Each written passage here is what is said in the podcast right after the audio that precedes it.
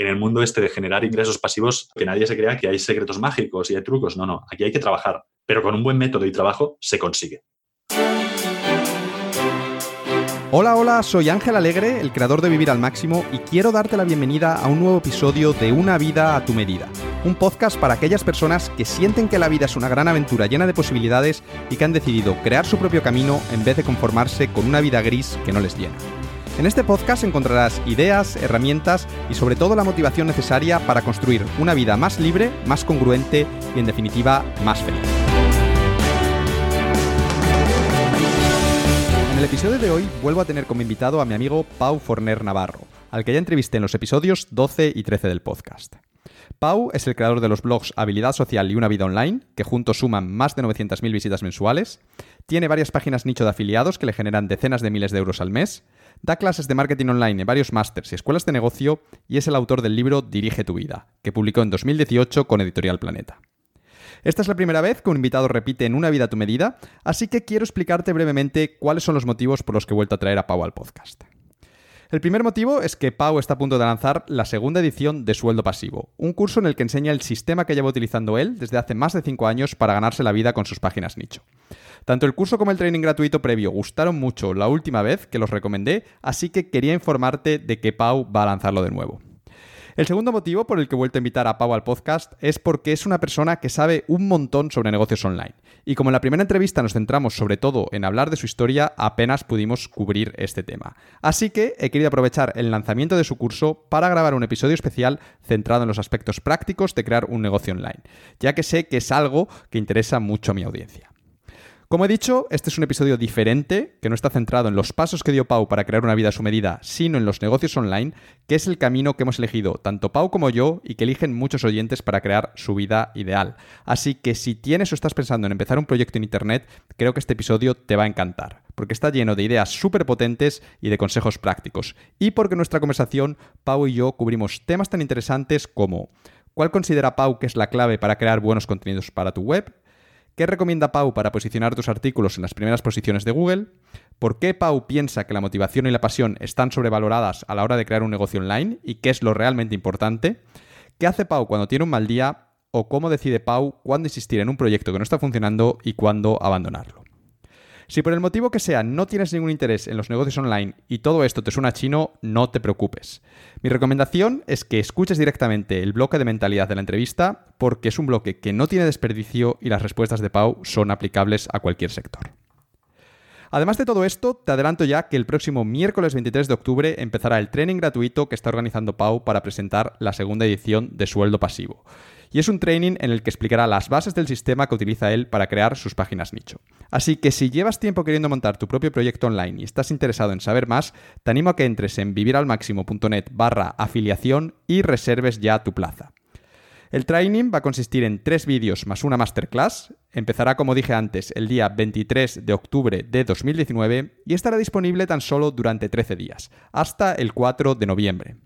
En cualquier caso, si estás escuchando este episodio más tarde de la fecha de publicación y ya ha terminado el training de Pau, no te preocupes, que intentaré convencerle para que vuelva a abrirlo cuanto antes o para que suba algún tipo de formación útil a la misma web, que repito que es viviralmáximo.net barra afiliación. Y eso es todo lo que quería contarte.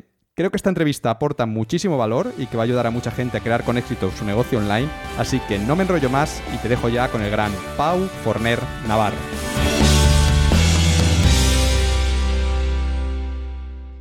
Bienvenido al podcast, Pau. ¿Qué tal, Ángel? ¿Cómo estás? Bueno, Pau, no sé si lo sabes, pero eres el primer invitado que repite en una vida a tu medida, la primera persona que viene por segunda vez. Así que quería preguntarte que cómo te sientes, si estás orgulloso, estás nervioso. Estoy nervioso, un poco nervioso, pero estoy muy orgulloso. Mira, solo te voy a decir, Ángel, que es lo mejor que me ha pasado desde que el Barcelona decidió vender a André Gómez. ¿Vale? Solo te digo eso. Bien, bien, me alegro. Me alegro entonces que estés preparado. Eh, bueno, Pau, como he explicado en la introducción del episodio, he decidido invitarte por segunda vez al podcast por dos motivos. El primero es que estás a punto de lanzar la segunda edición de Sueldo Pasivo, que es tu curso premium en el que explicas el sistema que llevas utilizando desde hace más de cinco años para ganarte la vida y generar cientos de miles de euros con tus páginas nicho. Y cuando grabamos la primera entrevista, pues dio la casualidad de que estabas a punto de lanzar la primera edición.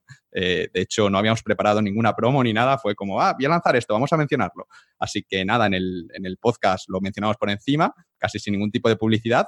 Y a los dos nos sorprendió el enorme interés que generó tu curso. Pues los oyentes eh, se apuntaron un montón al training, recibí un montón de buenos comentarios, tanto de la gente que fue al training como de los que luego se apuntaron al curso de pago. Así que eh, esta vez que vas a lanzar la segunda edición, pues sí que quería preparar algo con un poquito más de tiempo, algo especial contigo para poder dar a conocer tu curso y para dar a conocer también el training gratuito que vas a impartir para promocionar ese curso, porque de verdad creo que pueden ayudar a mucha gente. Así es que ese es uno de los motivos por los que quería invitarte. Y el segundo motivo por el que he vuelto a traerte aquí al podcast, Pau, es porque tú eres una persona que sabe un montón sobre negocios online. Llevas eh, seis años dedicándote a esto, pero en la primera entrevista que grabamos, como nos centramos sobre todo en tu historia, en tu evolución y demás, pues tocamos el tema muy por encima. Así que quería aprovechar eh, el lanzamiento de tu curso Sueldo Pasivo un poco como excusa para poder grabar un episodio especial centrado en todos los aspectos prácticos de crear un negocio online, que ya sabes que a mí me gusta el contenido práctico, porque es un tema que interesa mucho a mi audiencia, ya que muchos de ellos pues, lo ven como el camino perfecto para eh, crear una vida a su medida y es un tema sobre el cual pues creo que los dos tenemos mucho que aportar. Así que esa es un poco la idea del, podcast de hoy, el pasarnos mm. dos, tres horas o, más, que luego al final nos enrollamos, pues charlando tranquilamente sobre negocios online, que al final es un tema que a los dos nos gusta mucho. Así es que, ¿qué te parece el plan? Pues me parece un plan maravilloso, Ángel. De hecho, creo que después de esta entrevista, si sumamos las, las cuatro o cinco horas de la entrevista anterior, vas a ser la persona con la que más haya hablado en mi vida. Pues puede ser, puede ser. Vamos a batir un récord. La gente lo que puede hacer es, juntarse en su casa, igual que hacen maratones del Señor de los Anillos y cosas de estas. Pueden hacer ahora, después de este episodio, pueden hacer un maratón de Pau, que quedan a las 12 de la noche, empiezan a escuchar el primer episodio y los escuchan todos y acaban por la mañana. esto va a tener que ser una trilogía al final, ¿eh? Vamos a quedar para, para, ver, para escuchar la trilogía de Ángel y Pau. Ya verás, ya tiempo, Ángel. Bueno, habrá que grabar el, tercero y ahí ya para cerrarlo. Aunque el primero, como está dividido en dos partes, pues ya tenemos ahí medio la, medio la trilogía. Genial, pues si, si te parece bien este, este plan que tengo para hoy, vamos a empezar con la entrevista. Pero antes de arrancar, quiero preguntarte por algo muy importante. Eh, Pau, ¿cuál es ese juego de cartas friki que te acabas de comprar y al que vamos a jugar el sábado? Porque llevas varias semanas hablándome de él, diciendo, Ángel, me he comprado un juego de cartas que es la leche, tenemos que, jugar, tenemos que jugar, y ya este sábado vamos a hacerlo por fin. por fin. pero tengo mucha curiosidad, ¿no? Explícame un poco. Eh, bueno, Ángel, estas son las preguntas interesantes que estaba esperando. Mira, yo es que en realidad soy, soy un poco un friki oculto, ¿vale? Eh, siempre he vivido en una especie de mundo de fantasía. De hecho, para que te hagas una idea, mis pesadillas, ¿vale? Tienen más que ver con, invasiones zombies o con extraterrestres que entran en mi casa y tal. Tiene más que ver con eso que con que suspendo un examen o pierdo un avión, ¿vale? Y resulta que hace unas semanas estaba en un, congreso de SEO, precisamente en, Inglaterra, y me encontré allí en Brighton, una, una tienda de cómics y artículos frikis, y vi un juego de cartas que estaba allí al lado de estos, de un juego que también hemos jugado alguna vez contigo, que es el Exploding Kittens, Kittens creo. Y era un juego que tenía una estética, mm, la estética de los videojuegos de los años 80 y con dibujos pixelados y todo eso. Y que en lugar de ser el bueno, eres el malo. Es decir, eres el jefe final de una mazmorra y tienes que construir tu mazmorra para matar a los héroes, a los héroes buenos. Y además después de eso me iba a recorrer em, Eslovenia en, en, campervan. Así que pensé que también sería una buena distracción para jugar con mi chica algunas tardes, aunque ya no es, no es tan friki como yo y me costó más convencerla, ¿no? Luego lo curioso es que he visto que este juego es, es bastante popular en Inglaterra y Estados Unidos y que ha nacido en una campaña de crowdfunding. Es decir, que un friki tuvo la idea, creó una campaña de crowdfunding lo petó y pudo realizar, o sea, pudo hacer realidad ese, ese juego. Y ahora supongo que el tío se tiene que estar forrando. Pero para mí es un ejemplo también de que a veces las ideas más extravagantes eh, pues también tienen potencial, ¿no? Que no todos son negocios online y tal. Tú dices, mira, yo soy un friki, voy a crear un juego a mi medida y eso puede tener éxito. Así que nada, estoy ansioso por jugar contigo, Ángela. Es que creo que te va a gustar, en el fondo. Creo que te, vas a enganchar. y ya tengo la expansión, además, te tengo que decir. no se ha quedado ahí la cosa. Pues yo la verdad es que también tengo muchas ganas de, probarlo. Eh, a mí también me gustan estas cosas. Yo creo que soy menos friki que tú, porque tú acabas de decir que es un friki oculto, pero lo de oculto, oculto, a ver, si alguien entra en tu casa, se ve Tampoco está tan oculto, ¿no? No está tan oculto, porque tienes todas las videoconsolas que existen en el mercado, tienes eh, un montón de cómics, tienes muñecos de estos de, personajes de cómics y demás, así es que es entrar en tu casa y, se ve claro. Y, eso, y, eso, que tengo una restricción, ¿eh? O sea, quien vive conmigo me pone un límite. O sea, imagínate si no tuviera esa restricción. Pero bueno, ya probaremos ese, juego. Y además es curioso que has mencionado antes el Exploding Kittens. Creo que, el juego este de los gatos explosivos también ha sido una campaña de crowdfunding que creo que ha sido de las que más dinero han recopilado en la historia y, demás. Así es que ya sabes, si tienes una idea de un juego de cartas, tú súbelo ahí a, a Kickstarter. No te digo que no, ¿eh? No sabes lo que puede pasar. no lo sabes, efectivamente. Bueno, Pau, además de por este juego de cartas friki, también quería preguntarte por la película esta nueva que han sacado del, Joker, porque, macho, últimamente también me hablas de ella cada vez que, hablamos. Me mandas un email y al final del email pone, por cierto, vete a ver Joker en versión original. me mandas un WhatsApp, Ángel, no sé qué, quedamos, tenemos que grabar. Por cierto, no te olvides de ir a ver Joker en versión original. ¿Tan buena es la peli o qué? es mi firma, Ángel. Ahora todos los emails que envío, esta es mi firma que tengo ahora. eh, bueno, es que no sé cuándo, o sea, supongo que cuando la gente escuche el podcast todavía estará el Joker, ¿no?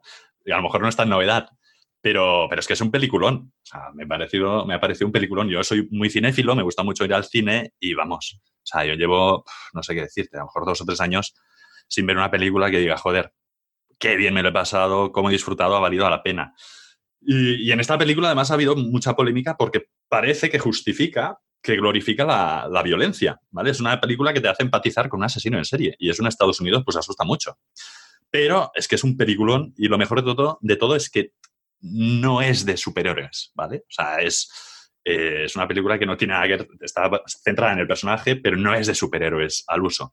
Eso sí, muy importante, Ángel, y también te lo digo cada vez que te escribo o te envío un email, que es que vayas a ver, yo ya sé que tú lo vas a hacer, pero que vayas a ver la película en versión original, tenemos que acostumbrarnos, creo yo, en España a ver las pelis en versión original y no dobladas, porque dobladas es que en este caso, o en la mayoría de los casos, te pierdes es que el 50% de la actuación. Y eso de poner una voz ajena, ¿no? De que un actor, de otro actor que cada mes, cada mes dobla cinco películas, eh, le ponga voz, a mí me parece un horror. Y luego que además así practicamos el inglés, ¿no? Porque sales de España y te avergüenzas del nivel de inglés que tenemos aquí.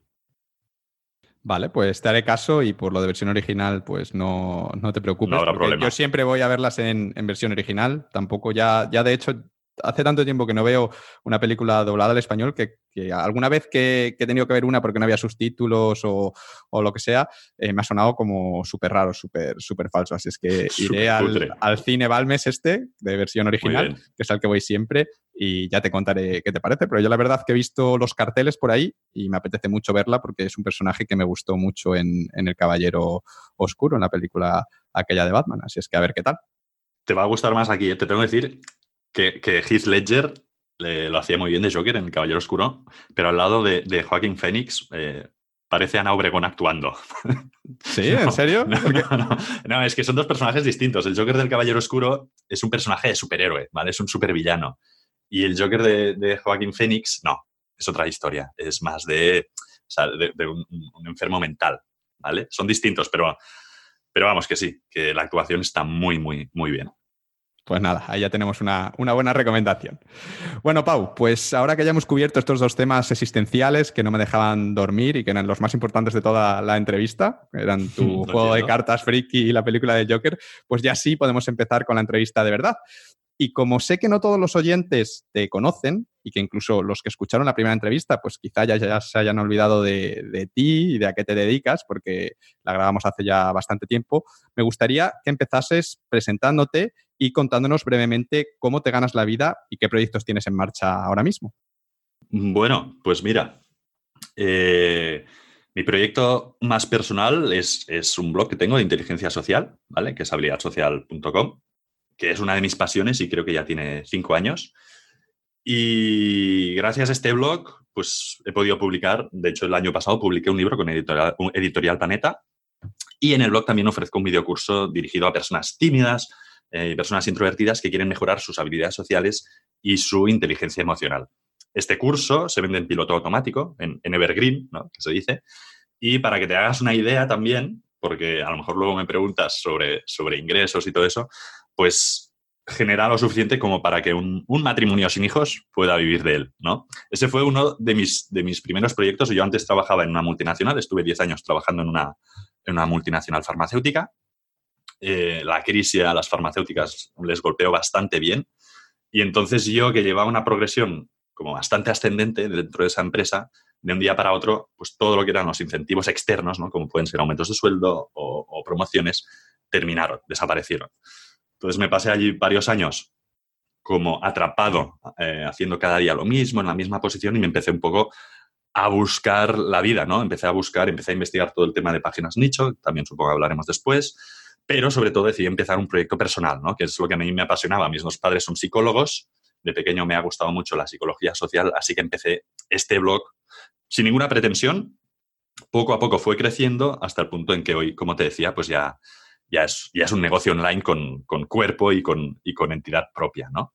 Luego también me dedico a, las páginas, a las páginas eh, nicho, a las páginas de afiliación, que son páginas de, análisis y comparativas de producto que se, monetizan con afiliación a tiendas online.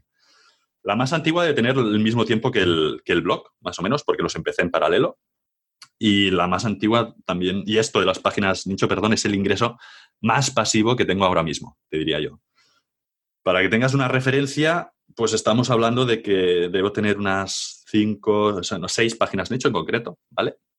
Eh, y que en total, en, total entre ellas, pues se están generando entre 15 y 20 mil euros al mes, ¿vale? Esto sin jefes, sin tener que buscar clientes ni rendir cuentas a clientes, y realmente es, estoy muy agradecido, estoy muy contento de tener esto, ¿vale? Porque es realmente maravilloso. Es lo que me permitió en su momento sentirme libre o sentirme menos esclavo de un sueldo para poder dejar mi trabajo y empezar a dedicarme ya a lo que, es, a lo que era mi pasión, ¿no? En este caso, la inteligencia, el blog de inteligencia social.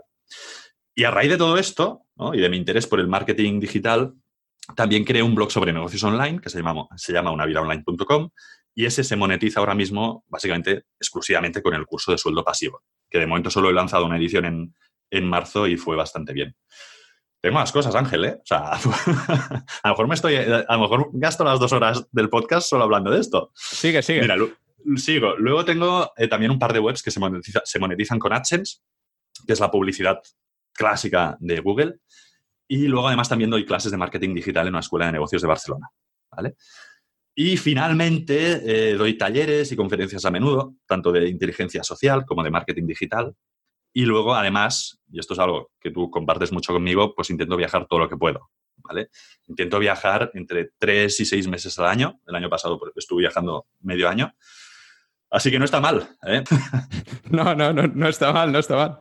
Yo creo, Ángel, que para dedicarme al fútbol ya llego tarde, que si no, seguramente también lo intentaría. ¿eh? O el baloncesto, que tú, tú que eres alto. No, no, el baloncesto soy muy malo, soy muy malo. Pero bueno, yo en, definitiva diría que soy o un hombre del renacimiento o un hombre orquestra, ¿vale? Según el glamour que quieras darme. O sea, que tengo como muchos intereses y, me, gusta un poco probar un poco de todo también. Genial, pues muchísimas gracias por esta pequeña presentación, Pau.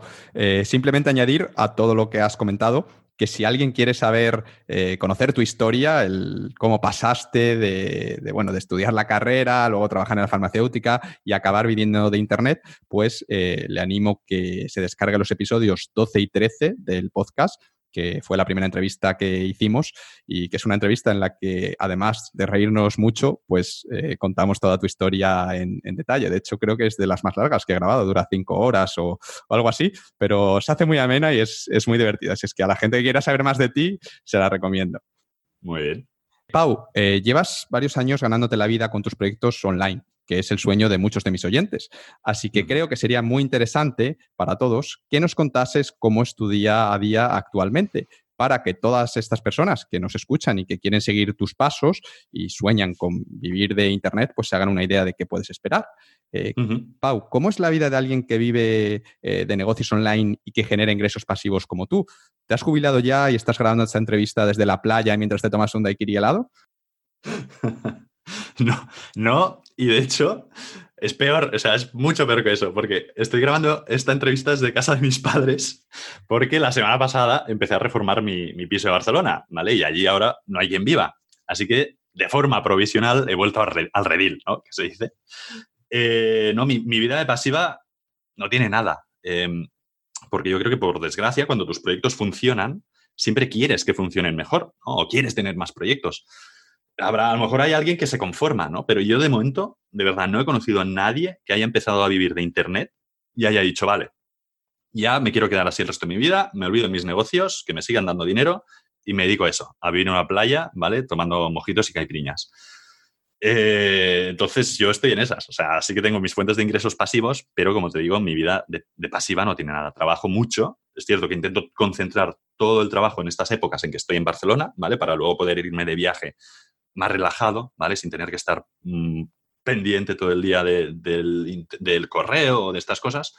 Pero, pero cuando estoy aquí trabajo mucho, ¿vale? Pero es que me gusta.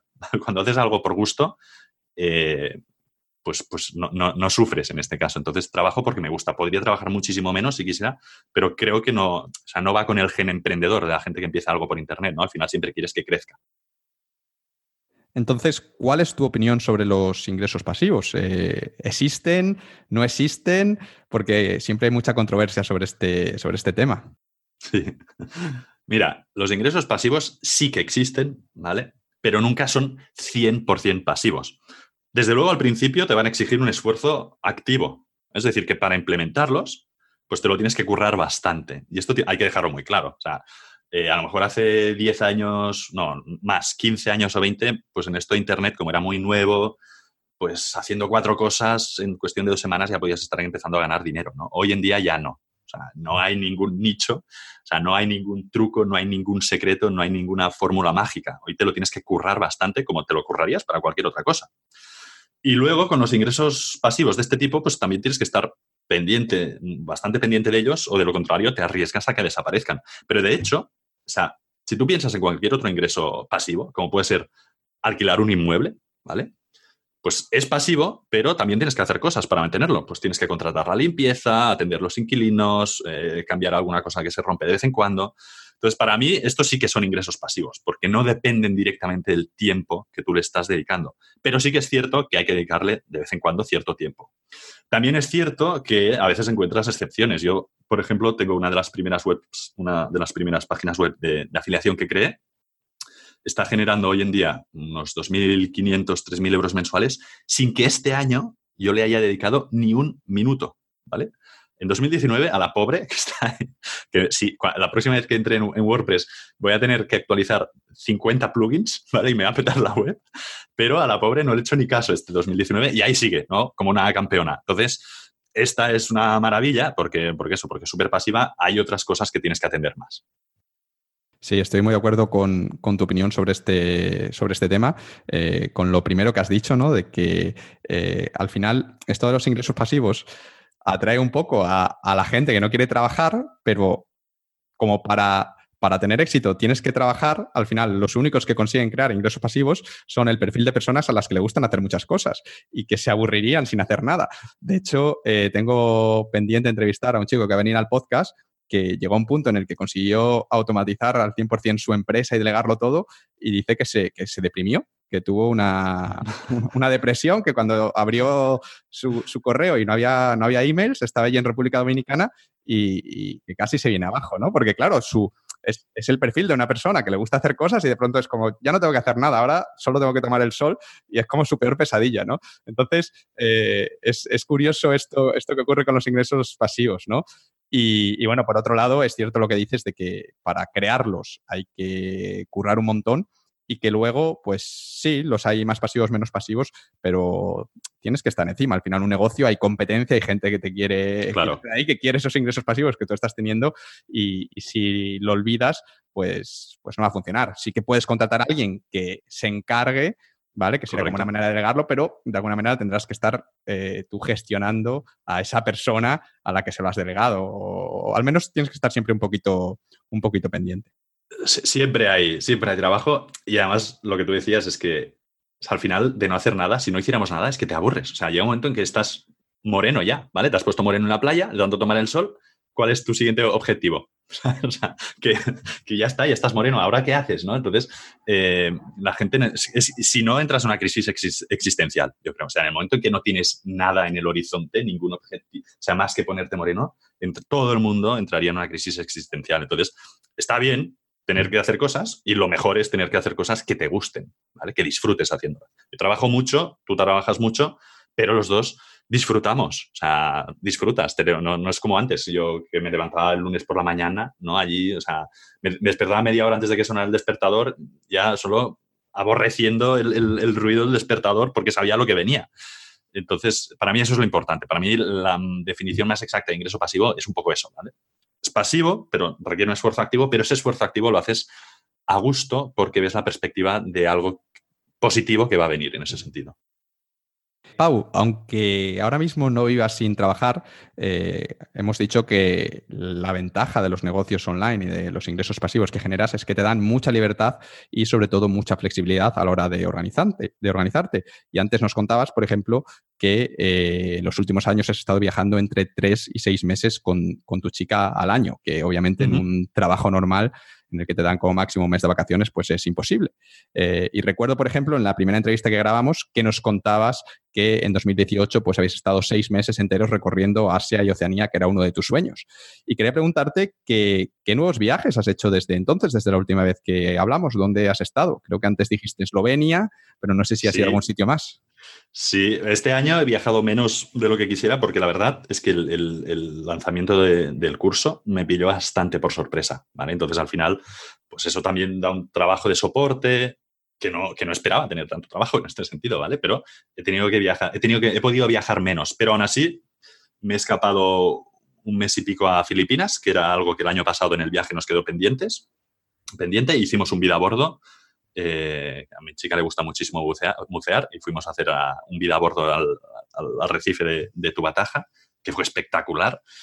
Y luego he estado en Inglaterra y luego he estado pues unas semanas recorriendo en, en Campervan, Eslovenia. ¿vale? También es cierto que, a ver si es posible, antes de terminar el año, me gustaría ir a Taiwán o Corea del Sur, que tú estuviste hace poco y que siempre me hablas maravillosamente bien de ese país pero yo creo que lo más probable es que lo pasemos a principios del año que viene. Y allí engancharemos con otro viaje largo de varios meses por Asia. Somos muy adictos a Asia, ¿eh? nos gusta mucho, entonces a la que, podamos, a la que podemos nos escapamos ahí. Asia mola mucho, Asia mola mucho.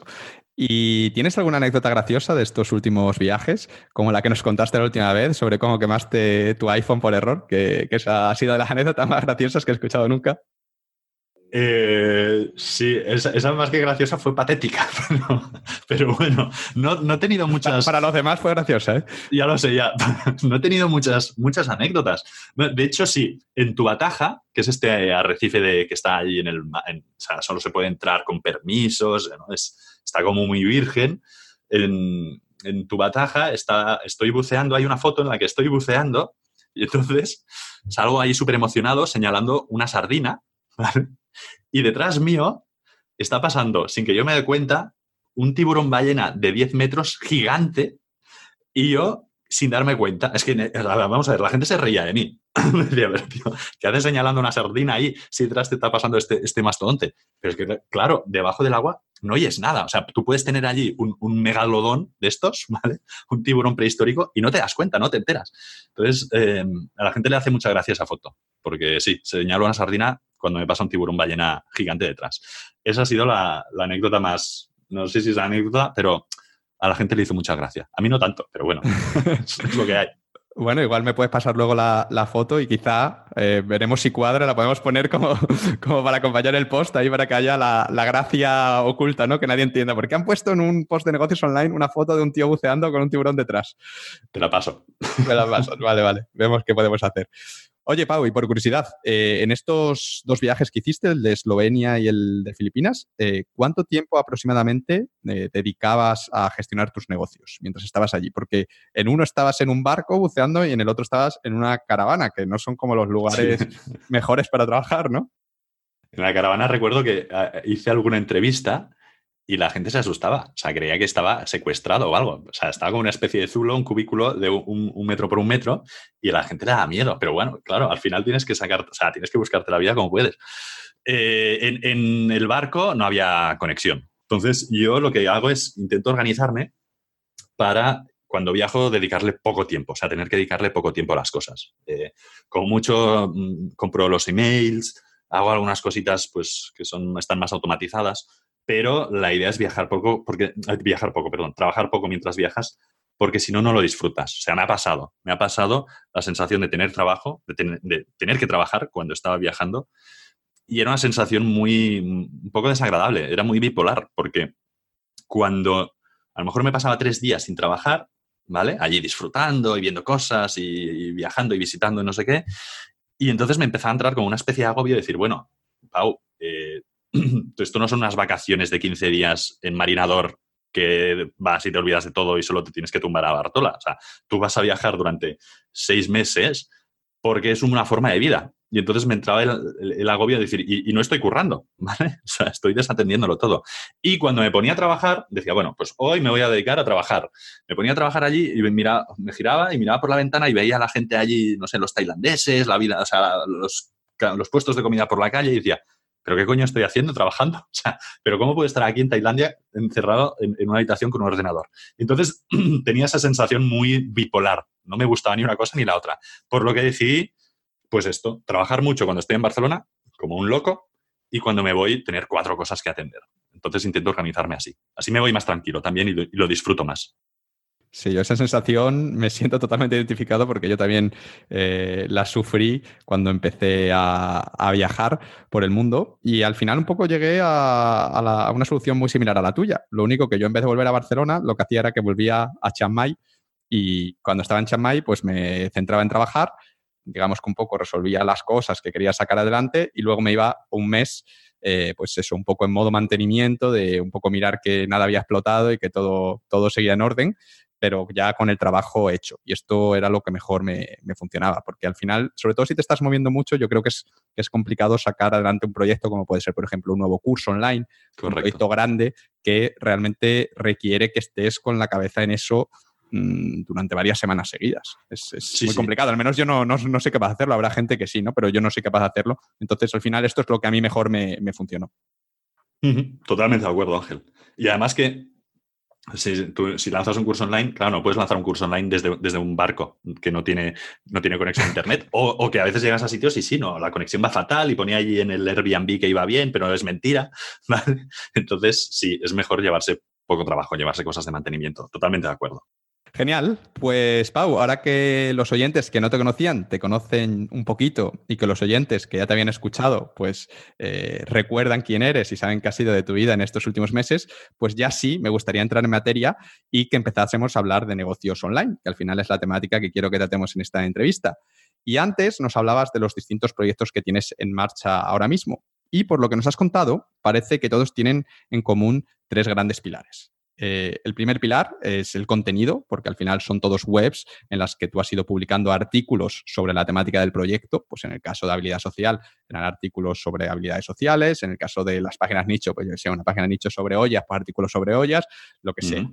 Eh, ese es el primer pilar. Luego el segundo pilar es el SEO o posicionamiento web, porque eh, lo que has hecho ha sido conseguir que esos artículos aparezcan en los primeros puestos de Google, de Google para determinadas búsquedas y eso hace que la gente llegue a tu web, porque si solo tienes los artículos, pues la gente no llega, ¿no? Entonces necesitas que esos artículos, cuando alguien busque ciertas búsquedas, pues mejores ollas o cómo mejorar tu carisma, pues que en la primera posición aparezca tu, el artículo que tú has escrito sobre ese tema, la gente pinche en él y de esta manera vas a generar tráfico.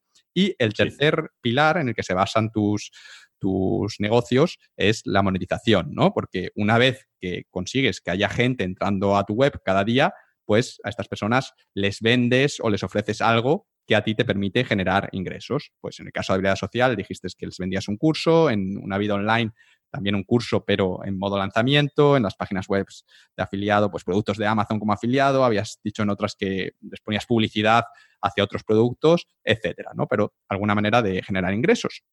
Y, Pau, en mi experiencia, estos tres pilares que, he comentado, el contenido, el SEO y la monetización, son eh, componentes que podemos decir que están presentes en la mayoría de negocios online. Y sin ir más lejos, mi negocio, Vivir al Máximo, se basa justamente en esos tres mismos componentes, en contenido, eh, posicionar bien esos contenidos en, en, Google, obviamente también una lista de correo, a veces utilizo anuncios y demás, y luego monetización, en mi caso yo también vendo cursos online. Así que, si te parece, me gustaría que hablásemos en detalle sobre cada uno de, de estos tres pilares, uno a uno, porque pienso que puede ser muy útil tanto para la gente que está empezando en este mundo como para la gente que ya tiene algo en marcha y que ya se está enfrentando a estos tres pilares. Eh, ¿Te parece bien la idea? Me parece genial, así que vamos a intentar hacer un episodio práctico y útil a la gente. Perfecto. Genial, pues venga, vamos a ello y vamos a empezar con el primero de estos pilares, que es el contenido. Y no sé si estarás de acuerdo conmigo, Pau, pero el contenido, en mi opinión, es la clave de prácticamente cualquier modelo de negocio online, es el, corazón, ¿no? Y es que si te paras a pensarlo, eh, prácticamente hagas lo que hagas en Internet, vas a necesitar crear contenido. Eh, si decides montar una página nicho, pues vas a tener que escribir análisis y comparativas de los productos. Si quieres montar un blog para vender luego infoproductos o lo que sea, o tus servicios, también vas a tener que publicar artículos todas las semanas, mandar emails a tu lista de correo, etcétera. Si te haces youtuber, pues vas a tener que grabar vídeos mm, pues cada X tiempo. Incluso si montas un e-commerce, una tienda online, pues la mayoría de e-commerce tiene un apartado de blog, pues en el que escriben artículos, pues yo qué sé, si tienes un e-commerce de té, pues escribes artículos de cuál es el mejor té si te duele el estómago o lo que sea, ¿no? Para atraer también gente a, a, tu tienda y decirles, mira, este es el mejor té y aquí lo puedes comprar, ¿no? Y de esta manera conseguir clientes. De hecho, incluso si utilizas anuncios para generar tráfico, también vas a tener que generar contenidos, porque normalmente cuando tú pones anuncios no mandas a la gente eh, directamente al, carrito a que compren tu producto, sino que normalmente se les manda a algún tipo de contenido gratuito, pues un webinar, un artículo, lo que sea, que digamos un poco introduzca luego el producto que quieres vender. Vamos, en resumen, que crear contenido es muy, muy importante. Y además, yo creo que debemos decir que lo importante es no crear cualquier contenido, sino crear buen contenido, crear contenido top contenido que destaque sobre todo el contenido que ya existe en Internet, que es mucho, ¿no? Y al final tienes que diferenciarte de, todo ese contenido. Y bueno, pues quiero que empecemos nuestra conversación por ahí, por eh, definir qué es esto del buen contenido. Así es que, Pau, ¿qué entiendes tú por buen contenido? Todo el mundo, o la mayoría de la gente que empieza un proyecto online, o sea, el primer error que comete es que solo se mira al ombligo. ¿Vale? Piensan que porque ellos están enganchados al blog o al canal de YouTube de Pepito, que habla de lo que a Pepito le ha pasado durante el día, ellos van a conseguir una audiencia haciendo lo mismo, ¿no? Hablando de ellos. Y los contenidos, la clave de los contenidos al final es centrarse en lo que necesita la gente, en las necesidades de la gente, no en las tuyas, no en las nuestras, ¿vale? Yo siempre digo lo mismo. Al final, Internet ya es un sitio suficientemente lleno de, mierda, ¿vale? Como para que nosotros vayamos y lo llenemos todavía de más porquería. Y, esto, en definitiva, es lo más importante de cualquier contenido. Pensar de qué forma puede ser útil a alguien, no hablar de lo que a ti te parece interesante. Una vez entiendes eso, que es el primer paso, todo cambia, ¿vale? Aportar valor a la gente es la forma de conseguir que confíen en ti. Una vez hayas construido esa confianza, y esto es algo que muchos negocios online que ya están establecidos hacen, ya puedes contarles lo que quieras, ya puedes contarles si hoy te has quedado sin papel de váter o si los huevos mm, se te han caducado en la nevera. Entonces, eh, el, primer paso del buen contenido es intentar de alguna forma, existen muchas formas de ser útil, ¿vale? Luego podemos hablar de, alguna, de algunas, pero de alguna forma intentar ser útil a tu audiencia, darle una información que hasta ese momento o era difícil de encontrar por Internet o no tenía el enfoque o, darle un enfoque distinto a lo que había en ese momento por Internet o hacer o crear un recurso que sea lo más completo posible, una guía paso a paso, como si dijéramos, pero la idea es crear un contenido que siempre sea útil a tus lectores. Eso para empezar, Ángel. ¿Y cómo hacemos esto? Es decir, ¿cómo, cómo conseguimos crear buen contenido? ¿Qué es, ¿Cuál es la clave? Hay que investigar muy bien antes de crear el artículo, eh, hay que ser un experto en el tema sobre el que vas a escribir, eh, la clave está en la estructura del artículo que está, o, en el estilo que está muy bien escrito y se entiende muy bien. ¿Cuál, cuál es el secreto? Hay un poco de todo, pero en realidad lo, lo más importante depende de cada contenido. ¿no? A veces puedes escribir sobre un tema que dominas perfectamente, ¿vale? Entonces no necesitas documentarte. A veces vas a escribir sobre un tema que no dominas tanto y entonces la investigación es fundamental. Para mí, la parte de investigación seguramente sea la parte más importante a la hora de escribir un contenido. Eso de, ponerte a escribir lo que quieras sin investigar antes, tanto mm, de dónde puedes sacar información, como qué es lo que ya existe, ¿vale? Porque hay poca gente que antes de escribir un contenido vaya a mirar qué es lo que ya existe. Bueno, voy a escribir sobre esto, pero no ves que a lo mejor estás escribiendo exactamente lo mismo que otra persona que ya ha escrito sobre eso, ¿vale? Em, el objetivo siempre tiene que ser esto, crear o algo mejor que lo que ya hay, o algo distinto a lo que ya hay, o algo con otro enfoque, o incluso más polémico, ¿vale? Tú puedes crear un artículo sobre que trate un tema y hacerlo de una forma más polémica que lo que ya existe. Para que te hagas una idea, yo esta parte, a todo lo que es la parte de investigación, pues le suelo dedicar bien, bien el 60% de mi tiempo, ¿vale? A la hora de escribir un contenido. El 40% restante sería la redacción. Pero la investigación previa es fundamental. Y yo no dejo de ver mm, gente y, gente que tiene o que quiere empezar un proyecto online que no, le dedica ni, ni, el 10%, ¿vale? No se, no se ponen a investigar qué es lo que ya hay, cómo pueden ellos diferenciarse. Siempre todo el mundo, cuando yo les pregunto a veces a, algunas personas, digo, oye, tú este, ¿qué, contenido vas a, crear? Y me dicen, voy a crear este contenido. Y les digo, vale, pero ¿en qué se diferencia tu contenido de lo que ya hay? Y me dicen, no, es que yo lo voy a hacer mejor. ¿Vale?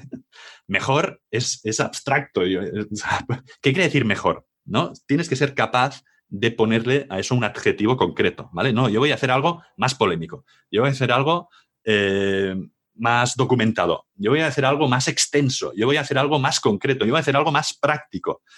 Tienes que ser capaz de responder esta pregunta con, con tu contenido antes de ponerte a crear el contenido. Si tu respuesta es, no, yo es que voy a hacer algo mejor, mm, vamos mal. Sí, un ejemplo de esto que has comentado, eh, que me ha venido a la mente cuando lo estabas explicando, es eh, mi artículo que se llama No estudies un máster, que es uno de los artículos más populares del, blog. Y ese es justamente sigue el principio que tú dices, ¿no? Porque si tú buscas estudiar un máster en Google, por ejemplo, te vas a encontrar millones de artículos, eh, pues los mejores másters de España, qué máster estudiar, porque un máster es tan importante por tu carrera laboral. Y yo escribo un artículo totalmente diferente a todos los que existían, que es no hagas eso, no estudies un máster. ¿no? Entonces, automáticamente eso hace que ese artículo llame la atención, que destaque, que la gente lo comparta, ¿no? Toda la gente que en su interior estaba pensando, oye, pues esto de los másters yo no lo veo una buena idea. De pronto, como que tú pones en palabras esa opinión y eso hace que la gente lo comparta, ¿no? Y al final, pues es, un artículo que funcionó muy bien y fue justamente por eso, porque era un artículo diferente, ¿no? Y en este caso, pues la diferencia, sí, en este caso la diferencia es simplemente pues una opinión distinta a la de la mayoría. Correcto. O sea, al final hay tantísimo contenido en Internet hay tantísimo contenido en Internet y, algunos de mala calidad, pero la mayoría es tan parecido que, en el momento en que tú te diferencias y tocas, ¿no? Has dicho una cosa muy interesante, que es que era algo que la gente tenía dentro, ¿vale? Pero todavía no, no, había expresado o no había encontrado un recurso que lo expresara. En el momento en que consigues eso, ¿vale? En el momento en que tú tratas un tema desde un punto de vista que a la gente realmente le preocupa, que es una necesidad de la gente, eso lo que va a conseguir es que la gente quiera leérselo. Eso va a conseguir que la gente pase tiempo dentro de ese artículo. Y todo eso son señales positivas para Google que van a hacer que, te, van a conseguir que te posicione tu artículo más arriba. Entonces, la clave es esa, es investigar qué hay antes de ponerte a escribir cualquier cosa e intentar darle un enfoque distinto. Esa es la forma de crear buenos contenidos y ser útil, como hablábamos antes. Y ser útil, efectivamente. A mí me gusta mucho eh, el imaginarse que la gente se imagine un sacacorchos, ¿no? Un sacacorchos es algo como súper útil. Tú si necesitas abrir una botella de vino, necesitas un sacacorchos, ¿no? Entonces, a mí me gusta decirle a la gente, pues eso, que escriban artículos que sean como sacacorchos, que sirvan para algo, ¿no? Que, que tengan una utilidad clara y funcional, ¿no? Correcto. Pau, uno de los grandes retos que se encuentra la gente a la hora de, crear estos contenidos top de los que hablábamos es el encontrar ideas, ¿no? El encontrar ideas sobre qué escribir, buenas ideas para sus artículos. En tu caso, ¿cómo decides tú sobre qué temas escribir en tus distintos negocios? ¿Cómo encuentras buenas ideas que den lugar a artículos top con esas características que hablábamos? La, la verdad es que no lo decido yo. ¿Vale? Si no, vuelvo a caer, o sea, volvemos a caer en el error de mirarnos el ombligo, ¿vale? Lo tienen que decidir mis lectores, o lo tienen que decidir los lectores de cualquier negocio online. Por eso a menudo eh, les hago encuestas eh, sobre lo que quieren que escriba a continuación, les pregunto, ¿vale? O sea, quiero saber cuáles son sus necesidades y luego priorizo, ¿vale? Yo ya sé que a mi audiencia le interesa sobre todo contenidos de este tipo, ¿vale? Pongamos, no sé, eh, afiliación, y luego priorizo sobre lo que sé, lo que he detectado que me va a generar más ingresos. Te pongo un ejemplo. Si tuviera un blog de salud, ¿vale? Donde vendiera un curso online y hubiera comprobado que la mayoría de los alumnos de mi curso online se han suscrito a mi blog a través de mis artículos de nutrición, entonces tendría que escribir más sobre nutrición, nutrición, porque es lo que mejor me está convirtiendo, ¿vale? Puedo escribir, eh, puedo darle varios enfoques a estos contenidos de nutrición. Puedo escribir una lista de errores que no debes cometer cuando, con la nutrición, o un ejemplo de mi estilo de nutrición, o un artículo sobre los libros que recomiendo sobre, sobre nutrición. Pero para mí, la base es preguntar, o sea, entender qué contenidos quiere tu audiencia y sobre todo hacer un análisis de, datos, que esto es algo súper importante, ¿no? Mucha gente se lanza a crear eh, productos o escribir artículos sin, sin ningún dato, ¿vale? Eh, solo por su intuición o por su interés personal. Entonces, ¿qué ocurre? Que no venden ni un pimiento. Pero si tú tienes, si tú has identificado, mira, la mayoría de, compradores de mi curso, el primer contacto que han tenido con mi página web es a través de este artículo pues coño, crea más artículos de ese tipo, ¿vale? Porque esos son los que te van a convertir mejor. Entonces yo priorizo según, estas dos, según estos dos parámetros. Lo que la gente me dice que le interesa y lo que más dinero me puede generar a mí. Un sitio muy bueno también para sacar ideas, em, aunque está en inglés, es eh, Reddit. Allí, pues que Reddit es maravilloso, ¿vale? Porque las necesidades del mercado eh, americano eh, tampoco son tan distintas a las nuestras. Pues allí te metes, yo me metería en los subreddits de nutrición, por ejemplo, y allí pues miraría cuáles son los subreddits más populares, ¿no? Pues si la gente está pidiendo recomendaciones de libros o recomendaciones de dietas o entrenamientos de no sé qué. Eso va muy bien para encontrar distintos enfoques a una temática que tú ya has comprobado que a ti te genera ingresos. ¿Vale? Esto de, o sea, yo lo siento, ¿vale? Y me sabe mal decirlo a veces, pero si alguien se ha creído que un negocio online es placer constante, ¿vale? Que Ángel y yo estamos constantemente extasiados y disfrutando de lo que escribimos, eh, está muy equivocado, ¿vale? Muchos de nosotros, o por lo menos yo, en realidad, o sea, escribo cosas que en realidad no me apetecen tanto. Me apetecería escribir pues, sobre el Joker, me apetecería escribir una crítica sobre la película del Joker, pero, pero sé que eso no ayuda a la gente. Entonces lo que tengo que hacer es escribir cosas que ayudan a la gente y que de paso a mí también me ayudan, ¿vale? Porque me ayudan a convertir esa gente en compradores. Me ha encantado todo lo que has, lo que has contado, me parecen muy buenos consejos. Y yo creo que al final el encontrar ideas para tu negocio, eh, pues parte de eso que has, que has dicho, ¿no? De conocer bien a tu audiencia y de cuáles son sus problemas y sus necesidades. Y esto se puede hacer de distintas maneras. Pues eso, en el típico email de bienvenida, cuando se suscriben a la lista de correo, le preguntas que cuál es el reto número uno que tienen en este momento. En los comentarios de los posts que has escrito. También puedes buscar en páginas como Reddit o en foros, ¿no? Puedes buscar eh, foro eh, y luego el problema que, tú crees que pueden tener o tu temática y ahí encontrarás también problemas. Entonces, eh, una vez que conoces bien a tu audiencia y cuáles son sus problemas, sus necesidades, al final eh, de cada uno de esos problemas concretos, pues puedes sacar distintos tipos de post dándole diferentes enfoques, ¿no? Por ejemplo, en mi caso, yo sé que una gran parte de mi audiencia está interesada en la libertad financiera. Entonces, una vez que yo sé esto, pues puedo escribir diferentes tipos de post. Por ejemplo, puedo escribir con, digamos, con diferentes formatos de post, por decirlo así, ¿no? Por ejemplo, puedo escribir un post de tipo lista, ¿no? Pues puedo escribir la lista de errores a la hora de conseguir la, libertad financiera, eh, la lista de consejos para conseguir la libertad financiera o la lista de libros para conseguir la libertad financiera. Otro tipo de post que podría escribir es un post tipo how to, ¿no? De cómo hacer algo. Pues en este caso serían eh, los siete pasos para conseguir la libertad financiera también puedo explicar el, concepto de la idea como tal, ¿no? Como qué es realmente la libertad financiera y por qué es importante. También puedo escribir un post personal eh, relacionado con cómo hago yo las cosas, ¿no? Cómo conseguí yo la libertad financiera. Eh, más cosas. Puedo eh, hacer algún tipo de un post como, más directo, ¿no? Más, más emocional, en plan, pon en orden tus finanzas y empieza a construir ya tu libertad financiera. Algo así, como un toque de atención o puedo hacer lo que hice con el, con el post del máster que hablábamos antes, de ir en contra de lo que piensa la mayoría si realmente tengo una opinión contraria, ¿no? Es decir, ¿por qué la libertad financiera no debería ser tu objetivo final en la vida, ¿no? Y hablar de lo que hablábamos antes, de que luego lo consigues y te vas a deprimir y que realmente tu objetivo no debería ser el no hacer nada, sino el hacer cosas que, te gusten, ¿no?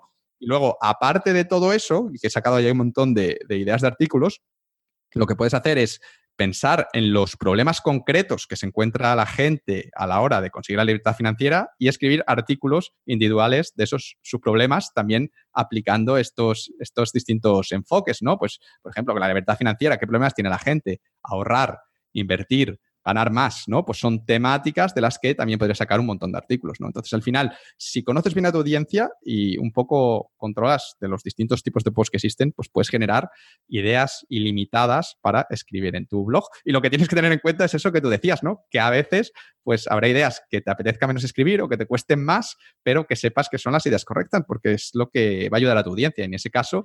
Es lo que le interesa, claro hay que escribir sobre eso, es, es lo que hay. Como tú dices, no, no puedes escribir siempre de lo que hiciste ayer por la tarde o de, la, última película que más te ha gustado, ¿no? Yo estoy seguro de que Stephen King está, debe estar harto, el pobre, de, eh, de, escribir novelas de terror, ¿vale? Es que tiene que estar harto. Pero claro, es lo que le pide a la audiencia, es lo que hace él para ganarse dinero, para ganarse la vida. Entonces tiene que seguir escribiendo eh, eh, digo, libros de terror.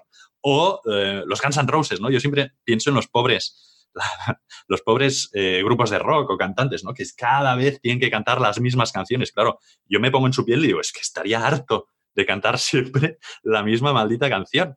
Pero, pero es lo que le pide el público. Es lo que le pide el público, claro. Esto, o sea, hasta que no seamos archimillonarios, Ángel, no podremos dedicarnos a hacer lo que nos dé la gana y escribir lo que nos dé la gana. O sea, eso está claro. Tienes que darle al público, si quieres empezar, tienes que dar al público lo que quiere lo de los cantantes me lo imagino perfectamente, ¿no? Que los tíos ahí cagándose en todo de maldito el día en el que inventé esta canción que se hizo claro. La tengo Yo, a mí la que me gusta es esta otra, pero que esta no la escucha ni Dios, es la que menos escucha la gente en el disco, así es que no la puedo tocar en la gira. Tenemos que cantar esta otra, que es que ya estoy harto, estoy saturado. estoy harto. Y además que seguramente la escribí en un momento que para mí, yo qué sé, estaba muy contento, ¿vale? Y hoy que estoy hasta las narices y estoy harto, tengo que cantar esta canción de alegría y no sé qué, pues no me da la gana, pues la tienen que cantar. Yo, a mí, de verdad, que a veces les compadezco un poco, ¿eh? Toda esta gente que siempre tiene que hacer exactamente lo mismo para ganarse la vida y que no se pueden de alguna forma eh, reinventar. Pero bueno, hay que darle al público al principio lo que quiere. Sí, totalmente. Sobre todo al principio, lo que tú decías, ¿no? Que luego pues puedes relajarte más porque luego a la gente le interesa saber sobre tu vida y le, a lo mejor sí que le interesa luego lo que tú opines sobre Joker y puedes mandar una newsletter sobre el Joker que sea súper popular. Pero ah, en los inicios pues tienes que ganarte esa confianza siendo útil, ¿no? Siendo un sacacorcho como, como decíamos antes. Te quería preguntar también por otra duda eh, muy frecuente que le suele surgir a la gente a la hora de crear contenidos, que es que no tienen muy claro cada cuánto tiempo deberían publicar y cómo de largos deberían ser esos artículos. Y quería preguntarte que, cuál es tu opinión sobre estos dos parámetros. Pues mira, la frecuencia de publicación no importa en absoluto. Es un mito gigantesco que yo creo que cada vez, se, está, se está rompiendo más, está desapareciendo, ¿vale? Pero es que he visto mucha gente por ahí que dice, no, es que tienes que escribir eh, para mejorar tu posicionamiento, tienes que escribir un post a la semana o incluso al día, ¿vale? Em, eso es falso. Eso es falso, porque lo importante, como estamos diciendo, es la calidad del contenido. ¿Y cómo demonios vas a poder crear un artículo de calidad si tienes que escribir uno cada día? ¿Cómo vas a investigar? ¿Cómo vas a eh, repasar mm, la reacción? ¿Cómo vas a crear un buen contenido si tienes que escribir un contenido cada día? Google no valora por la, por mm, la, la frecuencia. Google lo que valora es por la calidad de cada contenido. De hecho, yo tengo blogs la mayoría de mis blogs, donde escribo un post cada tres meses y no pasa absolutamente nada, ¿vale? Y hay gente con negocios online muy potentes, gente que tú y yo conocemos, que llevan un año sin actualizar su blog y tampoco les pasa nada. A nivel de posicionamiento no tiene ningún efecto. Tiene efecto si ese contenido queda desfasado, ¿vale? Si, si, tú hablas de algo que es como muy vigente en ese momento y al cabo de dos años pues ya se ha quedado desfasado, pues seguramente ese post empieza a perder posicionamiento. Pero a o sea, la realidad es que a nivel de, posicionamiento SEO, la frecuencia no tiene ningún efecto. Sí que tiene a nivel de vínculo con tus lectores. ¿vale? Si solo les escribes cada dos meses, seguramente se empiezan a olvidar de ti. Y esto también es importante. Por eso yo lo que recomiendo es que de vez en cuando, aunque no tengas nada nuevo publicado, pues les enviemos a, nuestro, a, nuestros suscriptores un email explicando algo, ¿no? No tiene que ser un post súper completo, un email, no hace falta ni que hayas publicado un post, pues con una explicación muy concreta de algo, eh, un email corto que les sirva para reflexionar o para mantenerles informados. De esta forma consigues un poco, lo que conseguimos es mantener nuestro share of voice, nuestra presencia en, en, la cabeza de nuestros lectores. Pero que nadie se sienta obligado a tener que escribir un post a la semana o al día, porque eso no sirve para nada. Mejor escribir un buen post que no muchos posts de mierda. Y respecto a la longitud, la longitud de los artículos, este es otro, otro mito enorme. Los artículos largos no se posicionan mejor por ser largos, se posicionan mejor los artículos mejores. Cuanto más práctico sea el artículo, cuanto más accionable para el usuario, cuanto más, más directo, más, más, más jugo le pueda sacar de forma inmediata, mejor. ¿Vale? Aunque sea la mitad de extenso que los artículos de competencia. Y de hecho lo veremos esto, lo podemos ver en multitud de ejemplos. Por ejemplo, si alguien busca qué hora es en Tokio, ¿vale? En Google, ¿qué quiere encontrar esa persona? ¿Quiere encontrar un post de 2.000 palabras hablando de los distintos usos horarios y de cuántas veces cambia la hora en Japón, en Tokio? ¿O quiere solo un número concreto, que es qué hora es en Tokio? Pues Google va a posicionar mejor esto, porque da respuesta a la necesidad del usuario antes. O lo mismo con las recetas, Ángel. Si alguien busca una receta de salmorejo, quiere leerse primero la historia del salmorejo y cómo se inventó el salmorejo y no sé qué, no sé cuántos, o simplemente quiere ver una receta concreta, paso a paso, de cómo hacer el salmorejo. Pues esto último también es lo que va a posicionar Google, por mucho que sea más corto que los otros artículos que hablan de la historia del salmorejo, ¿vale? Lo de la longitud es, una especie de invento. Es, de verdad, tú luego, Google va cada vez más hacia, hacia ese camino, hacia el camino de resolver las necesidades de, de, la gente de la forma más rápida. Y de hecho, muchas veces haces una consulta en Google y Google ya te da arriba, te aparece arriba la respuesta, tres líneas, ¿vale? No tienes ni que entrar en una página web. Entonces, por eso, eh, frecuencia y longitud, dos mitos. No posiciona, esto no posiciona, posiciona el contenido que, el contenido de calidad que resuelve mejor y más rápido la eh, necesidad de los usuarios. Vale, yo quiero a todo esto que has dicho, quiero destacar la parte de, distinguir, de entender el tipo de negocio que estás creando, porque no es lo mismo una página nicho sobre, pues eso, lo que decíamos antes, sobre ollas express o sobre lo que sea, o un blog. Mm, que más que un blog es como una página de autoridad sobre una, temática, tampoco es un blog con el que tengas, eh, hayas creado una, audiencia, una comunidad, con un proyecto como por ejemplo puede ser Vivir al Máximo o el blog que puedan tener algunos de, los oyentes, ¿no? Donde la parte de crear una audiencia, una comunidad que esté conectada contigo es súper importante. Y para crear esa conexión, pues eh, como tú has dicho, pues sí que es importante. Yo diría que al menos eh, mantener contacto una vez por semana. Yo es eh, un poco el, punto que yo he encontrado. Puedes hacerlo antes. Yo hubo una época en la que escribía dos veces por semana. También iba bien. Pues yo que sé, habrá gente que hay gente, copywriters americanos que escriben un email al día. Ahora mi, amiga Marina, nuestra amiga Marina de, de, psicosupervivencia está haciendo eso y, está muy contenta. Entonces es otra manera, ¿no? Pero como, como mínimo una vez por semana, que es lo que yo intento mantener en, Vivir al Máximo y estoy muy orgulloso de que el año pasado no fallé ni una, ni una sola vez. Y esto es importante porque cuando tú publicas una vez por semana, y además yo recomiendo hacerlo siempre eh, a la misma hora, el, mismo día, como que pasas a formar parte de la vida de las personas, ¿no? Como que te conviertes en un hábito, ¿no? Como que ya los martes por la mañana a las 9 llega el email. Lo esperan. Sí, lo esperan. Y, eso es importante. Creo que eso marca una diferencia luego, pues, a la hora de si tú vas a promocionar un producto o lanzar un producto propio o pedirle cualquier cosa a tu audiencia que te ayude con cualquier cosa, pues esa gente eh, te va a tener en la cabeza, ¿no? Mientras que si publicas una vez al mes o una vez cada tres meses, es muy probable que escribas el, correo y todo el mundo se dé de baja y diga, ¿quién es este tío? Esto es spam. Este Ángel que me cuenta aquí de negocios online, eh, eliminar, eliminar, ¿no? O lo que hace mucha gente, ¿no? Que solo escribe cuando tiene algo que vender. Solo, se pone en contacto con su, audiencia, con su audiencia pues para vender algo, para vender su curso, para vender afiliación con otro, ¿no? Eso, pero estoy totalmente de acuerdo contigo. De hecho, tú tienes una tasa de, Yo no he visto ningún otro negocio online con más engagement, ¿vale? Con su audiencia que el tuyo. Por eso, porque tú tienes una constancia y, porque tú estás presente en la vida de esta gente. También te digo que lo, que hacía Marina, por ejemplo, lo que hace Marina es esto, ella envía emails cortitos, ¿vale? No escribe un post es lo que quería decir antes con el tema de la, frecuencia. No escribe un post de 2.000 palabras cada día. No, no, no. Ella es que no escribe post. Pone allí su email, está, genera un contacto con su audiencia y ya está. Eso es un poco eh, lo que quiero decir. Mejor dedicar el tiempo a escribir un post, aunque lo escribas una vez al mes o, uno cada dos meses, y el resto de ese tiempo, pues genera contactos con tu audiencia a través de, tu, de, tu, de emails cortitos, ¿vale? Más cortitos y que te lleven, que te lleven menos tiempo. Correcto. Para mí me parece la mejor estrategia, desde luego. Respecto a, la longitud, pues yo siempre digo que lo más corto, eh, que lo más corto que puedas para contar lo que tienes que contar. Es decir, que no te quedes sin contar nada que sea importante, pero dentro de eso, una vez que lo hayas cortado, cuanto más corto y más directo y más al grano, mejor. Lo bueno si breve, ya sabes. Dos veces bueno. Genial. Pues, eh, Pau, quería preguntarte también por eh, el proceso que sigues tú para escribir tus artículos, porque esto de escribir y de crear contenidos al final es una actividad muy, muy personal, ¿no? Que cada uno de nosotros hace de una manera diferente. Entonces, tenía curiosidad por saber eh, cómo lo haces tú, qué, qué pasos sigues, cómo te organizas. La verdad, Ángel, es que yo ya me conoces un poco, sigo muy pocos procesos, ¿vale? Seguramente dedico mucho tiempo a las cosas, pero seguramente soy la persona que conoces que menos procesos sigue.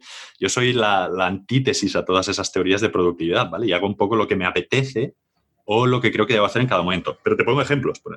Si hace tiempo que no escribo un artículo eh, en habilidad social, pues si leo algún artículo que me inspira, ¿vale? Yo sobre todo, pues intento estar informado, estar bastante informado. Eh, paso muchas horas al día eh, con el móvil allí leyendo artículos y, información, historias. Y cuando leo una cosa de estas que me inspira y me motiva a escribir algo, entonces me lo apunto, tengo mi libreta, ¿vale? Me lo apunto como, como una idea.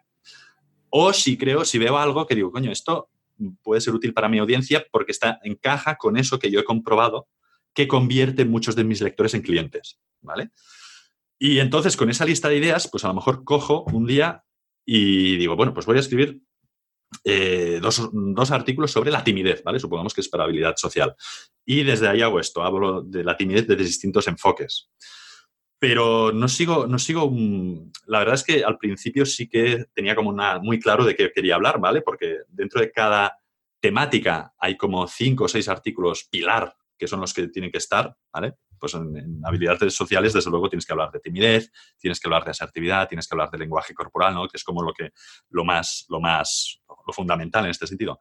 Pero luego ya, sobre todo, me fijo por las ideas que voy encontrando por ahí o por lo que me dicen mis lectores, ¿vale? Si veo de vez en cuando también, una vez cada tres meses, me meto en la encuesta y digo, coño, los lectores están hablando de que quieren más, eh, quieren contenido sobre el lenguaje corporal. Voy a escribir un artículo sobre el lenguaje corporal con otro enfoque. Entonces, un poco este es mi sistema pero como ves no está tampoco muy definido, ¿vale? Pero este es un poco mi sistema. Y luego el proceso de escritura como tal, es decir, eh, una vez que tienes la idea y dices, quiero escribir un artículo sobre timidez, ¿cómo, cómo haces? ¿Empiezas mm, recopilando información un poco de una manera abstracta, luego te pones a hacer una outline, no sé, ¿cómo, cómo lo haces?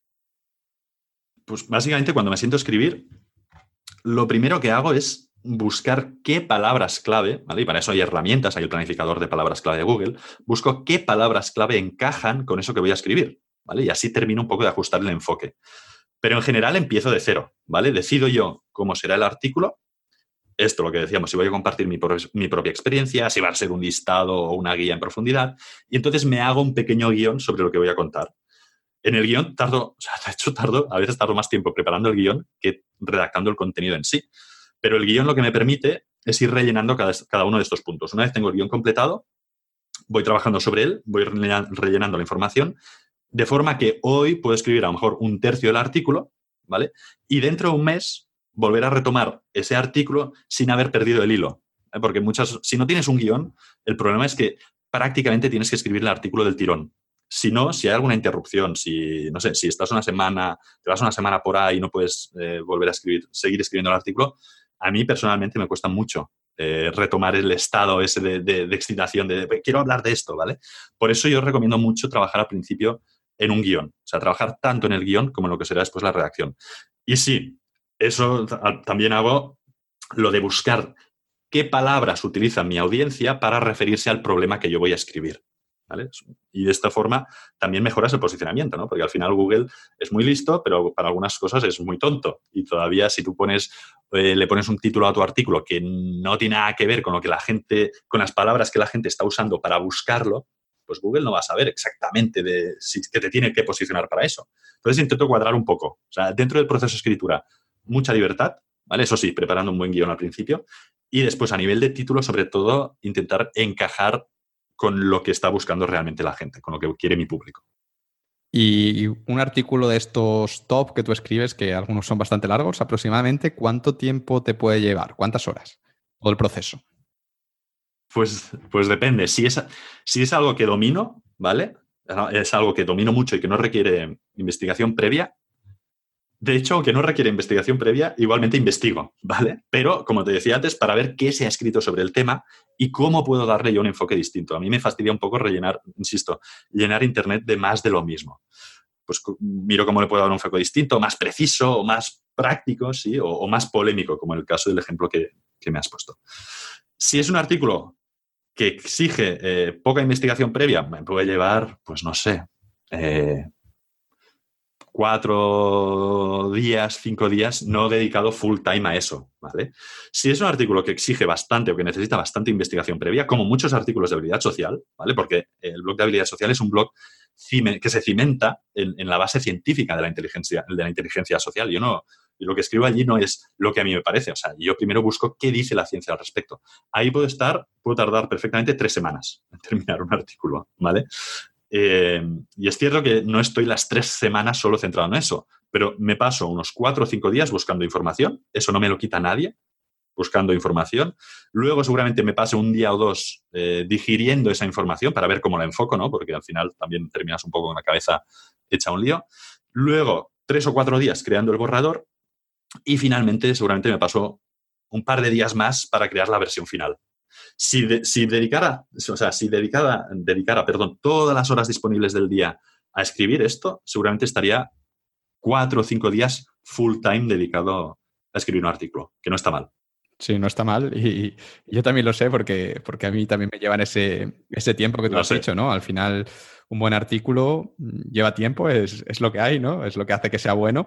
Pero claro. Eh, yo creo que a la larga merece el dedicar cinco veces más tiempo, diez veces más tiempo de lo que dedicarías en un artículo cutre, pero ese artículo cutre no va a tener ningún impacto, mientras que el otro, pues a lo mejor va a estar ahí durante años y va a ser relevante y va a traerte tráfico durante años. Entonces, ese esfuerzo inicial, aunque sea 10 veces más, merece porque luego te va a generar a lo mejor mil veces más resultados. ¿no? Correcto, efectivamente. Es un poco mi filosofía y claro, yo el problema que tengo es que yo sí que quiero publicar todas las semanas, entonces claro, no todas las semanas puedo escribir un artículo de 7.000 palabras, ¿no?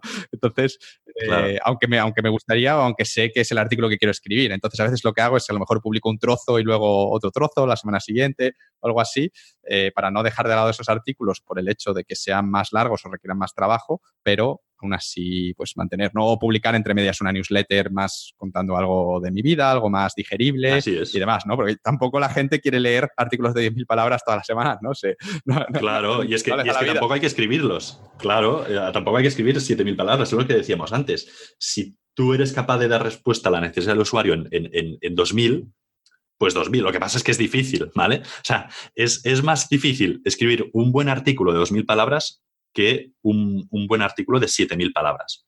Porque en el 2.000 palabras al final tienes que, tienes que sacar el grano de la paja, ¿vale? Tienes que poner allí realmente lo importante. Y ese proceso cuesta. O sea, yo recuerdo cuando escribí el libro de, con la editorial Planeta, me dijeron, si no recuerdo mal, que tenía que tener 50.000 palabras, ¿vale?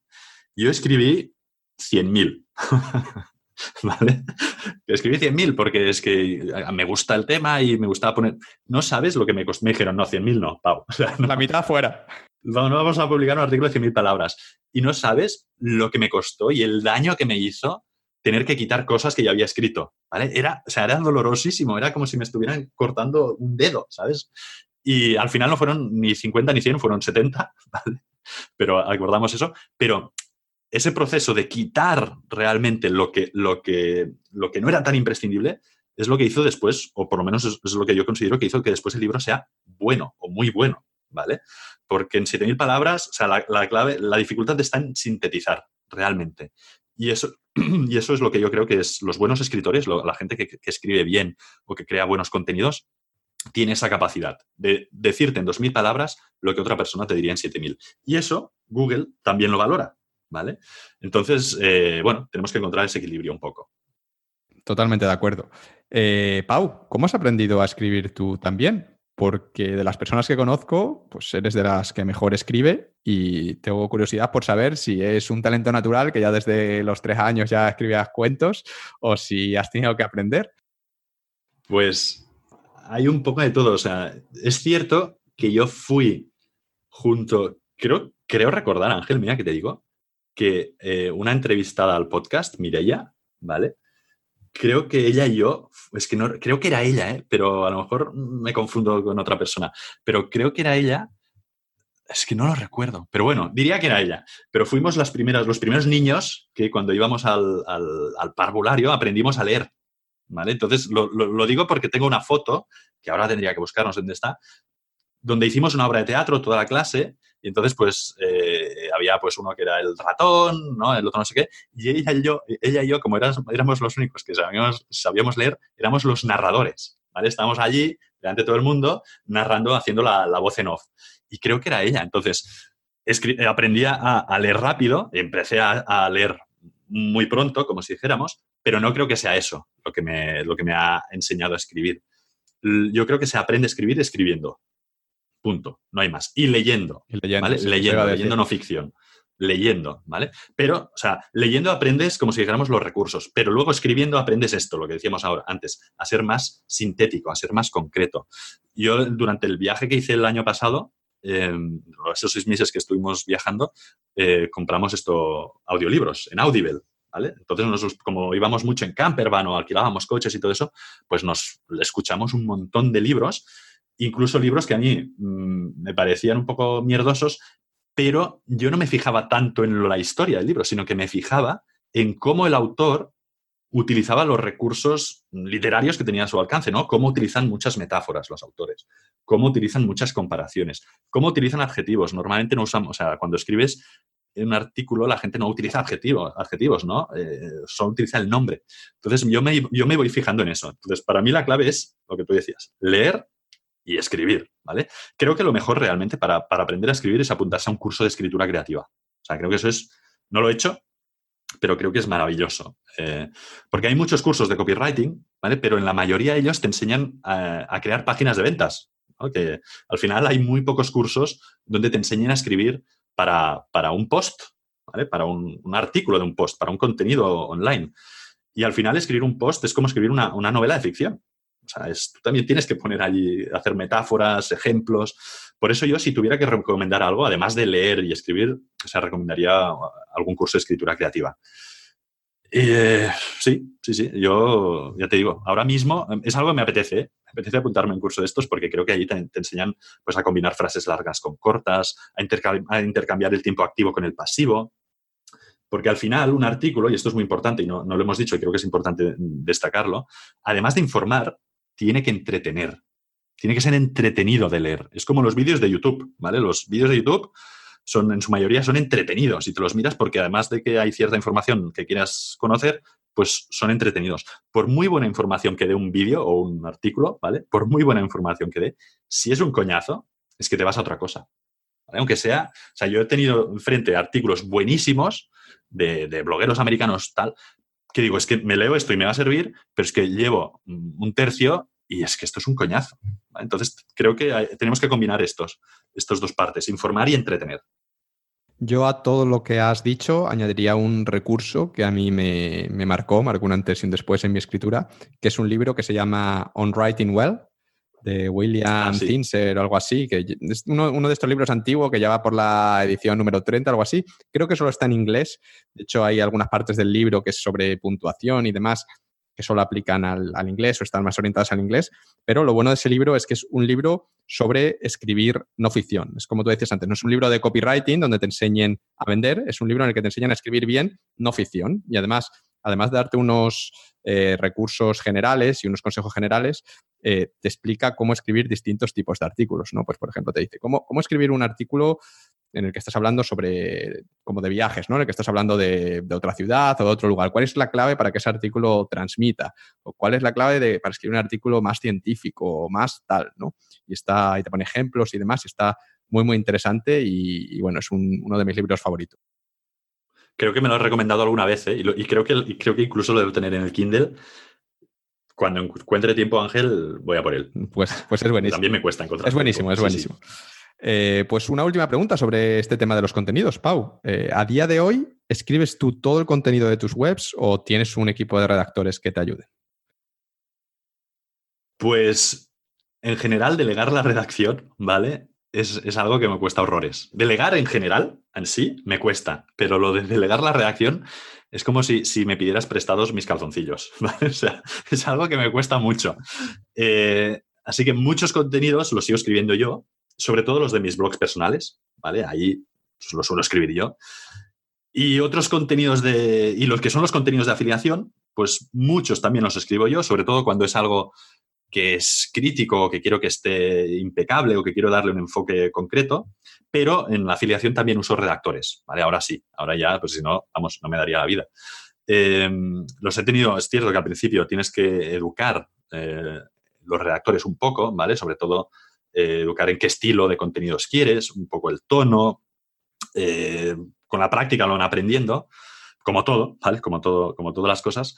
Pero bueno, yo he llegado a un punto en que ahora prácticamente ya les paso, les paso el título del post de afiliación y ellos lo hacen todo, ¿vale? Y además muy bien, por cierto, porque ya hemos trabajado mucho juntos. Pero al principio sí que costaba, ¿vale? Al principio, esto de delegar eh, la reacción es algo que llega un momento en que incluso quieres tirar la toalla. Dices, bueno, eh, no, no vamos a salir. He tirado la toalla eh, con algunos redactores. De hecho, no, por aquí no, no porque escriban mal, sino porque no escriben en el tono que a mí me gustaría. A mí no me gusta que haya una o sea, que la web sea, haya tonos distintos, ¿vale? Que tú leas un artículo y digas, esto habla de ustedes y esto habla de tú, ¿vale? Entonces, allí sí que, sí que me costó al principio, pero aguanté, ¿vale? Porque sé que es, sé que es una inversión, es, como los ingresos pasivos, ¿vale? Al principio tienes que hacer un esfuerzo muy grande y luego después ya todo va un poco en piloto automático.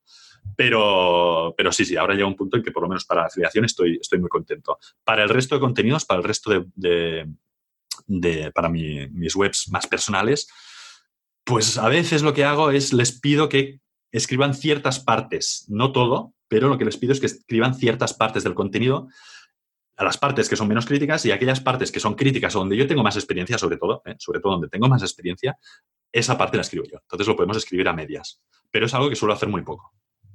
¿Y a los redactores que están funcionando bien, cómo los encontraste? Pues básicamente a través de dos vías. Eh, porque además he trabajado, ya te digo que he trabajado con varios redactores durante todo este tiempo. La primera es, ha sido probando redactores en plataformas de redacción, ¿vale? Existen muchas plataformas de, donde hay redactores, ¿vale? Y tú pones tu encargo y te lo hacen. Y entonces allí lo que suelo hacer es encargar tres o cuatro artículos a redactores distintos, luego veo quién me da más calidad, ¿ok? Y luego intento o bien seguir trabajando con él a través de esa plataforma, ¿vale? Pero llegando a un acuerdo eh, de precio, te paso más volumen, entonces tú también me bajas el precio por palabra, como si dijéramos. Eh, o trabajar fuera de la plataforma, que esto es algo que las plataformas no quieren, ¿vale? Intentan evitar a toda costa, pero eh, te ahorras la comisión de la plataforma, ¿vale? Y luego también al principio también encontré redactores a través de la bolsa de trabajo de, Javi Pastor, que tú conoces, y que tiene un curso de, de, copywriting con muchos alumnos y casi siempre suele haber gente interesada en este tipo de trabajos. Son más caros, también es cierto, pero es una buena fuente para encontrar redactores. Pero básicamente estas son mis dos vías.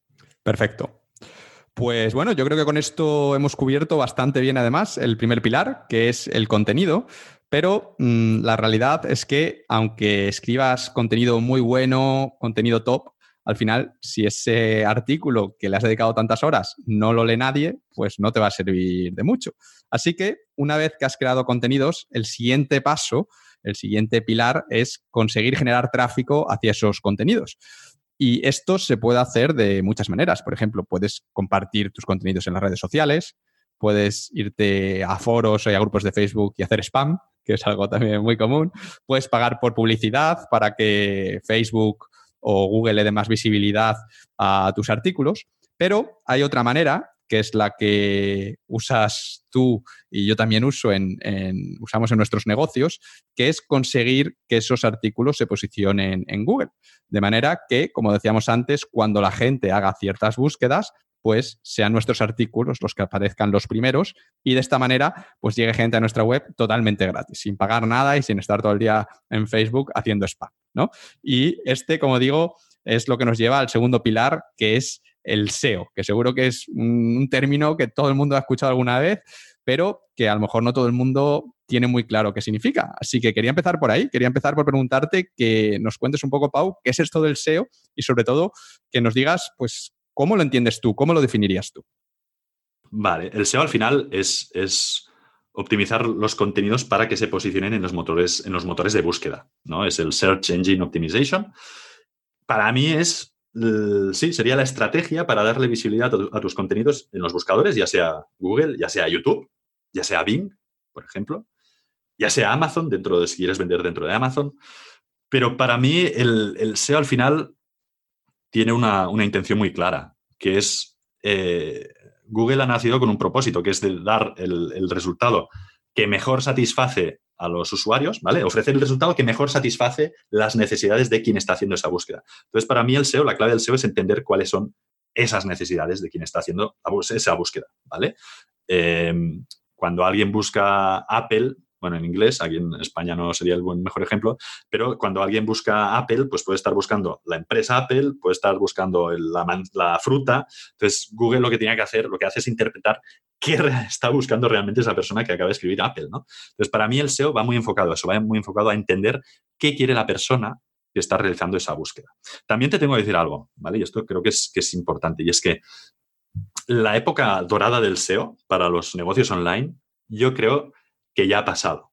¿vale? Es muy importante, sigue siendo muy importante, pero lo que era la época dorada, eh, yo creo, en mi opinión, que ya ha pasado. Es cierto que, por ejemplo, para las webs de afiliación sigue siendo muy interesante. ¿Vale? Muy interesante. Pero estoy seguro que tú y yo conocemos negocios online que facturan muchísimo y apenas tienen tráfico orgánico. ¿vale? No hacen nada de SEO.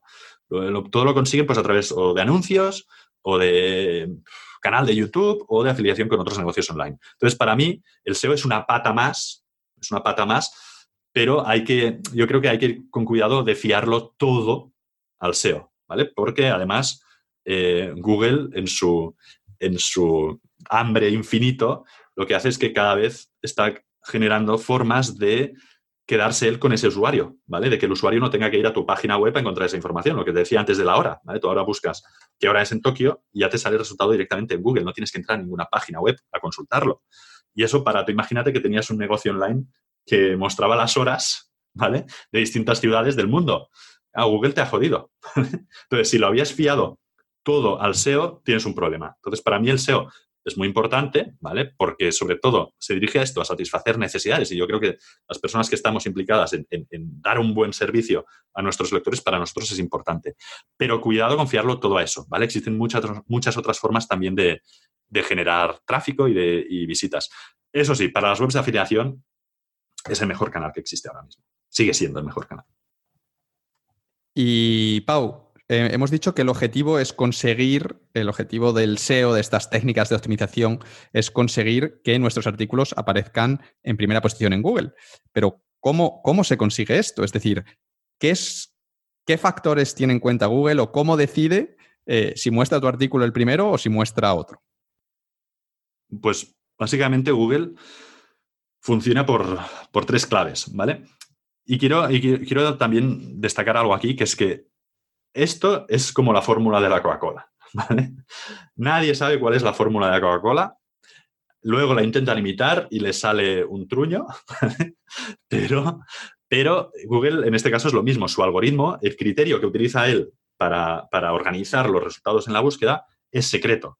Y todo esto, todo, toda la gente que escribe sobre SEO en sus blogs o en YouTube o no sé qué, que lo venden como si fuera la verdad absoluta, ¿no? Dicen, tienes que hacer esto y esta es la, estructura no sé qué y estos no sé cuántos. Todo eso son conjeturas, ¿vale? En, el mejor de los casos habrán hecho experimentos que les permitan un poco justificar eso. Pero muchas veces en esto del SEO te encuentras, no sé, el 95% que son conjeturas, ¿vale? Que es que lo muestran como si fuera la la realidad absoluta y en realidad Google jamás ha liberado, ha dicho qué factores exactamente tiene en cuenta dentro de su algoritmo. Pero sí que es cierto que en general, y si sigues un poco todo este mundillo y también ves, lees entre líneas lo que dicen los portavoces de Google, son tres, son tres claves, ¿vale? Google valora la relevancia, valora el contenido, lo que es la calidad del contenido, y, eh, la calidad del contenido y valora los enlaces. Aunque este último, de los enlaces, en mi experiencia, y por lo que veo que está haciendo Google, cada vez lo valora menos. ¿Ok? ¿Quieres que los desarrolle? Sí, por favor. Sí, sí, sí. Vale. Pues mira, eh, lo primero, la relevancia, ¿vale? Lo primero que hay que hacer es crear un artículo relevante para el usuario. Como decía, que resuelva la duda que ese usuario está planteando o que se la resuelva a lo mejor de, alguna forma que él no tenía prevista, ¿no? Pues lo que decíamos antes, un artículo polémico que realmente despierte algo que estaba ahí dentro. Pero hay que hacerlo, o lo, importante es hacerlo con las mismas palabras que usan los usuarios. Porque, como decía, Google es muy listo, pero para algunas cosas todavía es un poco tonto. el otro día comentábamos tú y yo un, ejemplo, ¿vale? Supongamos que, queremos escribir un artículo de cómo superar los obstáculos de la vida, ¿vale? Porque tú y yo hablamos así, ¿no? De obstáculos en la vida. Vale, entonces, vemos con herramientas gratuitas como el planificador de, palabras clave de Google, que lo que da es una aproximación de cuánta gente busca eso, en, busca una, hace una determinada búsqueda en Google, vemos que la palabra obstáculos se busca mucho, ¿vale? Que cada mes en España, no sé, hay 20.000 personas que escriben en Google obstáculos. Y decimos, vale, perfecto, pues con este artículo voy a posicionarme para la palabra clave obstáculos, ¿vale? Porque es un artículo de cómo superar los obstáculos de la vida. ¿Y qué ocurre? Pues que escribimos ese post con muchísimo cariño, dando mucho valor, todo eso, y al final, al cabo de un tiempo, ni tiene visitas ni se ha posicionado para obstáculos. ¿Por qué? Porque si antes nos hubiéramos preocupado de entender qué lenguaje utiliza nuestro público para referirse a las dificultades de la vida, nos hubiéramos dado cuenta de que muy poca gente o casi nadie utiliza la palabra obstáculos, ¿vale? Hablan de cómo cambiar eh, de vida o cómo mejorar mi vida o cómo superar las dificultades o cómo tener el, el mindset adecuado, no lo sé, ¿vale? Pero no se refieren a ello como obstáculos. el planificador nos dice que mucha gente busca obstáculos, pero cuando buscas obstáculos en Google, si ahora haces la búsqueda de obstáculos en Google, en Google, te das cuenta de que todos los resultados que te muestra Google son información sobre carreras de obstáculos, ¿vale? La gente que está buscando obstáculos quiere informarse sobre las carreras de obstáculos. Por eso Google muestra esos resultados. Y nosotros nunca podríamos posicionar un artículo sobre eh, cómo superar las adversidades de la vida para la palabra clave obstáculos. Esto es la relevancia. Y la conclusión es muy sencilla, Ángel. Es, no le pongamos nombre a las cosas. Con el, con el SEO, y esto que voy a decir, eh, a lo mejor, bueno, pero es la realidad, ¿vale? Pero es, a lo mejor va en contra, un poco en contra de todo lo que se supone que hay que hacer, pero con el SEO es malo ser creativo. Es malo ser creativo para encajar lo que ofreces con lo que busca la gente. Para tus contenidos, para el título de nuestros contenidos, lo que tenemos que intentar es usar el nombre que la gente, que nuestro público objetivo usa no el que nosotros usamos. ¿Ok? También es cierto que cada vez Google es más listo, cada vez más, y poco a poco se irá dando cuenta de que quizás hay gente que busca, eh, que cuando busca obstáculos, lo que está buscando para referirse a, las dificultades de la vida. Pero mientras tanto, usemos el lenguaje más habitual en nuestro público. De hecho, yo recuerdo un, chico que, hace tiempo me, pidió consejo, ¿no? Y me decía, voy a escribir un artículo súper chulo sobre, sobre el foco interior. ¿Vale? Cómo seguir tu foco interior. O sea, sobre, sí, sobre cómo seguir tu foco interior. Y yo le decía, bueno, pero esto del foco interior, ¿qué es? Y me decía, no, esto es, o sea, es, es, es, es algo que lo que te va a permitir es tener éxito en la vida. No recuerdo exactamente, Ángel, si era tener éxito en la vida o qué era, pero tener éxito en la vida. Entonces el tío había dado sus claves para tener éxito en la vida y las había, y había titulado su post como eh, Aprende a seguir tu foco interior, ¿vale? Claro, ese artículo estaba muy bien, pero jamás tuvo tráfico, porque no hay nadie que busque foco interior en, Google. Puedes combinarlo. Es decir, yo lo que le dije es, oye, ¿por qué no lo combinas? Tú pon en el título, cómo tener éxito en la vida, dos puntos, sigue tu foco interior. Algo así, ¿vale? Pero de esta forma ya estabas incluyendo la palabra que utiliza la gente para buscar eso en Google dentro de tu título. Eso es fundamental. Esta relevancia es fundamental porque si no le ponemos nombre a las cosas, a, a nuestros artículos, a nuestros contenidos, el nombre que a nosotros nos gusta y eso hay que intentar facilitarle la vida a Google. Hay que intentar que Google sea capaz de encajar lo que nosotros hemos escrito con lo que la gente está buscando. Lo segundo es el contenido. De esto hemos hablado bastante, ¿vale? La, la calidad del contenido. Y ahí, pues hay poco que comentar. Si tu contenido es útil, es práctico, es entretenido, si resuelve bien la necesidad del usuario, si la gente cuando entra en ese contenido mm, no empieza a leer mm, el primer párrafo y se va corriendo hacia atrás a buscar otro artículo, ¿vale? Si consigues eso, pues Google te va a recompensar porque los usuarios te estarán recompensando. Insisto, y esto que quede muy claro, ya lo hemos dicho varias veces, pero un contenido mejor no es más largo, ¿vale? Es mejor. Y finalmente hay los enlaces.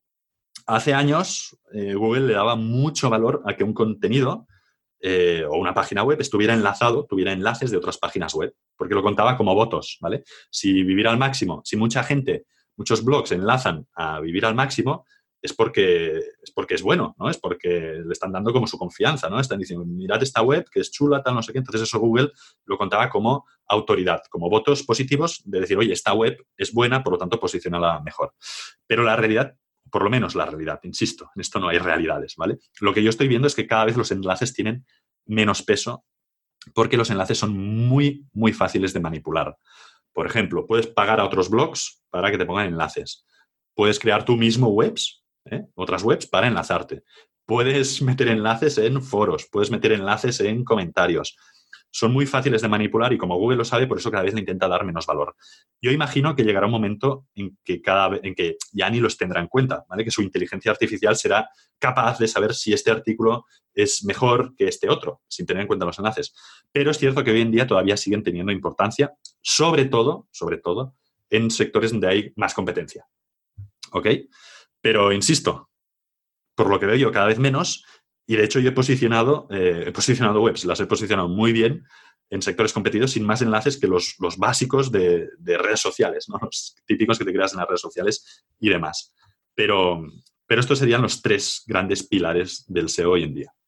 ¿Y qué me dices de la experiencia de usuario en el sentido de velocidad, que la web no entres y te aparezcan un montón de pop-ups que no te dejan ver el contenido y ese tipo de cosas? Esto también, o que la letra no sea muy pequeña, con un fondo brillante que no puedes leer, ¿esto también influye? Claro, que la letra sea pequeña y todo eso, sí, yo lo, quizás lo metería dentro del apartado más general de, contenido, pero, pero sí, es que al, pero al final no es porque la letra sea más pequeña. O sea, no es que Google diga, las letras pequeñas no las voy a posicionar. No, es que al usuario no le estarás facilitando la vida. ¿Vale? Y eso Google tiene un algoritmo, tiene mucha gente, muchos ingenieros trabajando en sus algoritmos como para saber que, si esa persona pues le está costando leer tu artículo, ¿vale? Seguramente será gente pues que se irá atrás en el buscador, repetirá la búsqueda, que cerrará la página, no lo sé. No es por el hecho de que la, la letra sea pequeña, sino por el hecho de la experiencia que tú le estás dando con ese contenido al usuario. ¿vale? Que esto, hay mucho mito con esto, hay mucha gente que me dice, ya he puesto aquí, tengo que poner negritas, tengo que poner esto, la letra más grande, no sé. O sea, pero no tienes que ponerlo porque Google te diga que tienes que ponerlo, tú, lo tienes que tú tienes que hacer lo que al usuario le resulte más beneficioso, ¿vale? Y si la letra más grande le ayuda a leer, pues ponla más grande, ¿vale? La velocidad de carga sí que es importante, pero se, hubo un, esto del SEO va por, por modas, ¿no? hace como, a lo mejor hace un año y medio, una cosa así, hubo el boom de, de las velocidades de carga, ¿no? Y ahí mi tema, ¿no? O había gente que decía, mi tema, este tema que he diseñado, carga, tiene una relación de carga súper rápida y en el Page Speed Insights este me pone un 100%, eh, me pone un 100, que es la nota más alta. Hubo un boom de esto, de, de, la obsesión, y todavía hay gente un poco obsesionada con la velocidad de carga de las páginas web, con todos estos temas técnicos.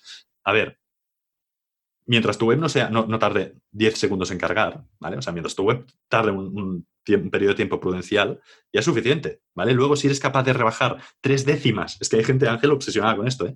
Si eres capaz de rebajar tres décimas lo que te carga la web, es que a Google eso le da igual. Google, y esto es algo que creo que es importante, no es un... El, SEO no es un ecosistema súper técnico, Puede serlo, pero el objetivo de Google no es crear un ecosistema súper técnico que solo los expertos y programadores sean capaces de entrar. Google lo que quiere en el fondo es que si tu abuela eh, hace galletas, ¿vale? Y hace unas galletas de puta madre que están buenísimas y decide, voy a poner una tienda online para vender estas galletas caseras que están buenísimas, ¿ok? Google o sea, quiere darle la oportunidad a esa señora. Lo que no quiere, o sea, si no esa señora jamás tendría visibilidad. Si sus las mejores galletas del mundo no pueden tener visibilidad en Google porque eh, quien las hace es una abuelita que no sabe nada de esto. Google no quiere ponérselo tan difícil a la gente, ¿vale? Entonces, todo esto de velocidad de carga, mientras sea algo normal, sea unos parámetros normales, no hay que obsesionarse en optimizar y todo eso, de verdad. Al final, entonces, resumiendo todo lo que has contado, es un poco la idea clave, es que a Google lo que le interesa es que sus usuarios queden satisfechos, que cuando busquen algo encuentren lo que están buscando. Entonces, si tú quieres posicionarte por la búsqueda X, cómo conseguir la libertad financiera, pues lo que tienes que hacer es darle a los usuarios, crear el artículo que los usuarios están buscando cuando buscan eh, cómo conseguir la libertad financiera. Ahí ya tienes tú que un poco intuir qué tiene que contener ese artículo para que sea el mejor artículo y, por supuesto, pues cuidar que el artículo sea legible, que, cuando entres no tarde 20 segundos en cargar, etcétera. Pero todo al final eh, va conectado a darle al usuario la mejor experiencia posible, que cuando pinche en tu artículo sea lo, lo que busca, ¿no? Sí, que a veces el usuario no sabe lo que busca. ¿vale? A veces dice, es lo que, comentábamos, lo que comentábamos antes, puede ser que busque un listado, puede ser que busque una, guía en profundidad, puede ser que busque una experiencia personal. A veces el usuario no tiene, no tiene claro qué busca, ¿no? Por eso, cuando tú escribiste el, artículo sobre másters, ¿no? Sobre no estudies un máster, se posicionó también y ha funcionado también, porque era algo que, que el usuario buscaba información sobre másters, de repente se encuentra un artículo que dice, no estudies un máster, ¿vale? Y dice, coño, es otro enfoque, ¿vale? O sea, no, eh, el usuario a veces busca también otros enfoques. O sea, nosotros también podemos posicionar artículos con este tipo de otros enfoques. No hay que dar siempre exactamente lo que pensamos que puede utilizar, el, puede estar buscando el usuario. Yo siempre digo lo mismo. O sea, atrae a los usuarios por lo que quieren, ¿vale? Y aquí está la relevancia, lo que te decía antes del título, del título ¿vale? No, no, no sean o sea, intentemos no ser súper creativos en el título, porque a veces podemos confundir al usuario y, Google no nos va a posicionar para eso. O sea, atráelos por lo, por lo que buscan, pero dales lo que necesitan. ¿Vale? Tú atrae a la gente en tu contenido por lo que está buscando. Y una vez dentro del contenido, dale lo que realmente necesita. Si tú conoces a tu audiencia, sabes lo que necesita. Sabes si tiene problemas, si su problema es eh, más mental que financiero, por ejemplo, para el tema de la libertad financiera, ¿vale?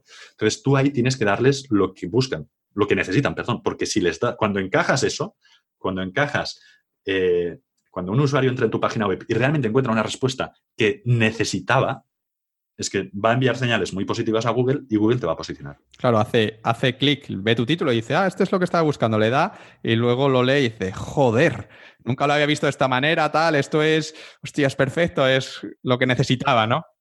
Esa es la clave, esa es la clave para generar buenos contenidos, eh, contenidos distintos, eh, contenidos diferenciales, contenidos que se posicionen.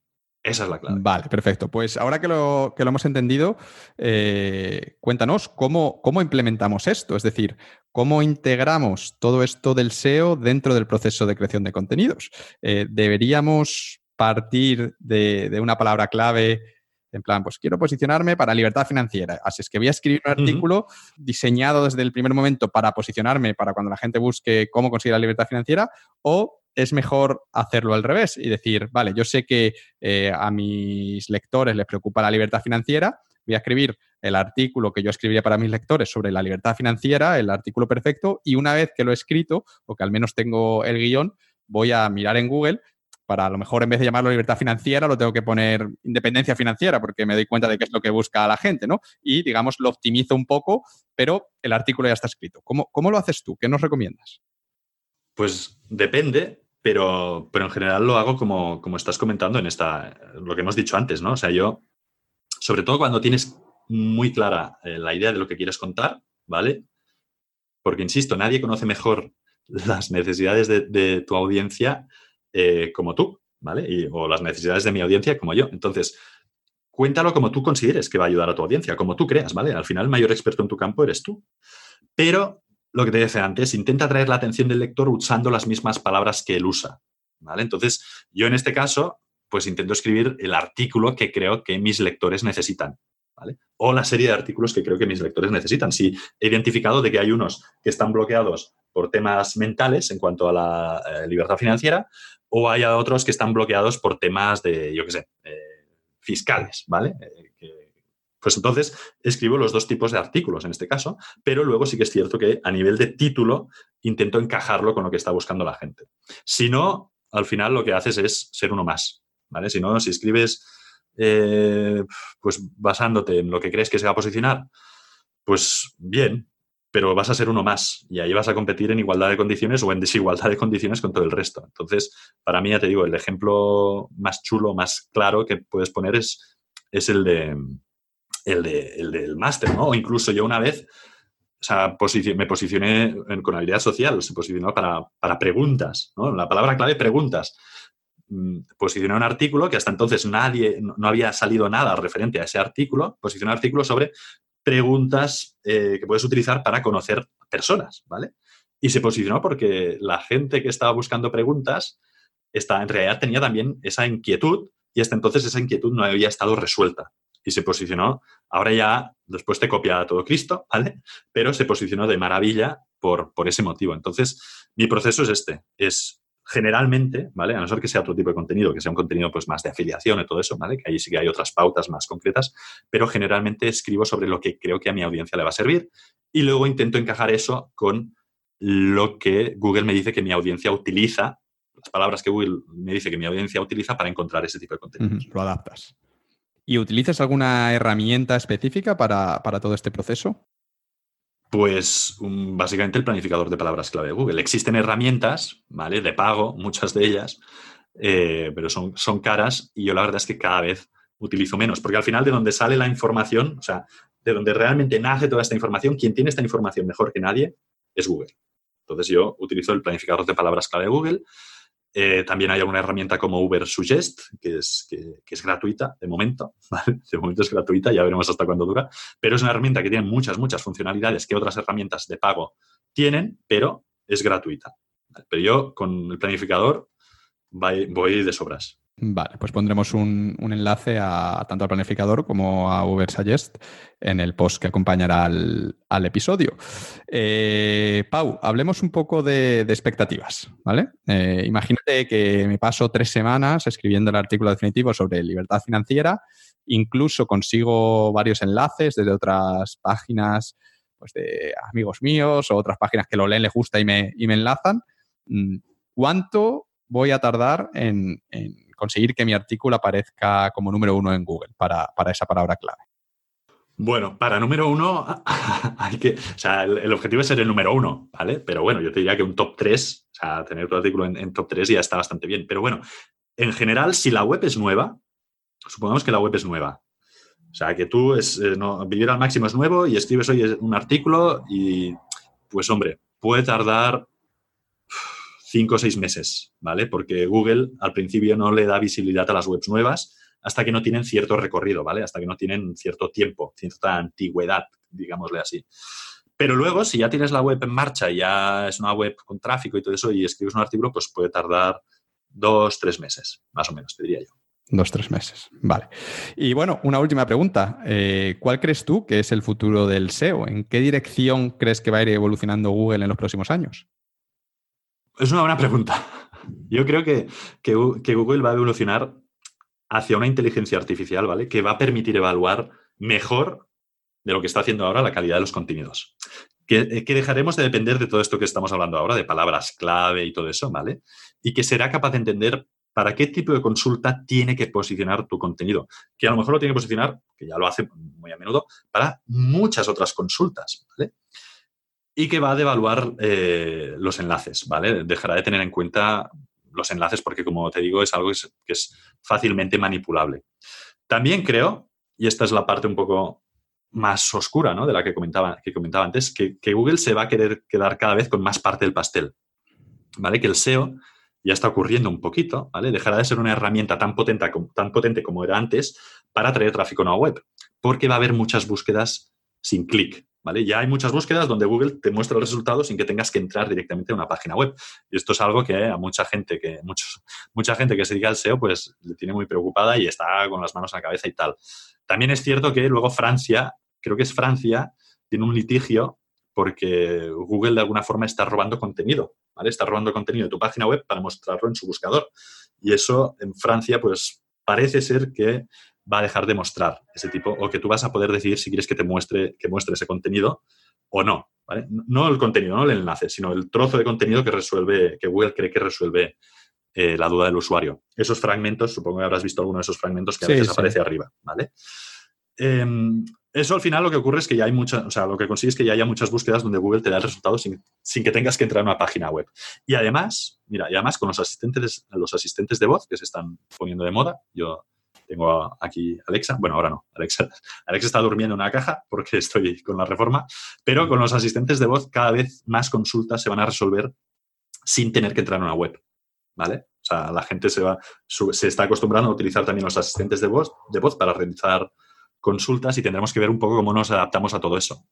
A ver cómo, porque claro, allí no, no, hay, no hay el clic, no entran directamente en una web. Entonces, el futuro del SEO yo creo que va a ir hacia aquí. Va a seguir siendo una pata importante, pero jugárselo todo a esta carta a mí me parece arriesgado.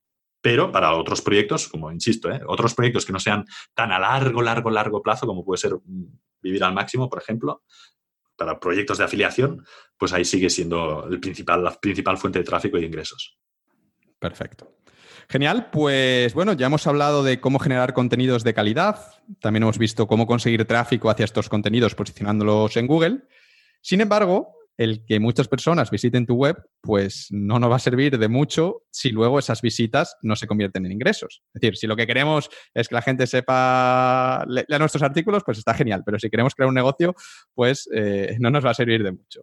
Y eh, este arte, porque yo creo que es un arte, el arte de convertir visitas en ingresos, es lo que se conoce en el mundo del marketing online como monetización y es el tercer pilar del que quiero hablar hoy contigo, Pau. Y bueno, como tú bien sabes, existen distintas estrategias para monetizar una web. De hecho, al principio de la entrevista, pues nos contabas que tú utilizas y utilizas varias de ellas.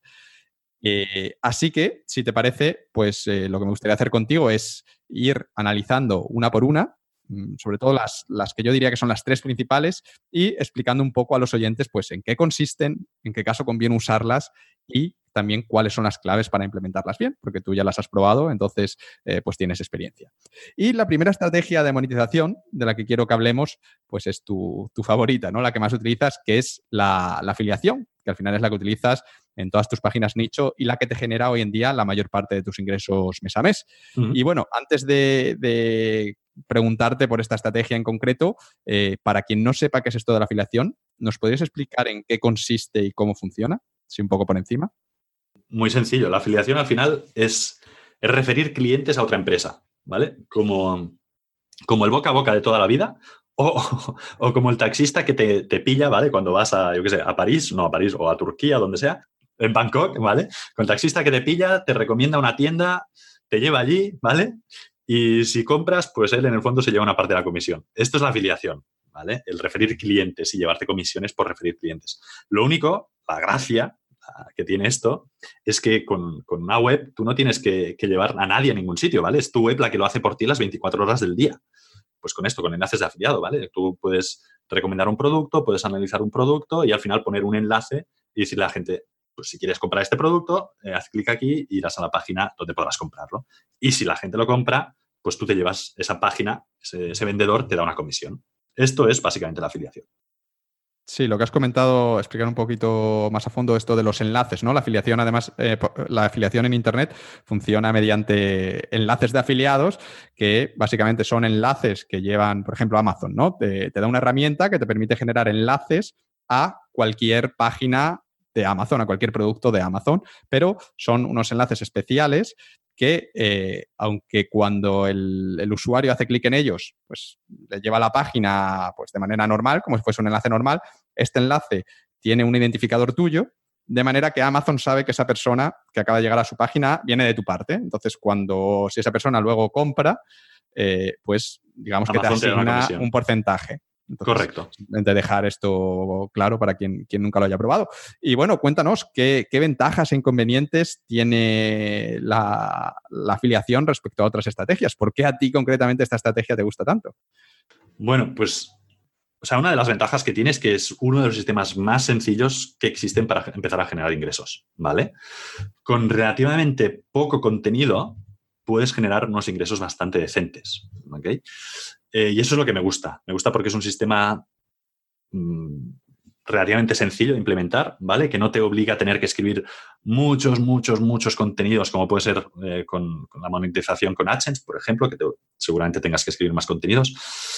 Pero a nivel más, más global, sobre todo me gusta porque no, no tienes jefes ni tienes clientes a los que atender. Tú ganas dinero, ¿vale? Pero no tienes que dar explicaciones a tus jefes ni, atender a clientes y, eso es para mí es muy positivo. Al final es un negocio tuyo, ¿no? Es como ahí tu, pequeñito negocio que dependes del depende del tráfico que consigas, de los clics que haga la gente y tal, pero no tienes que dar explicaciones a nadie. ¿Vale? Y eso a mí me gusta mucho. en este sentido soy muy, muy autónomo, muy independiente y eso me gusta mucho. En otros tipos de, formas de monetizar, como puede ser eh, el dropshipping incluso, o, los cursos online, allí puedes tener a veces que atender a clientes y todas esas cosas, ¿no?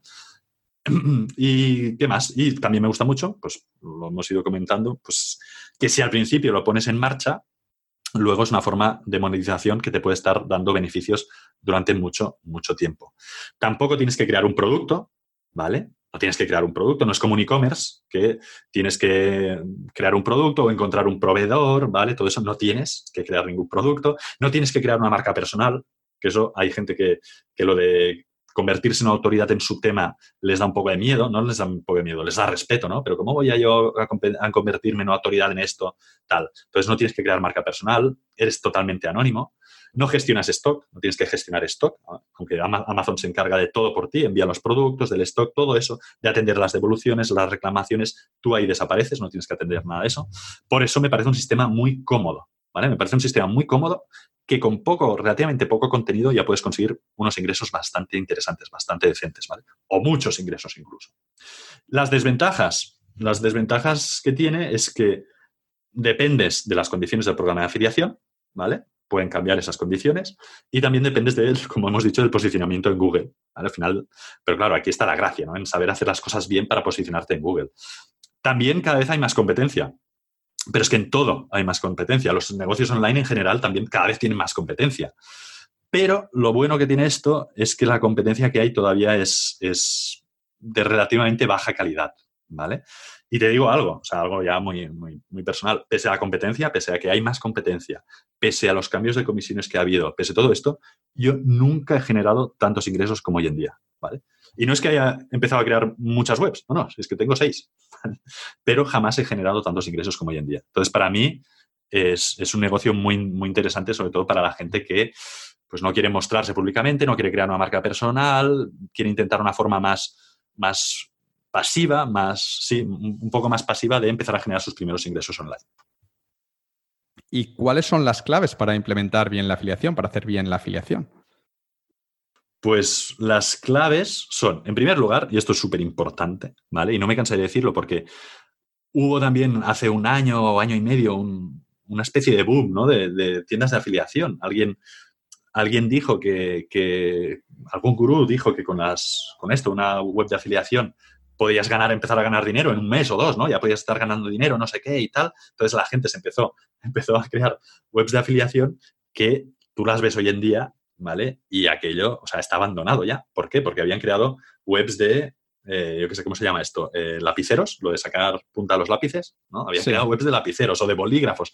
Claro, tú haces el cálculo de lo que te deja la comisión de cada producto de estos que vendes, ¿vale? De cada bolígrafo, que además un boli vale un euro o dos, entonces tú por cada venta de esas te llevabas una miseria, te llevabas cinco céntimos o tres céntimos, ¿vale?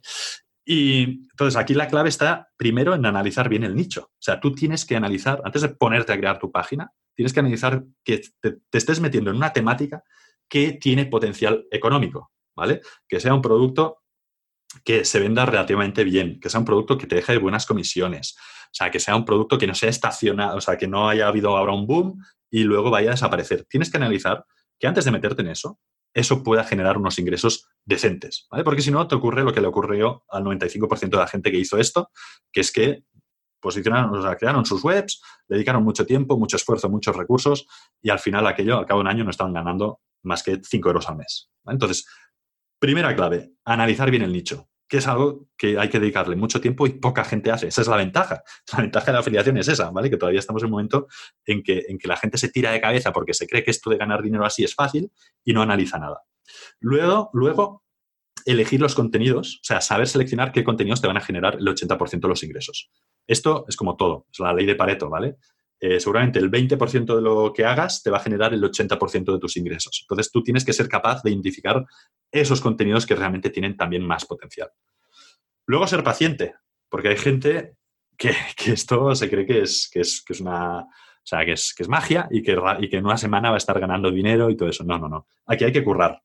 O sea, que hay que currar, hay que posicionar la web. Antes hemos hablado también de unos tiempos y hay que ser paciente, ¿vale? Y que Google empiece a ver que aquello pues es de calidad y que te empiece a posicionar. Y luego, finalmente, otra clave es esto, lo que hemos estado diciendo también hasta ahora, que es tener conocimientos de SEO, ¿vale? Para posicionarla, para que tu web consiga el mayor, la mayor visibilidad y el mayor tráfico posible desde, desde Google. Perfecto. Pues, eh, Pau, quería preguntarte por el tema de la afiliación. Eh, llevamos hablando un rato de afiliación, lo hemos mencionado varias veces en la entrevista, y mm, siempre hemos hablado de, Amazon, ¿no? De afiliados, programa de afiliados de Amazon. Y de hecho, pues eh, tú es el tipo de afiliación que más utilizas en tus webs, ¿no? Sueles recomendar productos que se venden en Amazon. Y quiero preguntarte que por qué te gusta tanto este Amazon concretamente y no, yo qué sé, promocionas productos del corte inglés o, o algo así que seguramente también tenga programa de afiliados, ¿no? Pues eh, sí, no, iba a hacer una broma, pero mejor me la guardo. No, no. Mira, el, programa de afiliados de Amazon es muy fácil. Es que es muy sencillo, ¿vale? O sea, yo he visto otros programas de afiliación que son como complejos, ¿vale? En general me gusta mucho la sencillez, la sencillez de Amazon. También Amazon tiene un catálogo de productos gigantesco, o sea, lo puedes encontrar todo allí, por lo tanto, tú asociándote a Amazon ya tienes eh, todas las posibilidades para crear todas las páginas web de afiliación que quieras, porque todos los productos, la mayoría de los productos están allí, ¿vale?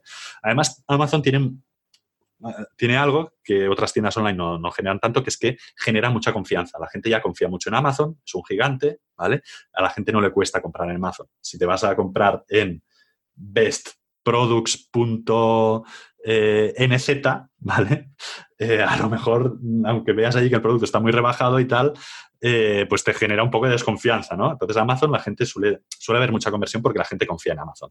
Y además Amazon tiene mucha venta cruzada. O sea, la gente entra para comprar algo, Amazon te lía allí mostrándote cosas que otros sus compradores han comprado o que gente con tus mismos gustos le puede interesar, no sé qué, te lía y terminas comprando lo que ibas a comprar y tres cosas más, ¿vale?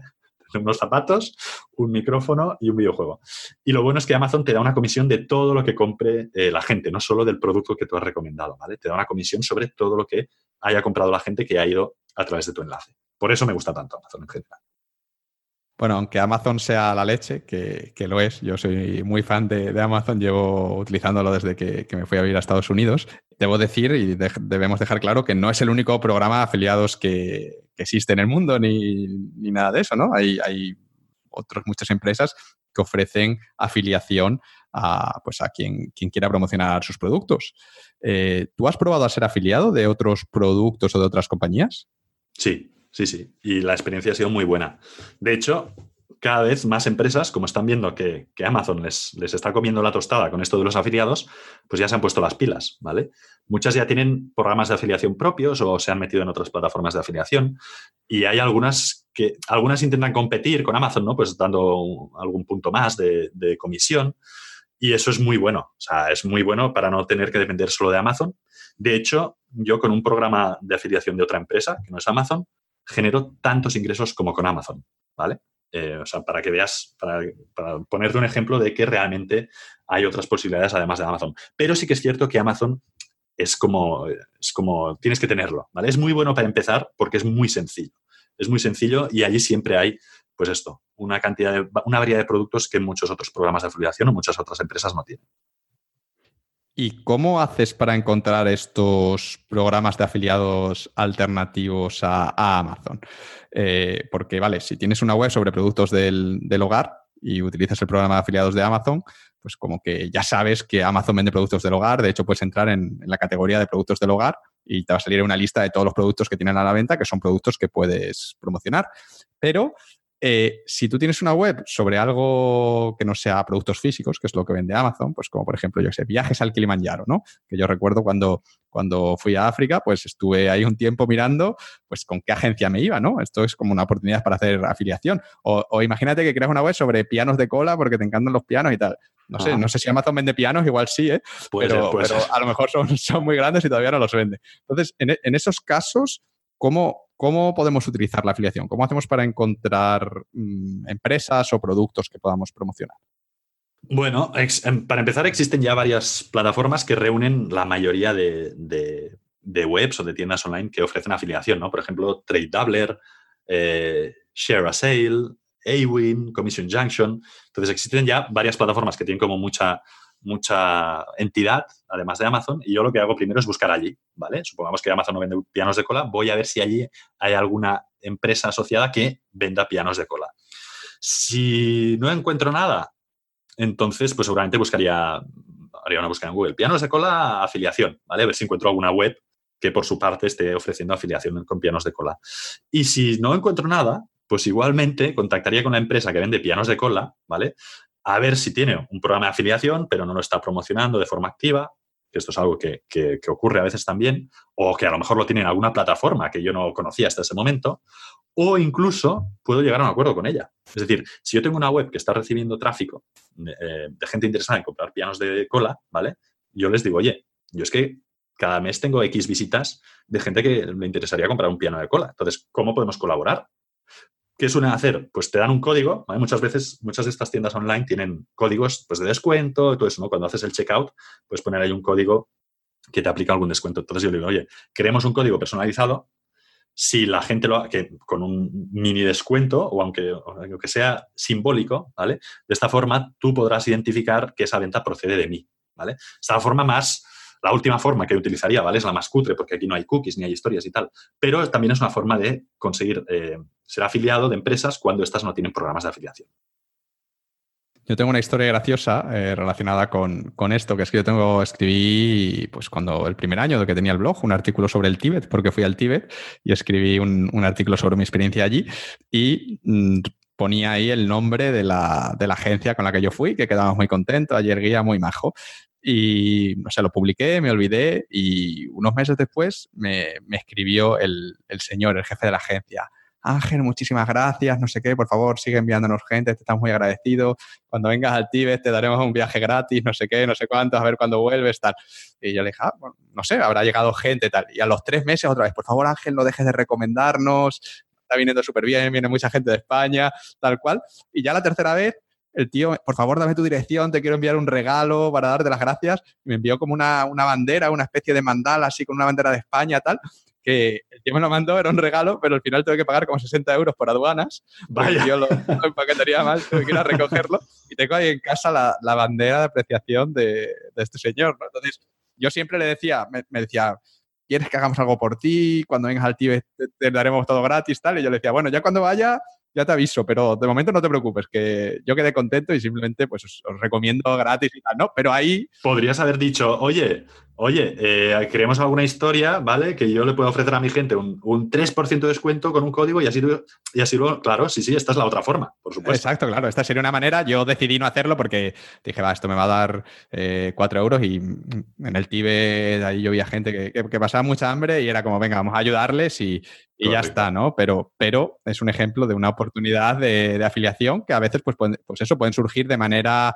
un poco orgánica, ¿no? De que tú has escrito un artículo, sin darte cuenta, te empiezas a recibir correos con gente preguntándote cosas sobre un tema y dices, bueno, pues igual aquí pues puedo sacarle partido, ¿no? Además de esto, quería destacar que también es posible el hacer afiliación con productos digitales, que ahora hemos, claro, hemos hablando de Amazon y demás, pero con productos digitales, pues, pues bueno, nuestros cursos, tú y yo con nuestros cursos hacemos afiliación, es decir, damos la oportunidad a la gente, por ejemplo, yo tengo el curso Idea tu Blog y pago a la gente un 50% del precio del, del, curso. De hecho, el afiliado se lleva más que yo porque yo de mi 50% tengo que descortar la comisión de Stripe o de, o de PayPal, ¿no? Entonces, que no es poca, que no es poca. Que no es poca. Entonces, eso también es una buena oportunidad eh, porque las comisiones son mucho más altas que los productos físicos porque el margen es, mucho más alto, ¿no? En un producto físico, pues Amazon que te paga un 5% o un 3%. Un 5, un 7, un 10, depende. Sí, un 10% dependiendo de la categoría de producto, pero en los productos digitales, pues las, los porcentajes que se manejan suelen estar alrededor del 50%. Entonces, si hay un curso sobre tu temática que tú conoces y que es bueno, yo creo que esto es lo, más importante, que, la gente no, no, recomiende basura, porque realmente estás poniendo tu reputación sobre la mesa, siempre hay que recomendar cosas que tú comprarías o que tú recomendarías a tu mejor amigo, pues si hay un curso con esas características relacionado con la temática de tu blog o de tu web, pues eh, puedes mirar si tiene programa de afiliación y eh, recomendarlo, porque también, es decir, no, no es solo un modelo de, de negocio, una forma de monetización aplicable a páginas nichos, sino aplicable a cualquier tipo de, web y de blogs, negocios de, todo tipo. Sí, sí, al final es recomendar, es referir clientes, recomendar cosas, ya sean productos o cursos, y referir clientes y llevarte una comisión por eso, efectivamente. Vale, pues eh, hemos cubierto la, afiliación ya con esto y eh, el segundo, la segunda estrategia de monetización de la que quiero hablar contigo es la, la publicidad. ¿Te importaría, como hiciste antes con la afiliación, explicarnos brevemente cómo funciona esto de monetizar una web con publicidad? Bueno, monetizar una web es muy parecido a, la afiliación, ¿vale? En el sentido en que tú en tus contenidos pones anuncios, ¿vale? Puedes ponerlos con AdSense. AdSense es la plataforma más conocida, más utilizada para poner publicidad, porque básicamente te automatiza la publicidad. Es decir, eh, AdSense lo que hace es muestra un anuncio distinto a cada usuario ¿vale? Según las necesidades de ese usuario, ¿vale? Porque Google sabe el historial de búsquedas de ese usuario, sabe lo que ha mirado antes, sabe si se ha metido en Amazon para comprar no sé qué y no lo ha terminado comprando. Entonces, tú puedes implementar esa publicidad en tu contenido para que muestren anuncios personalizados con AdSense, ¿vale? Este sería el modelo más, más, más habitual. Entonces, la publicidad básicamente es monetizar, o sea, ganar dinero mostrando anuncios en tu página web que pueden ser anuncios muy eh, relevantes con tu audiencia, ¿vale? O pueden ser anuncios de lo que te dé la gana, ¿vale? Si son de AdSense seguramente serán relevantes, pero a veces pues hay gente que te dice, oye, yo te pago, no sé, 200 euros al mes si pones un banner de no sé qué en este contenido, ¿vale? Para que la gente lo vea. Y básicamente puedes ganar dinero de dos formas, o por lo que sería impresión, ¿vale? Es decir, si yo en, esa, en ese contenido tengo mil visitas al mes, ¿vale? Eh, ese anuncio se verá mil veces al mes. Entonces yo te cobro por la cantidad de veces que se ve ese anuncio. ¿vale? Si se ve más, pues gano más dinero. ¿vale? Y luego hay el otro modelo que es el, CPC, que esto es básicamente el pay per click. ¿vale? Cuando alguien hace clic en ese anuncio, tú cobras un dinero. ¿vale? Porque estás enviando tráfico hacia el anunciante. Es un modelo muy parecido a la afiliación, como ves. Mm, las diferencias, la diferencia suele ser en que en la afiliación, para que ganar dinero, la gente tiene que comprar. Además de hacer clic, tiene que comprar. Y tú te llevas una comisión cuando eh, esa persona compra. Y en los anuncios en general no. En general o solo tienen que ver el anuncio o tienen que hacer clic en ello independientemente de que después compren o no. También es cierto que la afiliación paga más. ¿Vale? O sea, con afiliación ganas más dinero. Por, por cada clic puedes ganar, es muy variable según, según la... Esto depende de la temática de tu página web, pues los anuncios te pagarán más dinero o te pagarán menos dinero, ¿no? Si es un anuncio, si tienes una página web sobre, masters, ¿vale? MBAs, ¿ok? Y pones, claro, un MBA, es carísimo. Entonces, las empresas que vendan MBAs, eh, por cada cliente, pues a lo mejor ganan 20.000 euros, pues podrán pagarte más dinero por poner publicidad en tu página web. Em, el, problema es esto, que generalmente con, los anuncios necesitas más tráfico. A no ser que este es un nicho súper donde el, coste por clic, donde te paguen mucho los anunciantes por cada clic que hagan, ¿vale? Que hagan los, lectores, que suelen ser, ya te digo, temas de finanzas, temas de seguros, temas de estudios superiores, etcétera. A no ser que estés en estos nichos que están muy competidos, vas a necesitar una buena cantidad de tráfico para generar muchos ingresos. Porque a lo mejor por cada clic, si estás, no sé, según que, no sé, en videojuegos o no sé qué, a lo mejor por cada clic te pagan 5 céntimos. ¿Vale? Entonces, la afiliación es básicamente es esto. Poner anuncios en tu web y ganar dinero cuando alguien o bien ve ese anuncio o bien hace clic en el anuncio de tu página web. ¿Y cuál ha sido tu experiencia con la Publi? ¿Te ha ido bien? me ha ido peor que con la afiliación, ¿vale? Me ha ido peor con la afiliación. También he empezado he empezado más tarde con, la, con AdSense, básicamente yo utilizo AdSense, ¿vale? Que es, que es lo que utiliza todo el mundo porque es lo cómodo, súper cómodo. Al final solo tienes que poner un código en tu página web, ¿vale? Y, Google, el sistema de AdSense de Google se ocupa de todo el resto, de personalizar los anuncios, etc. Entonces yo uso AdSense en varios proyectos, incluso a veces combino AdSense con afiliación, ¿vale? Pero insisto, aunque gano dinero con AdSense y es una cantidad interesante, no se acerca a lo que estoy generando con afiliación. También es cierto que son proyectos que todavía están, tienen, tienen que crecer y tengo que generar más contenido. Em, en AdSense sí que sueles depender más de la cantidad de, con la publicidad, sueles depender más de la cantidad de contenidos que tengas. Pero sé que hay gente consiguiendo muy buenos resultados con publicidad y es otro negocio, modelo de negocio muy válido. Pero al final ocurre lo mismo que con la afiliación, que es que tienes que asegurarte primero de que eso tiene potencial, ¿vale? Y luego crear los contenidos adecuados. Porque si no, pues a lo mejor hay alguien que se pone a hacer una web de frases ¿vale? Es lo típico, ¿vale? Creas una web de frases porque hay mucha gente buscando frases populares, frases divertidas, frases no sé qué. Creas allí una web de frases con un montón de contenido, tal no sé qué, y luego ganas cuatro euros porque el clic que te pagan, te pagan una miseria por cada clic. Entonces hay que hacer un análisis primero de cuánto dinero voy a poder ganar yo en este nicho y contra qué competencia me voy a tener que enfrentar. ¿Qué ventajas e inconvenientes le ves a la publicidad respecto al resto de estrategias? Vale.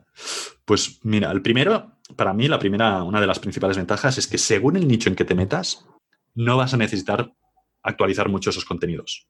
Con la afiliación tienes que, de vez en cuando, ¿vale? De vez en cuando, pues yo a lo mejor lo hago una vez cada seis meses, pero tienes que actualizar los productos que se quedan sin stock, por ejemplo.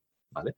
Con publicidad, eh, según el nicho, según las temáticas que trates, si son contenidos como muy informativos, muy generales, ¿no? De cuántos planetas tiene el sistema solar, por decir algo, eso no vas a tener que actualizarlo a no ser que mañana descubran otro planeta, ¿vale? Y, y además hay muchas temáticas que puedes tratar, hay muchas temáticas que tú puedes monetizar cualquier tipo de contenido por Internet. Entonces hay temáticas las que quieras. También es cierto eso, que las más rentables pues suelen estar muy competidas, igual que con la afiliación en el fondo. Y desventajas, desde mi punto de vista, es que para alcanzar facturaciones altas tienes que crear bastante más contenido que con afiliación. Por ponerte un ejemplo, una de mis webs de afiliación genera entre 4 y 5 mil euros mensuales con solo 10 páginas de contenido. Y eso en AdSense, si la monetizara para ganar ese dinero con AdSense, depende del nicho, ¿vale? Pero para ganar ese mismo dinero con AdSense, pues seguramente necesitaría 10 o 20 veces más contenido. Por eso la mayoría de gente que se pone a hacer AdSense paga redactores para que escriban contenidos. ¿eh? Y en afiliación te puedes encargar tú mismo de escribir tus contenidos. Resumen, para ganar mucho dinero con publicidad necesitas muchas visitas como norma general y en afiliación no necesitas tantas visitas ni, tanto contenido. ¿Y en qué tipo de negocios o a qué tipo de personas les conviene utilizar la publicidad para, para monetizar como estrategia de monetización, en base a lo que nos has contado? Pues yo te diría que, en una situación bastante parecida a la afiliación, ¿vale? Con afiliación, pues es, gente que no quiere, no quiere, o sea, que tiene interés en adentrarse en el mundo online, ¿vale? Pero no tiene claro qué quiere hacer todavía, pero no quiere tener jefes ni clientes, ¿vale? O, que quiere tener un colchón, una fuente de ingresos pasivos antes de dejar eh, su trabajo, por ejemplo, que yo es lo que hice. Yo quería cuando empecé con esto de la afiliación, lo empecé haciendo porque quería empezar un proyecto más personal, ¿vale? Más relacionado con la inteligencia social, que es una de mis grandes pasiones, pero no quería verme en la tesitura de, haber renunciado de golpe a, un sueldo en una multinacional. Así que construí esa web de afiliación y cuando ya me generó un sueldo entero, pues entonces eh, dejé la empresa. Y con la publicidad, más o menos lo mismo.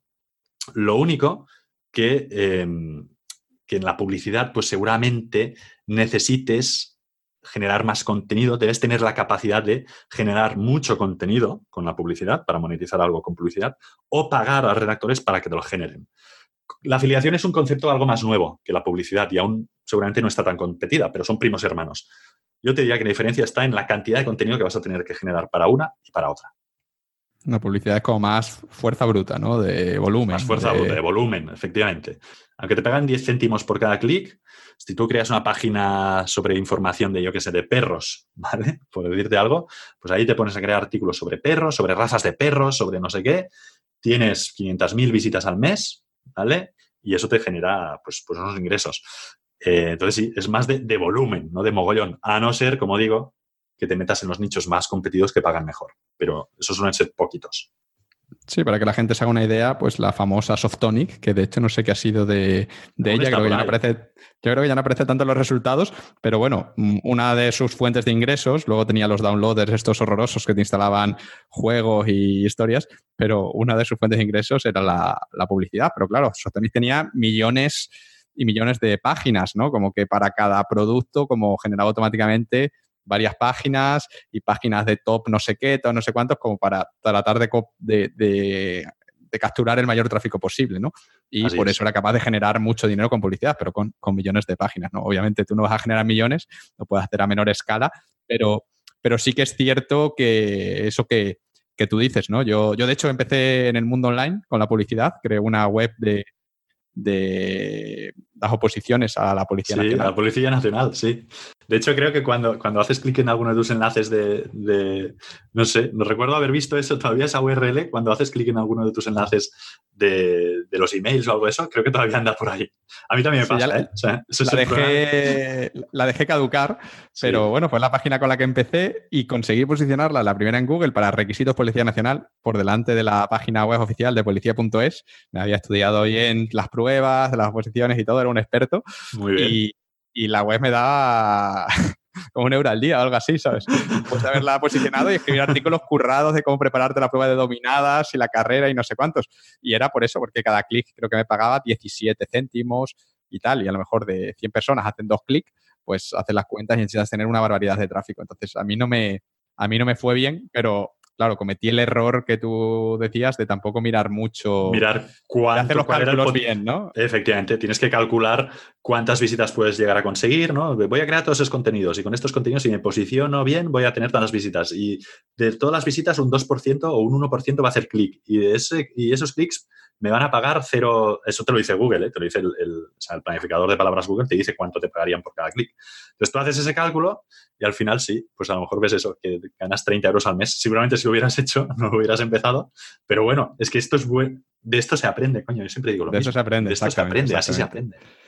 Y además de esto que has dicho de, de, hacer los deberes antes de montar la web y hacer tus cálculos y planificar un poquito de qué va a ir esa web y si, si puede ser rentable, ¿hay alguna otra clave que quieras añadir sobre cómo ejecutar bien esta estrategia de monetización, la publicidad?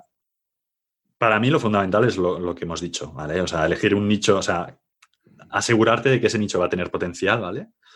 Pero sobre todo después hay que optimizar los anuncios. Ahí, aquí en la publicidad, el arte está en la optimización de los anuncios. O sea, ¿en qué haces tú? ¿Cómo pones los anuncios? ¿De qué forma los pones? ¿De qué tipo los pones? ¿Dónde los pones? Para aumentar el máximo el porcentaje de gente que hace clic. Y ahí hay, hay auténticos expertos en este tema pero básicamente se trata de hacer experimentos, ¿vale? Tú haces experimentos, pues ahora voy a poner un anuncio de texto eh, después del primer párrafo, o voy a poner un anuncio de enlaces justo después del título. O sea, hay muchos tipos de, anuncios, ¿vale? Hay anuncios que muestran enlaces, hay anuncios que muestran imágenes, hay anuncios que muestran solo texto, hay anuncios rectangulares, cuadrados, más grandes, más pequeños, adaptables. Hay 50.000 tipos de anuncios con, con AdSense en este caso, y la gracia aquí está en experimentar hacer experimentos para ver dónde los pones y cómo los pones para que en lugar de un 1% de gente que haga clic, pues haga clic en ellos un 5%, por decirte algo, ¿vale? Entonces, ahí es, porque claro, haciendo esto, multiplicas por, ciento, por 5 tus ingresos, ¿vale? Si optimizas eh, los clics que hace la gente. Entonces, después de tener una web con tráfico, con anuncios, el siguiente paso es este, eh, optimizar el CTR, que se llama el click-through rate de tus anuncios. Sí, aquí hay mil experimentos que puedes hacer porque AdSense te proporciona un montón de, de, tamaños diferentes de anuncios. Luego puedes optimizar en el móvil, ponerlos que sean diferentes que, que en el PC, etcétera, etcétera. Es que te puedes pasar ahí la vida. Te puedes pasar la vida para, sí, sí. para optimizarlo. Sí, sí. Genial. Pues bueno, creo que con esto hemos cubierto bastante bien la publi. Y el, la tercera estrategia de monetización sobre la que quiero hablar contigo, ya, ya la última, es los infoproductos, los, los, cursos online, que bueno, también pueden ser eh, ebooks o, otro tipo de, productos. Y bueno, como, como he hecho con las otras formas de monetización, te quiero pedir, Pau, que nos expliques brevemente qué es un infoproducto y, y cómo funciona, cómo se gana dinero con, con él. Mm. La, a ver, la palabra infoproducto, que es, se ha puesto así como, como de moda, ¿no? En general se usa para referirse a a un curso online, ¿vale? Que es también hay los ebooks, como dices, pero yo lo que veo es que la gente sobre todo lo utiliza para referirse a, a, un curso online. Esto puede ser un curso de formación online, ¿vale? Que ya puede estar pregrabado, con lo cual es un ingreso bastante pasivo. Tú tienes ese, un curso pregrabado, lo ofreces a tus lectores, lo ofreces a tu lista de suscriptores. Si lo compran, tienen acceso a él.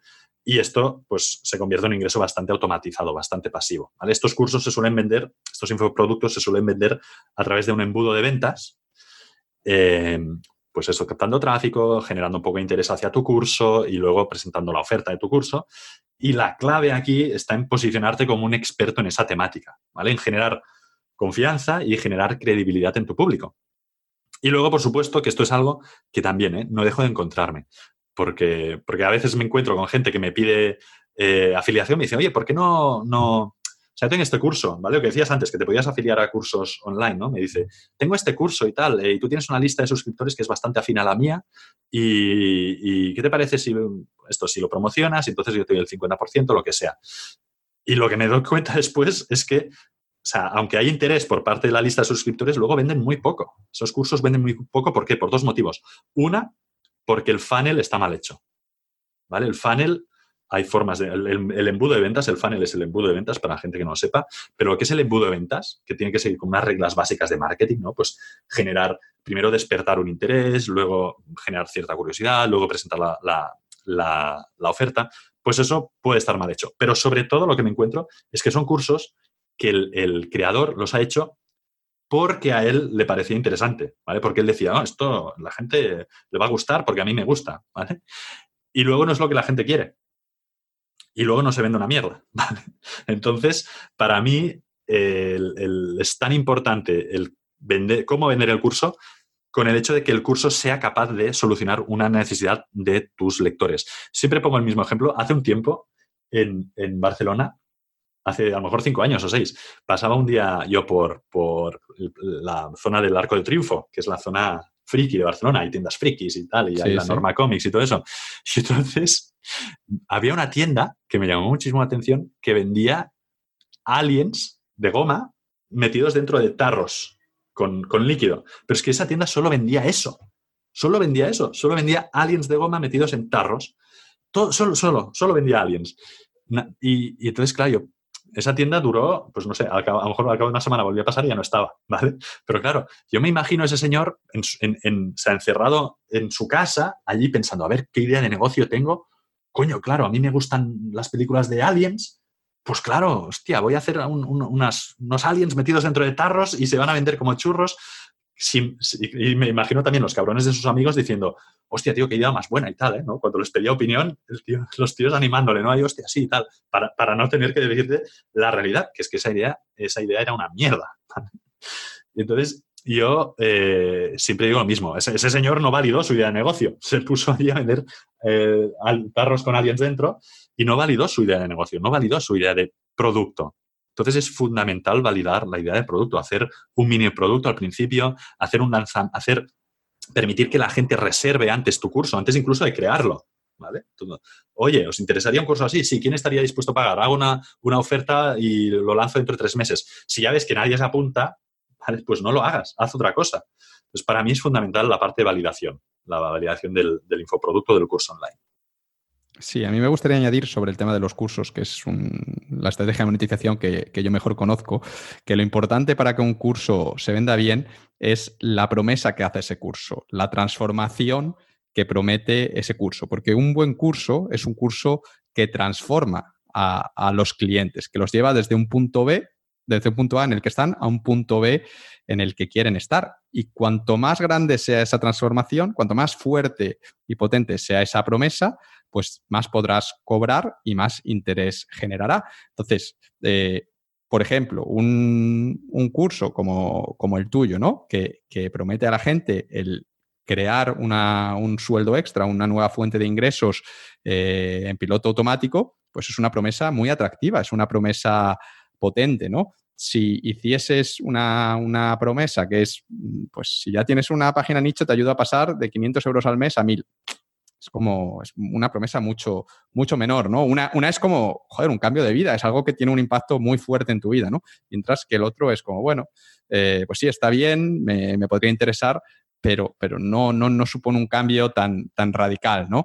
Obviamente tienes que hacer una promesa que sea realista. Realista, claro. Porque, a ver, al, al, final puedes hacer una promesa que sea mentira, pues los famosos suplementos estos de pierde 20 kilos en una semana con estas vallas exóticas de, Brasil, ¿no? Esto es mentira, pero la gente lo compra, ¿por qué? Porque la promesa es muy fuerte, ¿no? Obviamente tienes que, ver que es realista y que no antes de, hacer la compra, pero mm, la clave en un, curso es, la promesa. Es la promesa, sí, pero al final es, es lo que tú decías, es la transformación. La promesa tiene que ser realista, o sea, si no, estamos engañando a la gente. ¿Vale? Y, ya Internet, ya todo esto ya tiene bastante mala fama como para que haya más encima, echemos más leña al fuego, ¿vale? También te digo que la gente no es tonta, o sea, la gente ya sabe más o menos de qué va la historia, entonces rápidamente puede ver si, si aquello, pues va en serio, si realmente hay alguien detrás que está consiguiendo resultados, ¿no? Porque yo siempre digo lo mismo, es que hay, en Internet hay una cantidad de gente vendiendo cursos de cómo ganar dinero cuando esta gente solo gana dinero vendiendo ese curso para ganar dinero, ¿vale? Entonces hay que ir con cuidado con esto. Pero la parte importante para mí es lo que has dicho tú de la transformación. para vender, este, pero al final es, marketing básico. Es decir, tú quieres vender un BMW, ¿vale? Y si tú compras un BMW, te sentarás en un asiento, tendrás un volante en tus manos y tendrás tres pedales o dos si es un coche automático, ¿vale? Pero lo que es la experiencia de estar dentro del coche será muy parecida a estar en, otro coche cualquiera. Pero BMW te vende la transformación, te vende lo que vas a sentir por estar dentro de un, BMW, en lo que te vas a convertir por ser un poseedor de un BMW, ¿vale? Luego el resto es muy parecido. Pero es que esto es el marketing, es vender transformaciones en lugar de vender las ruedas, el volante y el asiento. Entonces, ahí es muy importante lo que te dices, ¿no? Pero, pero, por eso hay tantos funnels que están mal hechos, no mal hechos. Bueno, hay, o sea, la gente irá aprendiendo, pero hay funnels que esto no, no, lo, no lo enfocan en este sentido. Sí, ¿no? Porque a lo mejor te centras más en las tácticas de mando tres emails o cinco emails a un webinar de esta manera, de esta otra manera, cuando al final si la oferta falla, si, si la promesa del curso, que va incluso antes que la oferta, falla, pues da igual lo que hagas, que, eso no va, no va a vender. Eh, respecto a, esto de la transformación que comentábamos antes, es muy importante entender que luego eh, el método para conseguir esa transformación es un poco lo de menos. Es decir, yo, yo he promocionado eh, varios buenos productos que todos prometen una transformación similar. He promocionado el curso de, de Javi Pastor de copywriting, que es Vive de escribir en tres, en tres meses. Eh, voy a promocionar tu, curso de, sueldo pasivo, que es eh, crea una página nicho que te genere ingresos pasivos.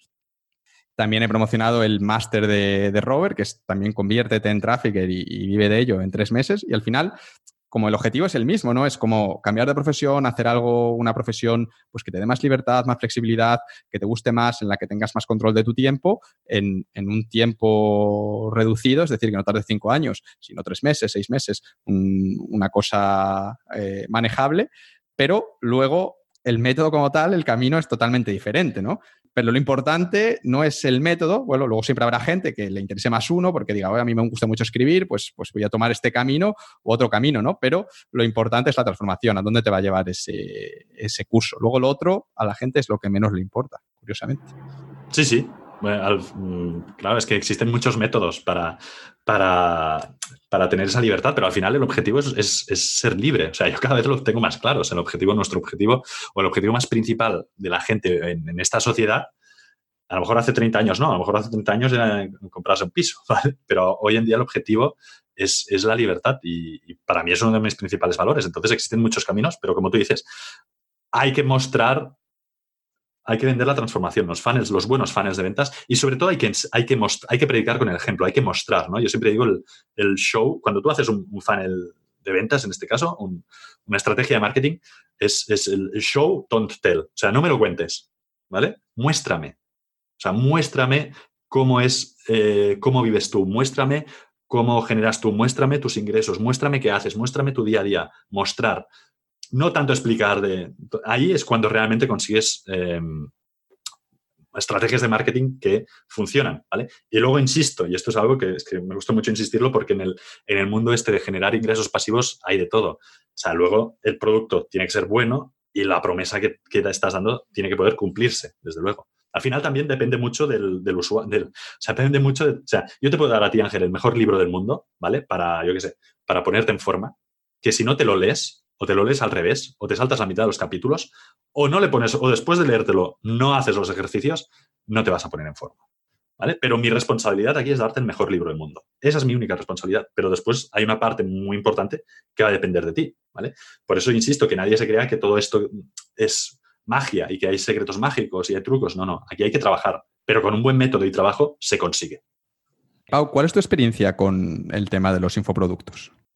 Pues muy buena, yo tengo muy buena, aunque da mucho trabajo, ¿vale? Yo empecé con un, curso online de habilidades sociales y de inteligencia emocional, que este sí que se vende en, piloto automático, como si dijéramos, en Evergreen. Y luego hice el curso, el segundo fue el curso de, sueldo pasivo, que la primera edición se, la primera edición se lanzó en, marzo. La verdad es que la experiencia ha sido muy buena en el sentido de que la, comunidad, que era algo que yo en principio no le daba como muchísima importancia, ¿no? porque yo siempre he sido pues, una persona más introvertida. Me ha gustado mucho. También tengo, que decir que, que, merece la pena, pero en ambos casos la cantidad de horas que le he tenido que dedicar. O sea, en el primer caso me pasé un verano sin vacaciones, ¿vale? Que preparando el curso. Y en este segundo caso, pues me he pasado cuatro meses eh, acostándome realmente a horas intempestivas, incluso los fines de semana, tres, cuatro meses, porque, porque quería hacer algo de calidad. O sea, muy bien, pero, pero no esperaba que fuera a ser tan duro, la verdad. No lo esperaba, no lo esperaba. Entonces, resumiendo, ventajas e inconvenientes de los infoproductos como estrategia de monetización. Bueno, para mí la, principal ventaja es que es algo que seguramente te va a llenar más personalmente que escribir un artículo eh, analizando productos, ¿vale? Eso, para empezar, es algo que te, va a llenar más personalmente.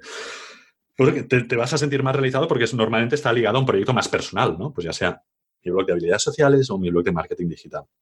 También ventajas. Te genera una, una marca personal y te posiciona como un experto en la materia. Y, eso hay gente que le interesa mucho. Y si es un buen curso además y tienes un buen sistema de, marketing y la gente queda satisfecha, pues también puede generar una cantidad de ingresos muy interesante.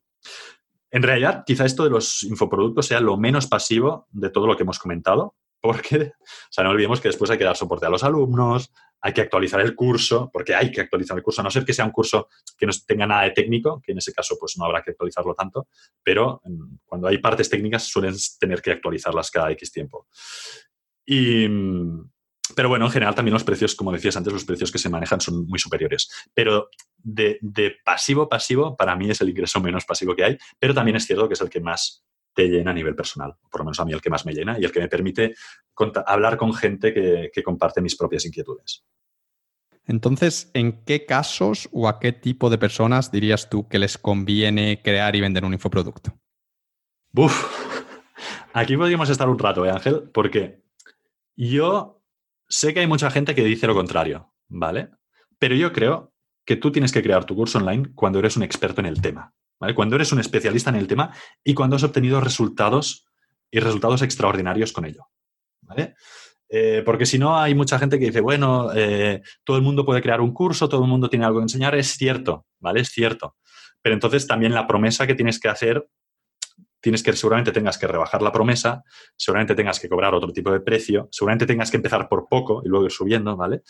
Pero, pero yo creo que hay que, o sea, que para frente a toda la oferta que hay hoy en día, tienes que ser un experto, un especialista en el tema. Y es que Internet, para mí, tiene un problema Internet. Y es que para vender algo, para anunciar tu producto, en Internet no tienes que pasar ningún control. Ninguno. ¿Vale? En publicidad, por televisión, por ejemplo, en televisión, si quieres decir algo sobre un producto, tienes que demostrarlo. O sea, yo no puedo decir que Danacol reduce el colesterol si no tengo un estudio detrás donde ha demostrado que Danacol reduce el colesterol, ¿vale? Tienes que tener estos estudios detrás y además hay un sistema de, control que se llama autocontrol que controla lo que vas a decir. En Internet no. También te digo que creo que va a cambiar. Creo que los tiros van, van a ir por una mayor, una mayor regulación, pero en Internet todo el mundo puede decir lo que quiera y eso está muy bien, pero el problema es que hay gente que dice mentiras, como las fake news, ¿no? Todo el problema que hay con las fake news es por esto, porque no hay una, no hay una regulación, ahora se están metiendo cada vez más con esto. O sea, hay gente que no ha tenido que mostrar nada. Tú puedes vender un curso de ganar dinero con webs de afiliación sin estar ganando un duro con webs de afiliación o ganando muy poco dinero, que es lo que sucede ahora mismo, te puedes encontrar por, por, por ahí, ¿no? O, por ejemplo, es que yo, yo sé, sé, casos de, de personas que han hecho un único viaje de tres meses a Argentina, ¿vale? Se ponen de vacaciones y luego a su vuelta, pues han creado un blog y se han puesto a vender viajes, organización de viajes por Argentina. Entonces, yo creo que hay que ir con cuidado. Esto de los infoproductos creo que se ha pervertido un, poco, ¿vale? Se ha creado esta imagen de que si hay algo solo porque te interese algo ya puedes ganar, crear un curso y ganar dinero con ello y que no tienes que tener una cierta experiencia o, en ese tema para, para, para poder crear tu curso y ganar dinero. Y eso no lo veo ético del todo, ¿vale? Hay gente que opina distinto que yo, pero creo que como todo, cuando hay algo que se utiliza bien, de forma ética, está muy bien. Si se utiliza mm, de forma poco ética, pues no está tan bien. Entonces yo creo que para vender alguna formación por Internet, pues por lo menos deberías ser capaz de demostrar que tú eres un experto en el tema, que tú eres un ejemplo de eso, ¿vale? Y que, que ese sistema funciona si le dedicas, le dedicas esfuerzo. ¿Vale? Yo no, o sea, no sé, es que no, se me pasaría por la cabeza crear un curso, invertir en bolsa si apenas he ganado 300 euros en bolsa en un año, ¿vale? pero hay gente que lo hace, hay gente que crea el curso, o gente que hace una campaña de Facebook Ads que más o menos le sale bien y a la semana ya está creando un curso de cómo hacer Facebook Ads. Así que yo lo que creo es que uno tiene que crear, respondiendo a tu pregunta, creo que tiene que crear su infoproducto, su curso online, si quiere tener cierta visibilidad, si además del dinero quiere el reconocimiento público, porque se va a exponer y esto es algo que a mucha gente le mueve, y si tiene una experiencia de valor y si realmente tiene algo nuevo que aportar. ¿vale? Para aportar lo mismo que el resto, no lo sé. Eh, eso es un poco mi visión. Entonces, como ves, eh, creo, que, creo que para enseñar algo tienes que haberlo o vivido o ser por lo menos un especialista en el tema. Por eso a mí me gusta, o sea, me gusta ver gente que, lo, que, o sea, gente que predica con el ejemplo. Y tú siempre has sido, en este caso, siempre has sido tú una persona que predica muchísimo con el ejemplo, ¿no? Que, has, tenido una transición, has cambiado totalmente tu forma de vivir y predicas, sigues predicando con el ejemplo. Entonces a mí me gusta este tipo, o sea, yo suelo admirar a este tipo de personas, ¿vale? Las que realmente tienen un trasfondo ético, un trasfondo de valores, que luego pueden vender lo que sea. Lo que sea. O sea, relacionado con eso pueden poner el precio que quiera y la gente es libre de comprar o no. Pero yo creo que ahí se está pervirtiendo un poco todo esto de los cursos online. Es mi opinión personal. ¿Tú qué opinas? Es justo lo que queríamos, tu, opinión personal. Eh, bueno, dejaremos mi opinión para otro día porque ya llevamos bastante tiempo hablando de, esto de, infoproductos. Y ya para cerrar este, este bloque, quería preguntarte si quieres añadir alguna clave sobre crear un buen curso o, vender luego ese curso después de haberlo creado para la gente que nos escuche y que esté pensando en tomar este camino, pues que, que lo haga bien. Pues yo creo que las claves para vender un buen curso, ¿vale? Además de todo lo que hemos comentado de la transformación, o sea, en para crear un buen curso la clave es ser práctico. Lo que decía antes. O sea, yo escribí un, libro, me dijeron, me pidieron 50.000 palabras y escribí 100, escribí 100.000, ¿vale? Y el libro era peor con 100.000 palabras que con 50.000, seguramente. A mí me cuesta ser práctico porque ya ves que me enrollo mucho y suelo querer dar mucha información. Pero yo creo que los buenos cursos van al grano. ¿eh? Y la gente no tiene que pensar que porque un curso, porque en un curso haya más contenido es mejor. ¿vale? Ah, tiene que tener el curso, el, contenido justo y necesario. Y que la gente lo vea, lo vea práctico, tenga muy claro que tenga que hacer a continuación, porque si no, se va a agobiar y lo va a abandonar, por muy bueno que sea el curso. Entonces, para mí los mejores cursos han sido aquellos que realmente estaban hechos por un especialista que me, me iba dando, o sea, no, no, me, no me dejaba como perdido de la mano, o sea, que, me, guiaba y me decía cosas muy prácticas en ese sentido, no tanto disertaciones teóricas. Y sé que da miedo al principio, ¿no? Sobre todo con, con, los primeros cursos que uno crea, porque a mí me pasaba. Yo quería que mi curso, el de habilidades sociales, fuera muy bueno y quería meter mucha, mucha, mucha información. Pero la realidad es que todos tenemos poco tiempo. Y que un alumno saque tiempo de algún lado para hacer un curso cuesta. Así que, insisto, tiene que ser algo práctico, tiene que ser algo concreto y tiene que ser algo accionable. Y luego, fundamental, el soporte. ¿vale? Hay que dar muy buen soporte. Es casi tan importante el contenido del curso como el soporte que se dé a continuación. Yo a todo esto, que estoy totalmente de acuerdo, eh, bueno, quiero, quiero, destacar lo que has dicho, ¿no? De, que el mejor curso no es el que más información ofrece, sino, sino que es justo al contrario, ¿no? Porque la gente cuando te paga eh, quiere el camino para ir de A a B, pero no quiere que le digas todos los caminos posibles que podría tomar, eh, ni, que le, se lo hagas lo más difícil posible, ¿no? Quiere lo contrario, quiere que le digas el atajo. Es, dime cómo ir de A a B, dime los pasos que tengo que dar para ir de A a B de la manera más rápida y directa posible. Eso es lo que tiene que hacer tu curso. No, no tienes que incluir toda la información, eso es, eso es un error, porque lo que tú dices, la gente tiene poco tiempo eh, pues una transformación, cuanto más grande sea la transformación, pues más, más trabajo, más esfuerzo le va a costar a las personas, más van a tener que salir de su zona de confort, más obstáculos se pueden encontrar que hagan que tiran la toalla. Entonces, tú se lo tienes que poner lo más fácil posible. Y eso significa hacer contenido directo, accionable, práctico y sobre todo decirles exactamente qué es lo que tienen que hacer. Yo creo que esa es la clave de, un buen curso. Y aparte de eso, yo lo que he aprendido a lo largo de estos, años es que eh, pues conseguir que la gente cambie y haga una de estas transformaciones es, difícil, ¿no?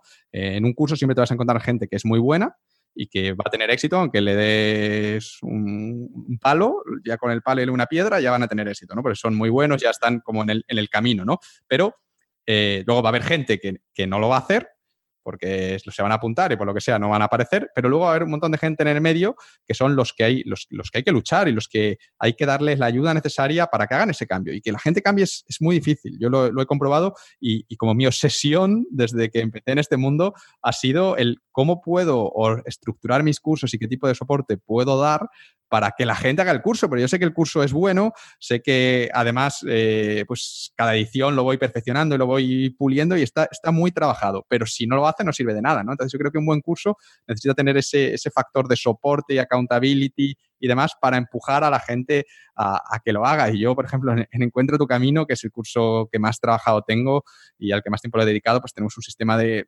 soportes, de corrección de ejercicios, de tutores y tal, y es todo un, un pifostio ahí montado gigante y un montón de dinero que, pongo de mi bolsillo, que es dinero que yo dejo de ganar para que la gente lo haga, porque es que si la gente no hace mi curso, ¿qué sentido tiene el curso? Yo no, no, no, duermo tranquilo por las noches, ¿no? Yo para mí lo cómodo sería vender y que se apunten y no tener que hacer nada. Eso sería lo mejor. Esta persona me da dinero gratis, no me genera soporte, pero, yo no quiero eso, ¿no? Yo, eh, uno de los motivos por el que dejé las páginas nicho precisamente es porque quería hacer algo que me llenase, ¿no? Que pudiese cambiar la vida de la, de la gente, pero yo lo puedo crear, pero si luego no lo utilizan, no sirve de nada, ¿no? Entonces, como que esto es, es, cierto que una parte es eh, responsabilidad de, las personas, es decir, que una persona que no quiere cambiar no la puedes obligar a cambiar, no le puedes meter tu curso por la garganta, esto es así, hay que aceptarlo, a veces es difícil, pero hay que, aceptarlo, pero sí que creo que como creadores de cursos tenemos la responsabilidad de mm, hacer todo lo posible para empujar a la gente a que, a que actúe y consiga esos resultados que tú estás prometiendo. Que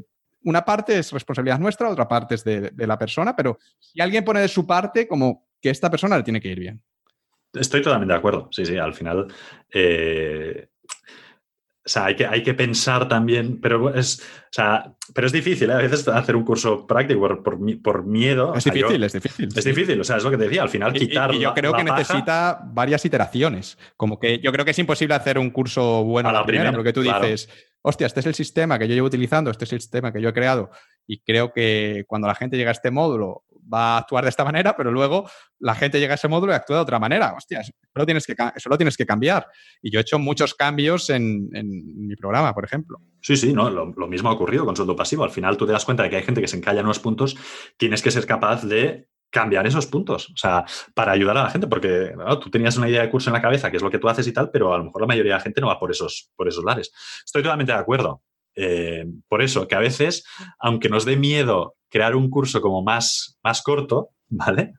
Eh, es lo que teníamos que hacer para ayudar a la gente, no más corto, más directo al grano, ¿vale? Con más ejercicios, con más... Eso es lo que hay que aprender a hacer para crear un buen curso. Y luego, totalmente de acuerdo contigo, y lo he comentado, el soporte. O sea, hay que estar ahí, hay que dar soporte, hay que facilitar que la gente encuentre dudas. También es cierto que hay de todo, ¿eh? O sea, hay gente que, que, que, aunque tenga el soporte no sé qué, pues, o sea, aunque aunque pueda resolver algo ah, escribiendo, haciendo una búsqueda en Google, ¿vale? Hay gente que te lo pregunta. Bueno, también tienes que estar ahí para ese tipo de personas, ¿no? Pero ah, para esas personas hay otras reflexiones que haría en otro momento. Pero también hay que estar ahí para este tipo de personas, ¿no? Porque seguramente que se lo digas tú en lugar de encontrarlo en Google, pues les da como más seguridad. Entonces, sí, el objetivo es que la gente termine el curso, correcto. Genial, pues bueno, yo creo que hemos hablado bastante sobre infoproductos, que se ve que es un tema que tenemos ahora bastante los dos recientes y, nos hemos liado más, más de la cuenta. Eh, últimas preguntas para, para, cerrar todo este pilar de monetización. Eh, bueno, mencionar que estas formas de monetización que hemos hablado eh, se pueden combinar, ¿verdad? Es decir, que no tienes por qué elegir una u otra, sino que puedes eh, pues tener una página nicho en la que tengas, por un lado, publicidad y por otro lado, afiliación, o una página nicho en la que tengas afiliación y también vendas infoproductos, o un blog en el que hagas estas dos cosas. Yo, por ejemplo, publicidad no tengo, pero sí que hago afiliación y infoproductos. Son como mis dos formas principales de, ingresos. Sí, sí, sí, se, se pueden combinar también es cierto que hay que ir con cuidado a veces, ¿vale? ¿Por, qué? Porque, por ejemplo, si hay que hacer cálculos para esto. Si yo tuviera, si tengo una página de afiliación que tiene, o sea, una página que se monetiza con afiliación y publicidad, ¿vale? Y pongo eh, esto, publicidad y afiliación, cuando la gente hace, yo tengo que ser consciente que cuando la gente hace clic en un anuncio, sale de mi página. ¿Vale? Hace clic en un anuncio de AdSense y la gente se va a la página de otra persona, a la página anunciante. Esa, esa persona puede terminar volviendo a mi página o puede que no, ¿vale? Entonces yo tengo que pensar cuán de rentable me es, me resulta que esa persona se vaya a mi página y perder la posibilidad de que esa persona me compre eh, o compre a través de la afiliación o compre un curso online, si quieres, lo que sea, ¿vale? Pero yo tengo que pensar también, o sea, cuando combino este, estos tipos de monetización, tengo que tener una serie de prioridades, porque si yo, cuando la gente, o sea, me sale más rentable que la gente no haga clic en los anuncios de AdSense y que haga clic en los anuncios de afiliado y que haya una probabilidad de que terminen comprando el producto, pues a lo mejor no tengo que poner AdSense, ¿vale? Si me sale igual, si la rentabilidad es parecida, pues los puedo combinar. Pero hay que tener cuidado con esto a veces porque yo veo eh, a menudo blogs eh, pues de desarrollo personal, por decirte algo, ¿vale? Que venden sus cursos, tienen sus, sus cursos online, sus infoproductos, y también han metido AdSense en sus contenidos. Entonces, claro, no lo sé. Eh, es, cada clic es que les da esto, 5 o 10 céntimos, les da muy poco. Yo no sé si es mejor eso o la probabilidad de que haya una, serie de, porcentajes de conversión y que al final puede ser que esa persona termine comprando el curso. Pero tenemos que tener, esa gente tiene que ser consciente de que cuando alguien hace clic en su anuncio, se va a otra página, ¿vale? Entonces, sí que se puede combinar, pero cuidado con combinarlos a lo loco, porque si tú pones un anuncio gigante al principio de tu contenido y ese anuncio te va muy poco, pues lo que vas a hacer es que haya el 10, 5% de gente que pincha allí, pues a lo mejor después no vuelve a tu página web. Entonces, cuidado con esto. Claro, la idea es que sean complementarios. Yo, yo por ejemplo, en, mi caso, vendo un curso que es para ayudarte a decidir qué quieres hacer con tu vida, que es Encuentra tu camino, y un curso de blogging y luego aparte promociono otros cursos que digamos que son caminos concretos para una vez que has decidido qué es lo que quieres y ese es el camino que estás buscando, pues digamos implementar ese camino. Entonces en ningún momento se, canibalizan, como que tiene un sentido. Lo, absurdo sería que además de promocionar este curso, pues promocionarse un curso de otras personas que hacen lo mismo o, así, ¿no? Entonces eso no, no tendría mucho sentido.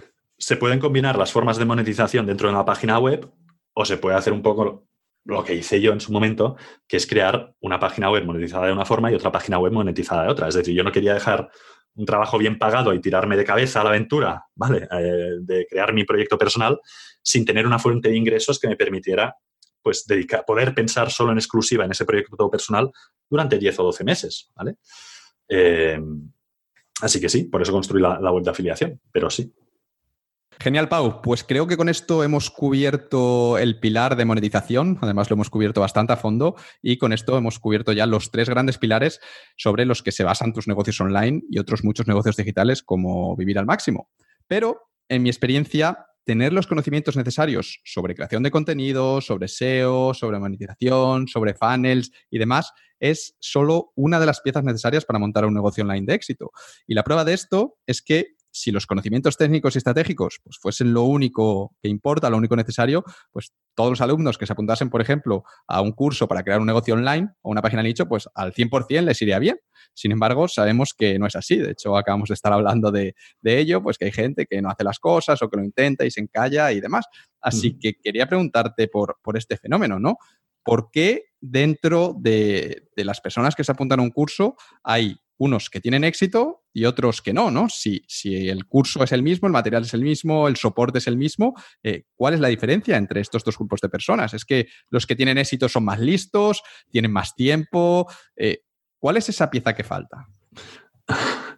Es, la pregunta clave, es el secreto del éxito casi. Eh, pues, prácticamente. Prácticamente, ¿no? Em, hay, muchos factores. Aunque el curso sea el mismo, luego las condiciones de cada persona, el entorno de cada persona, la situación de cada persona puede ser muy distinta.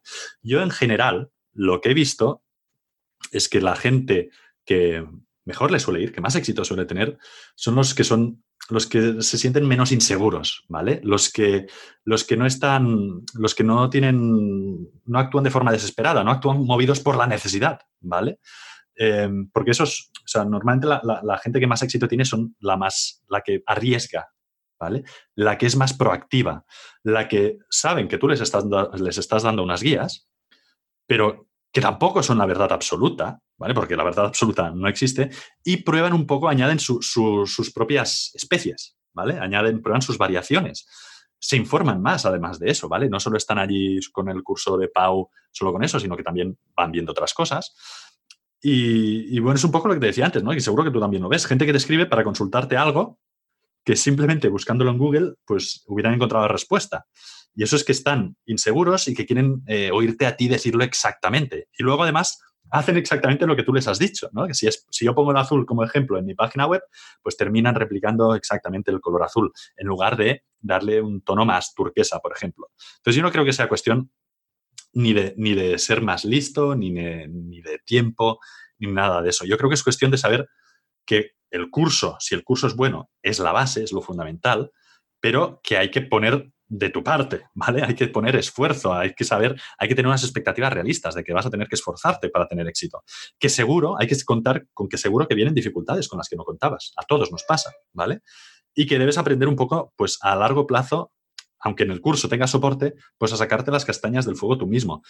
Creo que sobre todo la gente que fracasa es la gente que va con unas expectativas. O sea, para mí el problema está en las expectativas, ¿vale? La gente que va con unas expectativas totalmente distintas a lo que es la realidad. Ya sea por lo que sea, ¿eh? Tú a lo mejor cuando vendes el curso lo dejas muy claro, pero aún así hay gente, piensa que no solo ven eh, tu, propuesta, tu, oferta, no, ven tu curso, ven 50.000 otras cosas y entonces a veces van con unas expectativas, unas expectativas muy reales, ¿vale? Se creen que con poco trabajo, que con poco esfuerzo, que eso va a estar chupado, que les vas a dar la clave, un secreto mágico.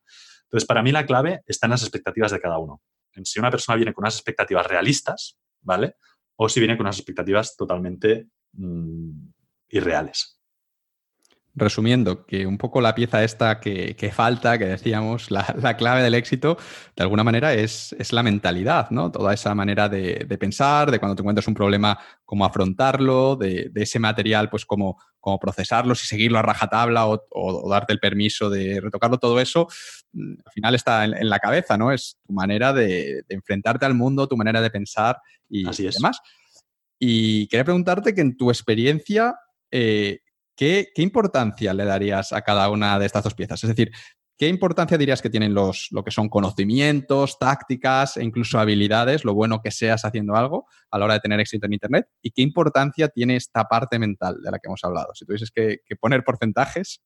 Uf, pues te diría que el 99% es, es la parte mental y el ¿Tanto? 1% muchísimo, claro, muchísimo. Yo te diría que es, que es, que la parte mental es 100 veces más importante que las, las tácticas, porque a lo mejor hace 10 años o 15, ¿vale? Mm, no tanto. La gente que tomó la iniciativa entonces, ¿vale? Había mm, menos, estábamos en un mundo no tan saturado, pues la gente que tomó la iniciativa ganó mucho dinero porque Internet estaban haciendo. Pero hoy en día hay que ser consciente de que en todos lados hay competidores. Y aunque no los haya, seguramente tú los vas a ver, ¿no? Que es algo muy habitual que hacemos, que vemos, siempre vemos más verde el jardín del vecino. Y entonces, para mí, la parte mental está en asumir que vas a tener que hacer frente a todo esto. Y eso, o sea, si no empiezas por eso, me da igual las tácticas. Claro que hay tácticas, claro que funcionan, claro que son, claro que son útiles, claro que hay formas de hacer el SEO, como hemos estado hablando, pues que tienen más probabilidades de tener éxito que otras. Pero si tú, ante la primera adversidad, ¿vale? Ante el primer artículo que no se te posiciona, por poner un ejemplo, ante la primera adversidad te, te vienes abajo, es que ya me da igual que el resto de contenido, de tácticas o todo eso sean buenísimas, es que no vas a seguir. Por eso yo le doy el 99% de la, de la responsabilidad de esto, sin duda. Dentro de la mentalidad, eh, para, que veamos lo importante que es, yo creo que, el primer paso a nivel de mentalidad es, creérselo, ¿no? Que hay gente que a lo mejor se apunta a un curso, pero, pero no se lo cree. Entonces, eh, es que ni, siquiera llega a intentarlo de verdad, ¿no? De yo esto se lo he dicho a, mucha gente que, me escriben con dudas de si apuntarse a un curso o no, y, yo le digo, si realmente te lo crees y vas a confiar en mí y, vas a apostar por ello, apúntate, pero si no, no, porque es que si no, no lo vas a conseguir. Y esto es curioso porque es algo que, en estos años, desde que empecé el blog y que vengo compartiendo mi historia, eh, he visto mucho, ¿no? Eh, que me he encontrado dos tipos de personas. Uno es la gente como tú, ¿no? Que tú, por ejemplo, encontraste mi blog. Leíste mi historia, dijiste, hostia, pues si Ángel ha podido, esto es como una prueba más de que yo también puedo. Así es que voy a ponerme en marcha, voy a ver qué cuenta este chaval, aprovechar los consejos y, tirar para adelante. Pero luego hay gente que, quizás son la, mayoría, ¿no? Que les pasa justo lo contrario, que a lo mejor están escuchando un podcast como este, están ahora pues en el gimnasio caminando y están pensando, Ángel y Pau han podido, pero claro, es que ellos son buenos estudiantes. Recuerdo que Pau fue el mejor de su promoción, no sé qué, no tienen hijos como yo. Además, yo veo que ellos son diestros y yo soy zurdo, así es que en mi caso mm, yo no puedo crear un negocio de éxito. Y quería preguntarte que, por qué crees tú que ocurre esto, ¿Cuál crees tú que es la diferencia entre ambos tipos de personas, entre los que se lo creen y los que no se lo creen? Porque, porque tenemos que partir de esta base, hay que creérselo, si no, no, nada va a funcionar. Sí, hay que creérselo y también no idealizarlo, ¿vale? O sea, hay que creérselo con unas expectativas, como decíamos antes, eh, realistas. Entonces, yo creo que la diferencia está básicamente en dos motivos, ¿vale? El primero y para mí muy evidente, es que hay personas que no lo desean lo suficiente. Nada más. O sea, hay personas que sí querrían conseguirlo, ¿vale? Querrían conseguir el estilo de vida de Ángel o el estilo de vida de Pau, pero no lo, ven, no lo desean lo suficiente. Es, es, lo quieren conseguir, pero como una posibilidad etérea, ¿vale? Y entonces, para no tener que enfrentarse a la, a la posibilidad de que eh, en realidad no lo quieren y en realidad prefieren su, su espantosa rutina diaria, eh, o que son cobardes en este sentido, ¿vale? Que prefieren ahí quedarse en, la, comodidad de lo, conocido, por malo que sea, pues se agarran a esta excusa, ¿vale? Y esta excusa de que no pueden conseguirlo les hace sentir bien momentáneamente. Claro, eso te hace sentir bien. O sea, eso, eh, el, hecho de ponerte una excusa para no tener que enfrentarte a algo, mm, pues dices, pues te sientes bien, ¿vale? Ya no eres un cobarde, ya no eres un, ya no estás eh, atado en, tu zona de confort, tienes una excusa que es Ángel lo puede hacer porque su negocio online es distinto, porque sus condiciones son distintas o lo que sea, pues entonces me siento bien, ¿vale? Me siento culpable. Al final mucha gente se escuda en esto por, para sentirse bien, ¿vale? Y es una forma inconsciente de hacerlo, pero esto, estas excusas te hacen sentir bien momentáneamente. Cuando realmente lo deseas, ¿vale? Cuando realmente lo deseas, entonces vas a por ello. Pero es que hay mucha gente que, que yo veo mucha gente que prueba este curso, prueba aquel, prueba no sé qué, ¿no? y, ves que están buscando como, como el camino fácil, ¿no? A ver si encuentro algo que sea como sorprendente, que sea algo fácil, que no tenga que hacer mucho. Entonces, esto es gente que no lo desea lo suficiente, porque cuando deseas algo lo suficiente, realmente estás dispuesto a poner esfuerzo en ello, ¿vale? Estás dispuesto, a comprometerte. Y el segundo motivo que veo yo es que hay gente, muchas personas o varias personas con un concepto muy negativo de ellos mismos, ¿vale? Que prefieren no ponerse a prueba para evitar la posibilidad de fracasar, ¿vale? Y que, y que ese fracaso precisamente reafirme su visión, que puede ser cierta o puede estar equivocada, pues de que son unos fracasados o unos, unos perdedores, ¿vale? Es gente, lo típico, gente que prefiere la certeza de lo conocido, por malo que sea, a la incerteza de lo desconocido. Y no pasa nada, ¿vale? No pasa nada, insisto, es que no pasa nada. A esa gente que se, pone excusas porque eh, no lo quiere lo suficiente o, porque no quiere abrirse la posibilidad al fracasar, eh, les digo que no pasa nada, de verdad. Yo también me pongo esas excusas para otras cosas. Tú imagínate que cuando si yo hubiera sido joven, joven, ¿vale? Cuando yo no, cuando yo era joven, no cuando hubiera sido, cuando yo era joven, viene Messi y dice que me puede enseñar cómo convertirme en un jugador de fútbol profesional, ¿vale?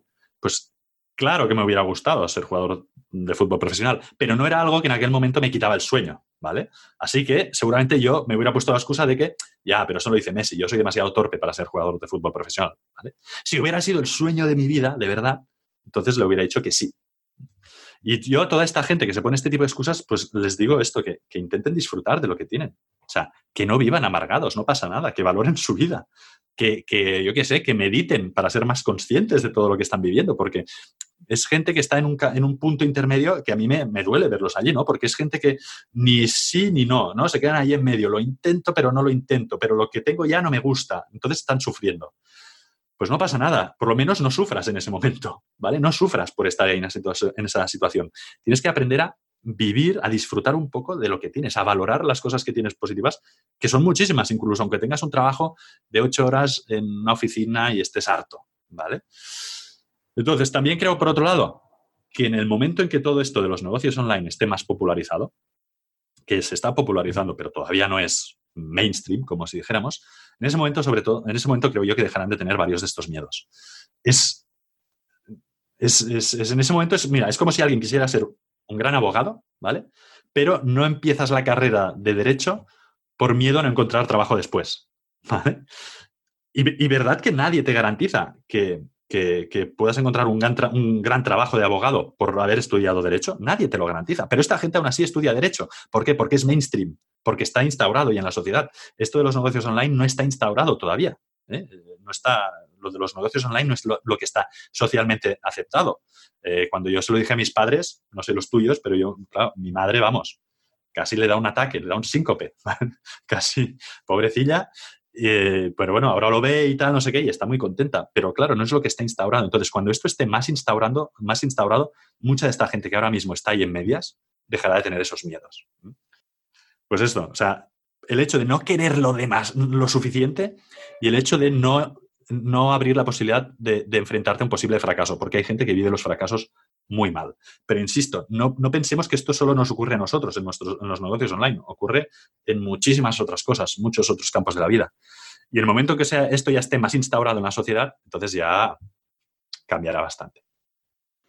Mm, me ha encantado tu respuesta porque me parece muy importante lo que has dicho de, de que no todo el mundo tiene por qué crear un negocio online y, no pasa nada si no pasa nada si no quieres. Es decir, crear un negocio online es difícil, lo llevamos diciendo desde el principio de la entrevista, que nadie se engañe, requiere una serie de sacrificios. No, no un negocio online, sino un negocio de cualquier tipo.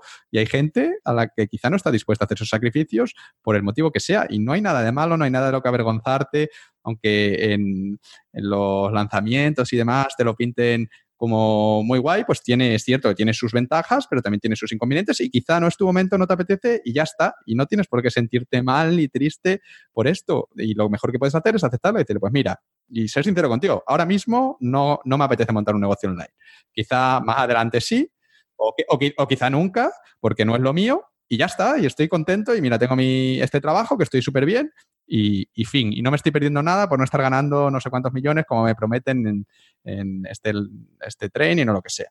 Y, está bien. Entonces esa parte me parece, me parece muy importante. Luego, respecto a lo de, lo de creérselo, creo que fue cuando hablé con Roberto Gamboa, que me gustó mucho su manera de verlo, ¿no? Eh, y esto va más en relacionado con la gente que a lo mejor pues, tiene un autoconcepto que dice, es que yo no voy a ser capaz porque soy mejor que los otros y tal que él decía, decía, yo, yo lo tengo muy claro, yo veo que el mundo, el universo funciona, es como acción-reacción, ¿no? Si yo hago una cosa, ocurren unas consecuencias. Entonces, yo sé que para conseguir X, tener éxito con un negocio online, pues tengo que hacer una serie de, de, cosas. Y si las hago, pues tendré éxito.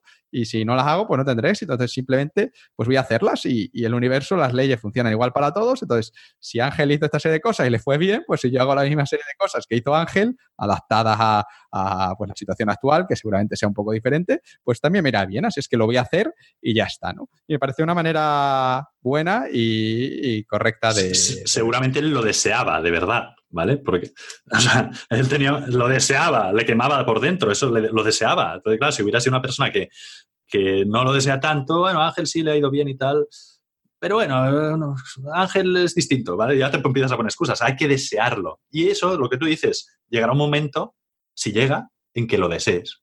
O no llega nunca.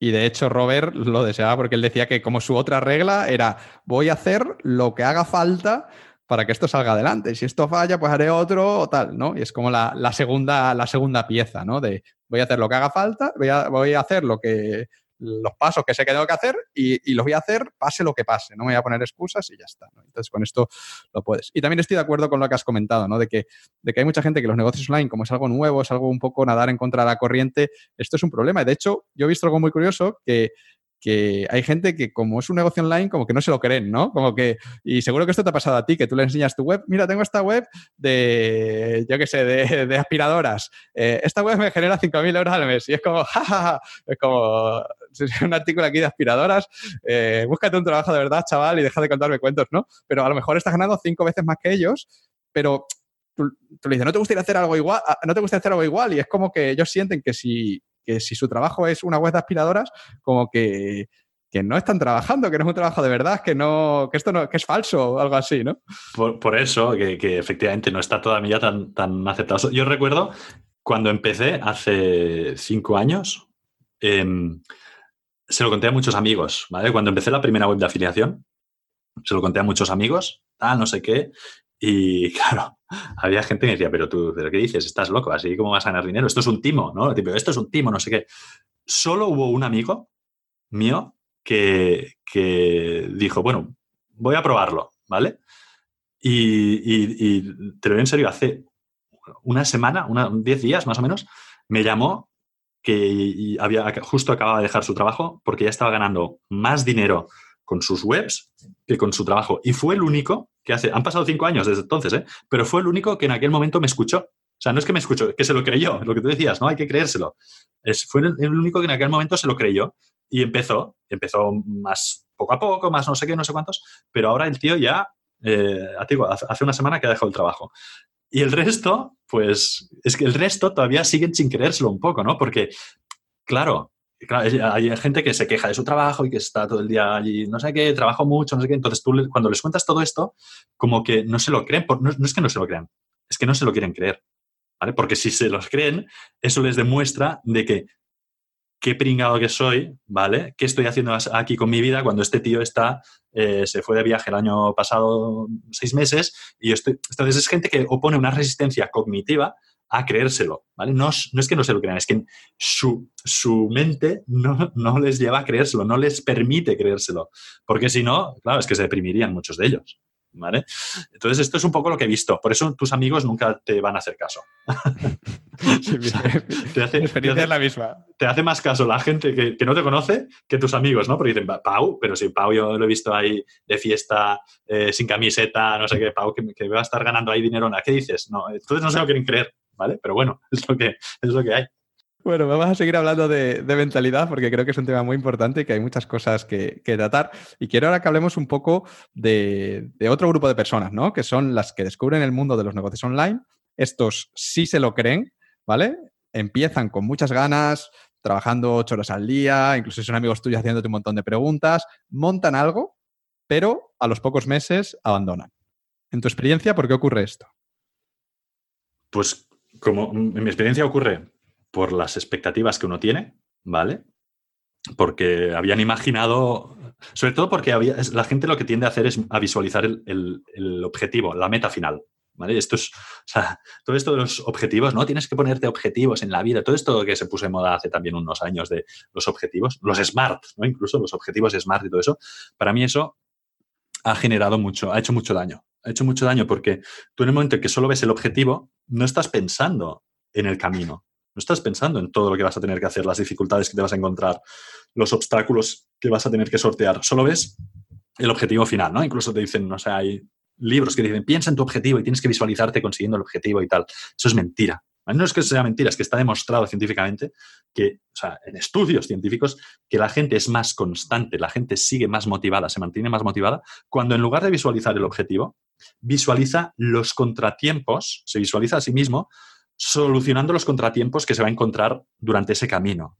Entonces, mucha gente fracasa por ello, porque solo piensa en objetivo, no en ser libre, en el dinero, no sé qué, y no ve que se le va a caer la web, que va a tener que pelearse con el hosting, que va a tener que estar allí tres horas el fin de semana o cuatro escribiendo un artículo. Eso no lo ven. Y eso hay que verlo. ¿Vale? Y, luego, en otro punto es, y creo que ya sabes, conoces mi opinión sobre la la motivación es que la motivación está sobrevalorada. O sea, hay que, hay que aprender a hacer las cosas sin ganas, sin motivación.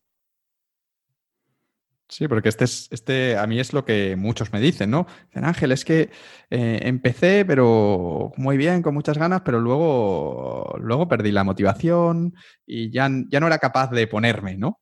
Entonces, eh, en, en, este caso, estas personas que has dicho, mm, esto creo que lo comentamos en la primera entrevista, ¿no? Pero yo creo que es bueno que lo vuelvas a repetir. ¿Por qué, dices que la motivación está sobrevalorada y que incluso no es necesaria? Porque, o sea, la, gente, o sea, la gente ha confundido el orden. La gente cree que tiene que sentirse motivada antes de empezar a hacer algo.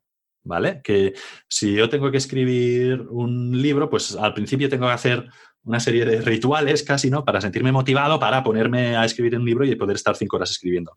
Y eso es totalmente al revés, o sea, el orden es el contrario. La gente que persevera sabe que primero tiene que empezar a hacerlo sin motivación, porque la motivación, la motivación viene después. Yo recuerdo cuando estuve escribiendo el pedazo libro este, eh, cuando me pasé con las 100.000 palabras, o sea, yo recuerdo que tenía ahí una, una deadline, una fecha límite, que tenía que entregar el libro y tal, y eso agobia, eso agobia, por supuesto.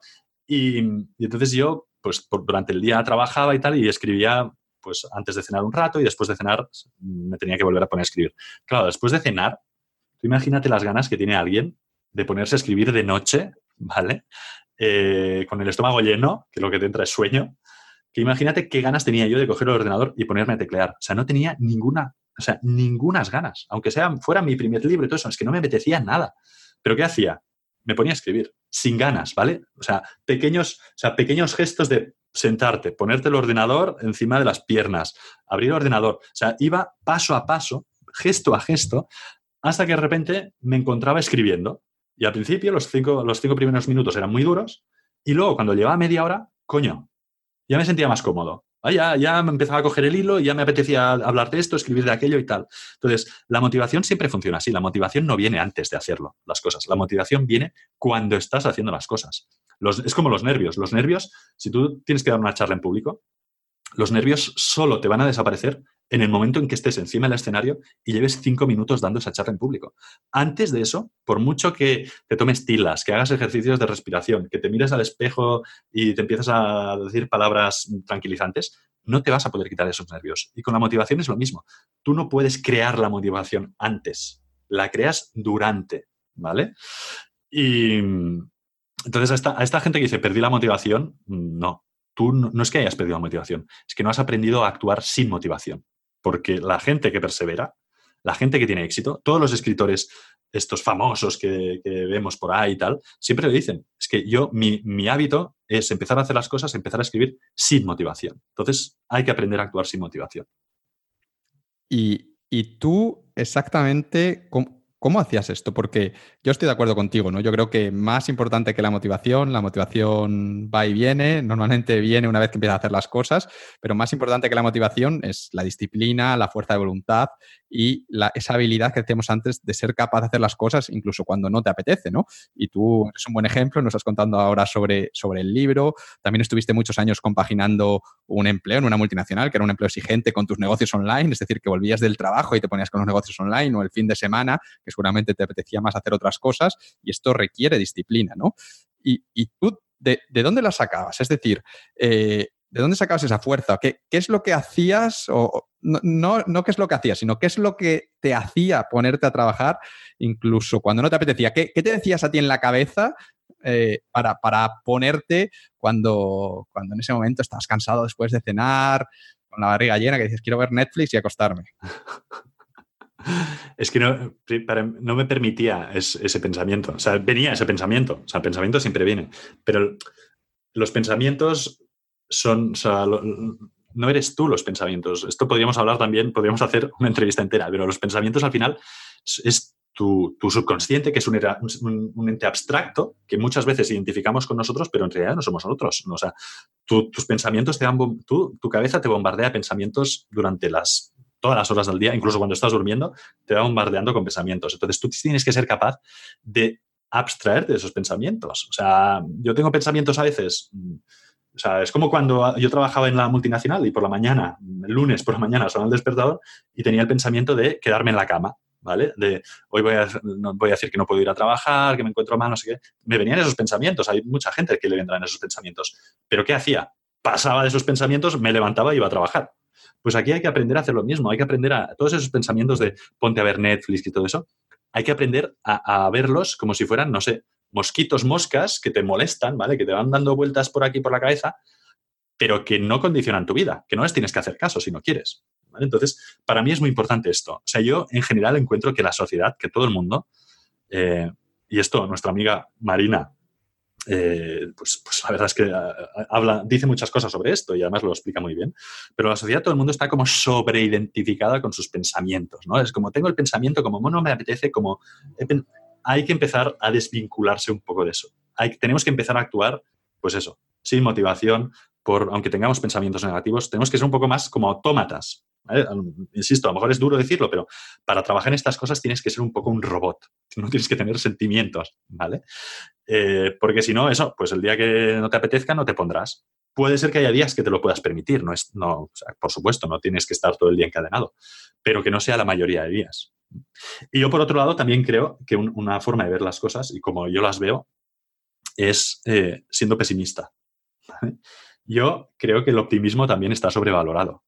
O sea, hay que ser pesimistas en esta vida, Ángel. Tenemos que ser pesimistas. Tenemos que pensar que todo va a ir peor de lo que creemos, que todo va a ser mucho más duro de lo que creemos y que no vamos a conseguir los resultados que esperamos. Porque entonces todo lo que venga va a ser más positivo.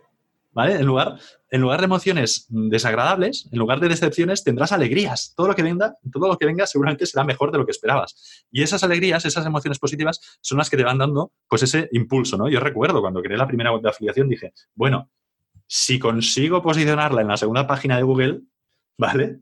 Ya será un éxito. Claro, pues, estuve en la segunda página de Google. Entonces, claro, si mi objetivo hubiera sido al cabo de tres meses tenerla en el número uno, hubiera tirado la toalla. Pero como mis objetivos eran mierdosos y eran súper pesimistas, claro, todo lo que venía era como, hostias, qué guaya, ya he entrado en la primera página, está en la posición 10, ahora en la 8, bueno, si llego a la 5 ya será la leche, coño, ahora está en la, ¿sabes? Está en la cuarta. Entonces, yo creo que el optimismo está muy sobrevalorado y creo que aquí es importante aprender a ser pesimistas, ¿vale? Aprender a ser pesimistas, pero también aprender a que los, nuestros pensamientos y nuestras emociones no nos condicionen, no nos digan cómo tenemos que vivir. Tenemos que saber vivir por nuestros valores, por lo que nosotros queremos. O sea, guiarnos por nuestros valores. Si mi valor o el tuyo es el esfuerzo constante, el de compartir conocimientos, nunca podremos fracasar en ello. Es decir, a lo mejor mi web no se posiciona, pero como uno de mis valores es, es esforzarme, ¿vale? Me he esforzado, lo he, o sea, he luchado, he creado los contenidos, he conseguido enlaces, he hecho no sé qué. Entonces, aunque no se posiciona a primera, si yo soy fiel a mí, si en lugar de marcarme objetivos me marco valores, en los valores nunca voy a poder fracasar. ¿Vale? Los objetivos, el problema de los objetivos y de los objetivos optimistas es que siempre abren la puerta al fracaso. ¿Vale? Siempre, si no los consigues, si los consigues es de puta madre. Eso, por eso la gente te escribe libros de eh, objetivos, eh, conseguir objetivos. Yo me marqué este objetivo súper potente y lo he conseguido. Claro, te habla la gente que los ha conseguido, no te habla todo el mogollón de gente que no los ha conseguido. Entonces, eh, hay que ir con cuidado con los objetivos optimistas porque abren la puerta al fracaso. Los consigues muy bien, pero si no los consigues, es que emocionalmente te pueden generar un problema. Entonces, hay que ser pesimista y no hay que marcarse objetivos, por favor.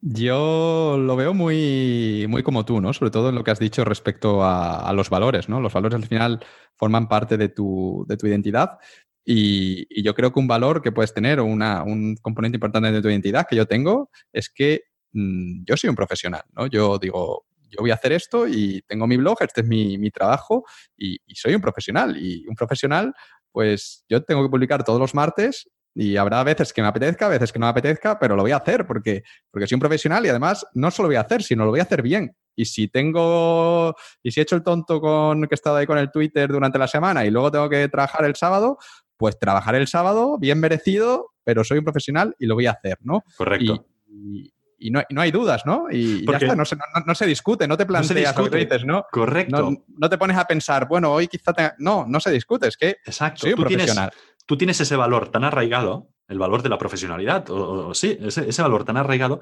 que hace que cuando que omitas todo el resto de pensamientos. ¿Sabes? Claro que te viene el pensamiento de ver Netflix, de ir al cine, de comerte una paella, no, no lo sé. Pero como el valor, los valores suelen prevalecer por sobre todo el resto, ¿vale? Es como lo que tú decías, te define tu identidad. Entonces, como tú tienes ese valor tan arraigado, como es tu identidad, pues seguramente te conviertes como un robot, ¿no? No sé, no sé si te conviertes como un robot, pero a mí a veces me lo han dicho, que para estas cosas o cuando me pongo a trabajar soy como un robot, soy robótico, pero es que efectivamente dejo, o sea, me da igual lo que haya por, aquí, o sea, me pongo a trabajar en ello y ya está, porque me guío por mis valores. Entonces me parece muy interesante esto que comentas, porque es el ejercicio que debemos aprender a hacer, que mucha gente tiene que aprender a hacer. Claro, yo invito a la gente que diga, si quieres montar un negocio, necesitas ser un profesional.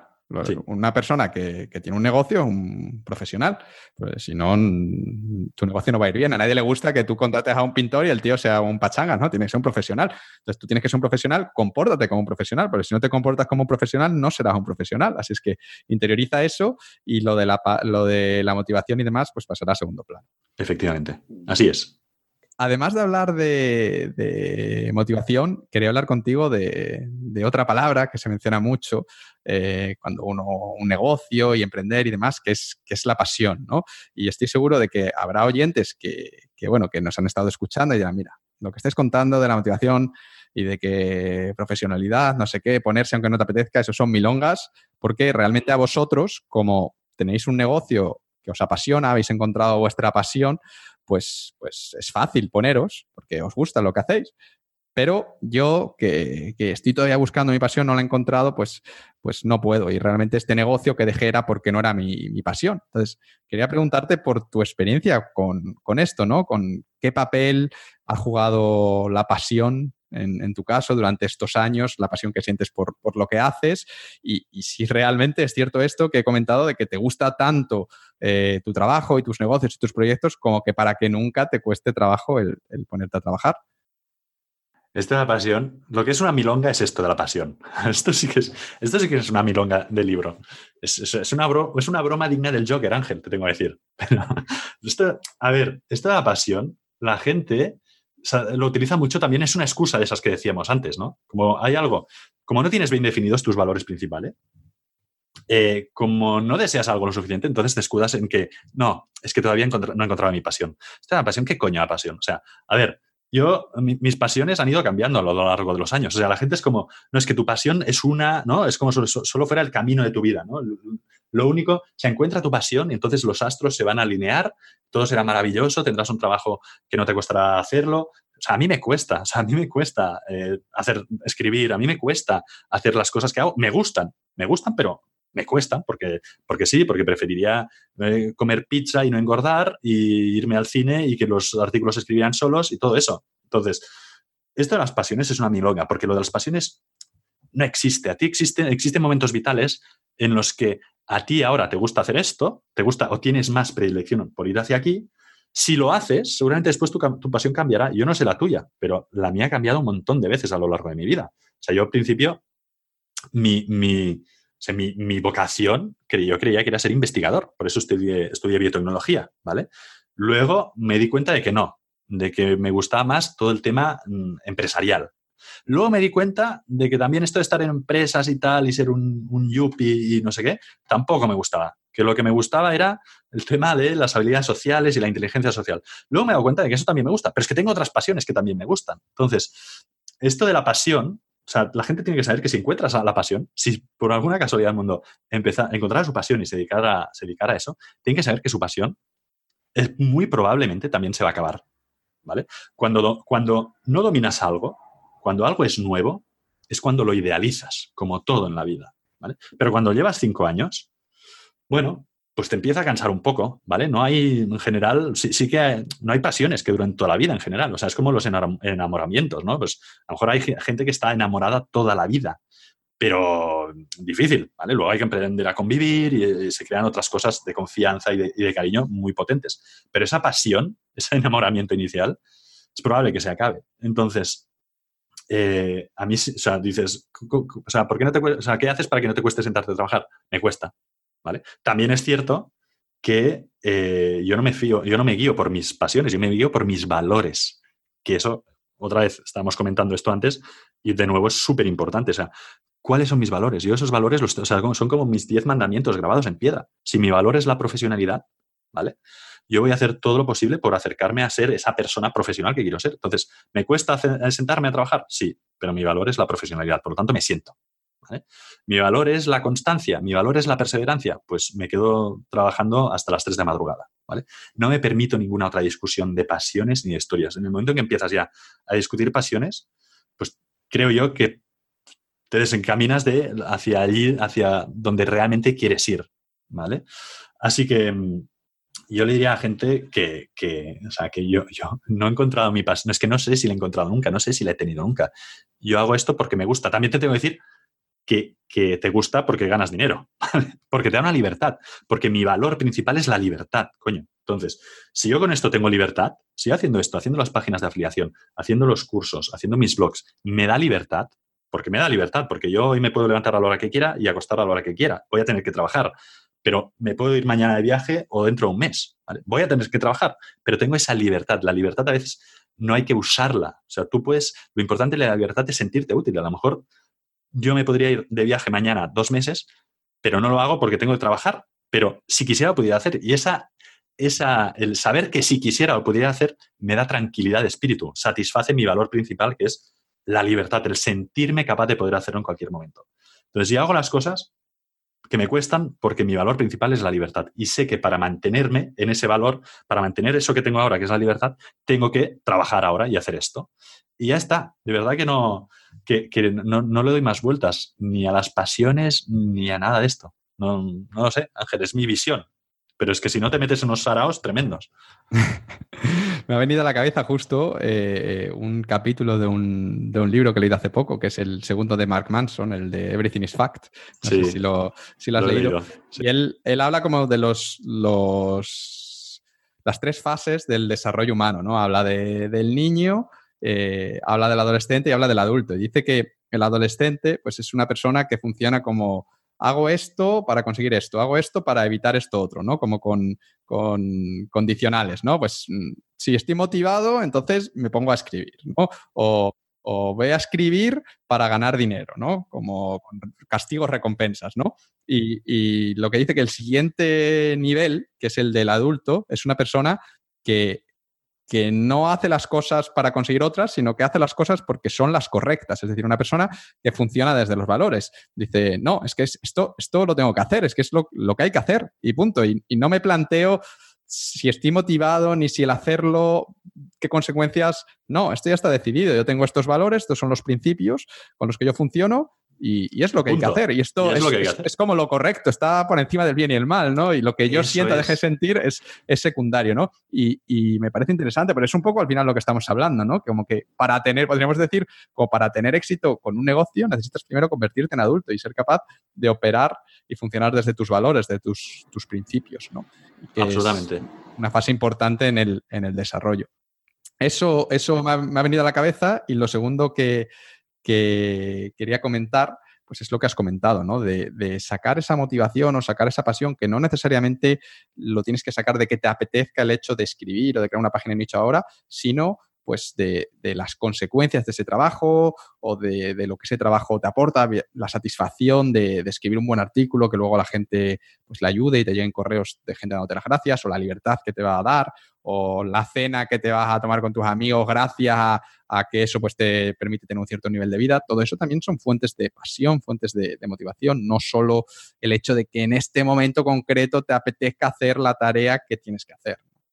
Sí, sí. Bueno, pues creo que ya hemos hablado de pasión, de motivación, de creérselo y quiero que curamos otro aspecto mental que me parece clave para tener éxito, que es la, resiliencia, ¿no? El, la palabra esta es súper rara de, pronunciar, pero básicamente es el no tirar la toalla cuando las cosas salen mal y cuando tienes obstáculos y problemas que, los vas a tener, pues, pues ser capaz de recuperarte, ¿no? Y en tu caso, Pau, como tú hablas con tanta seguridad y ahora te va tan bien, pues habrá muchos oyentes que piensen, pues bueno, que es que Pau ha tenido una vida muy fácil, todo le, ha ido siempre como la seda y nunca se ha equivocado, ¿no? Pero mm, estoy seguro de que alguna vez pues eh, has metido la pata, además de esa que tiraste el móvil a la hoguera que nos contaste, pero seguro que también a nivel profesional alguna vez has metido la pata y ha habido proyectos que te han ido mal. Así.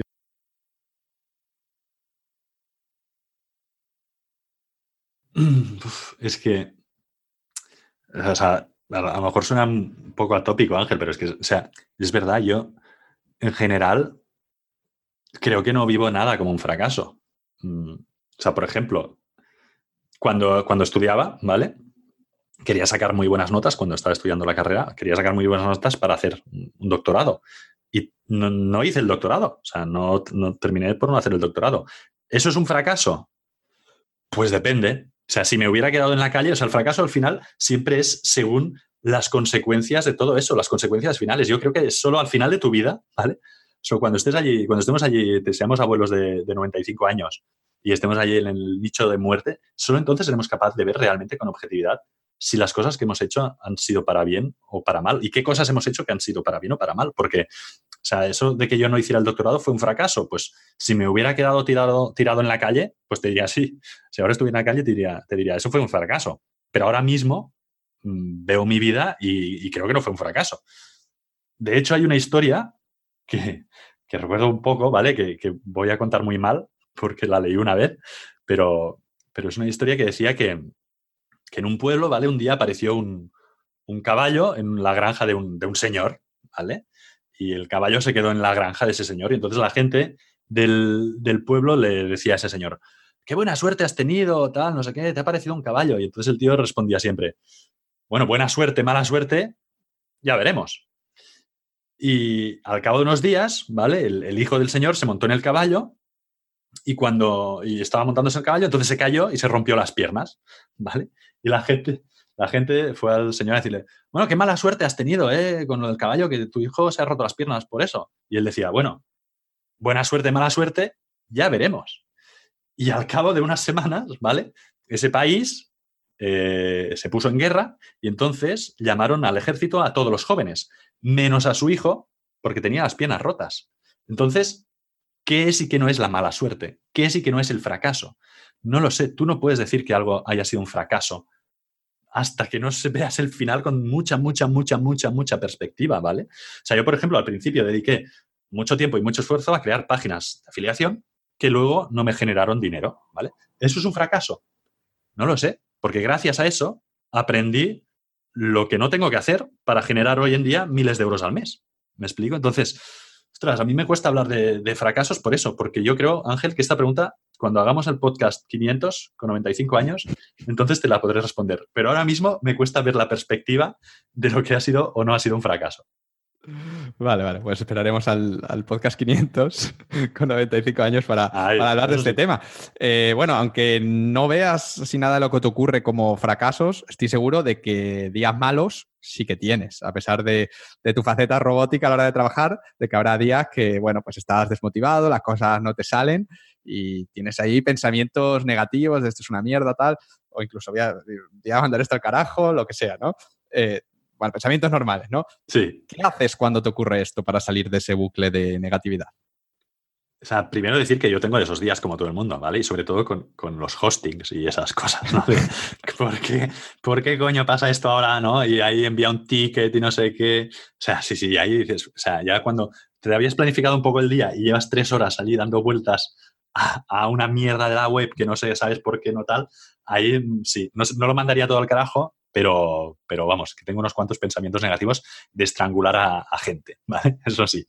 Pero, pero bueno, mm, o sea, yo cuando algo me sale muy mal, lo que hago es ver películas de zombies.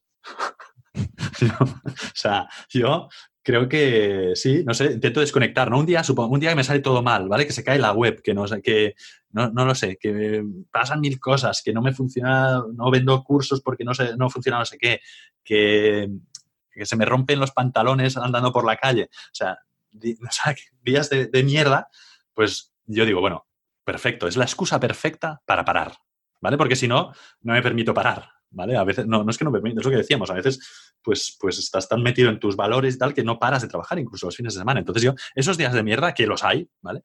Es los que me permito parar. Digo, bueno, bien, vamos a ver películas de zombies, que es algo que a mí me parece extremadamente relajante, ver cómo se comen cerebros, ¿vale? Gente va, comiendo cerebros. Me tumo en la cama o me, pongo delante de la tele, me preparo unas palomitas y ahí sí que intento desconectar de todo. O sea, que mi mente solo piense en cómo tienes que escapar del zombie que te está persiguiendo por la calle, ¿vale? creo que eso va muy bien. Creo que desconectar de esta forma, de vez en cuando, a tu cerebro también te permite ver las, te permite ver las cosas desde otra perspectiva y entonces te das cuenta también de que por muy mal que te esté yendo en ese momento, somos afortunados. O sea, somos unos privilegiados. La gente que esté escuchando este podcast, solo por el hecho de estar escuchando este podcast, ya es una privilegiada.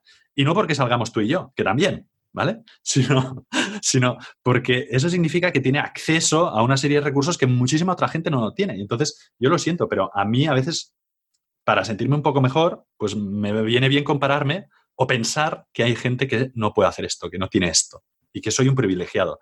Y que si hoy me va mal la web, mm, pero me comparo con hace cinco años que estaba trabajando allí en una empresa y, y no generaba ni un euro por internet, pues digo, coño, pues prefiero que me vaya mal la web hoy y generar todo lo que he estado generando este mes que no estar como estaba hace cinco años. Entonces lo veo todo con perspectiva y eso me anima. Entonces cuando me van las cosas de mierda, me permito, o sea, como una mierda, me permito parar, me veo con perspectiva y me doy cuenta de que, coño, o sea, en el fondo, somos unos privilegiados. Y aunque haya gente que nos esté escuchando y no tenga sus negocios online y sus historias, que reflexionen bien y se dan cuenta de que tenemos, hemos tenido mucha suerte mucha, mucha suerte. Entonces eso normalmente me alegra un poco el día. Termino de ver unas cuantas películas de zombies, también te tengo que decir, ¿vale? No se acaba ahí el día. O sea, sigo viendo dos o tres caen ¿vale? ese día y luego el día siguiente otro día será. Me ha encantado tu, estrategia y estoy muy de acuerdo contigo en lo de que somos unos privilegiados. De hecho, yo es algo que, lo pienso mucho, que lo pienso mucho cuando estoy en un viaje, cuando estoy eh, cenando con unos amigos en un restaurante y digo, joder, tengo, tengo suerte, he tenido mucha suerte pues, de la vida que me ha tocado vivir. Obviamente he puesto de mi parte, pero he tenido mucha suerte de poder estar aquí, que no me falte de nada y, poder estar haciendo este viaje o disfrutando de esta, de esta comida y creo que es, que es bueno no olvidarlo, ¿no? Porque sobre todo en esto de los negocios online, donde se mueven a veces cantidades que son bastante obscenas, como que es fácil perder la perspectiva, ¿no? Haces un lanzamiento, ah, quería facturar 300.000 euros y he facturado solo 200.000, vaya mierda, qué asco de vida, tal. Como, tío, ¿sabes? Que, sí, 200.000 euros, ¿estamos locos o Estamos locos, qué, estamos locos. Y, pero, pero es fácil, ¿no? Y a lo mejor estás triste, una semana porque dices que yo quería 300.000 en vez de 200.000, ¿no? Un poco lo de las expectativas que hablábamos antes que, son peligrosas, ¿no? Pero bueno, en tu caso no te va a pasar porque tú dirías, uff, si vendo uno, daré, daré palmas con las orejas. Y si no vendo uno, no pasa nada porque tengo excusa para ver una película de zombies que ya llevo semanas queriendo verla. Perfecto. ¿Ves? Así, así siempre, siempre vives más feliz, más contento, Ángel. Así la vida es más fácil. Claro. Genial. Pues bueno, última pregunta sobre, sobre mentalidad creo que es un tema que hemos cubierto bastante a fondo. Estoy, estoy contento con cómo, ha quedado esta parte.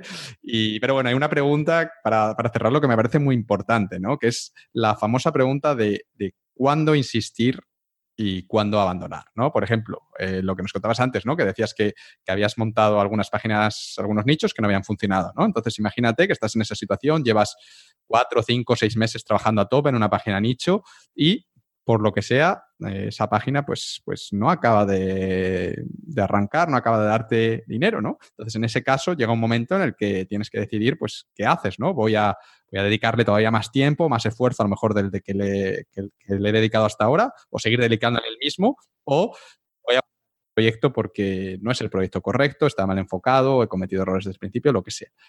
¿Cómo haces tú para tomar ese tipo de, decisiones? ¿Cómo sabes cuándo insistir y cuándo abandonar? Porque es importante, ¿no? Porque si no, no sabes...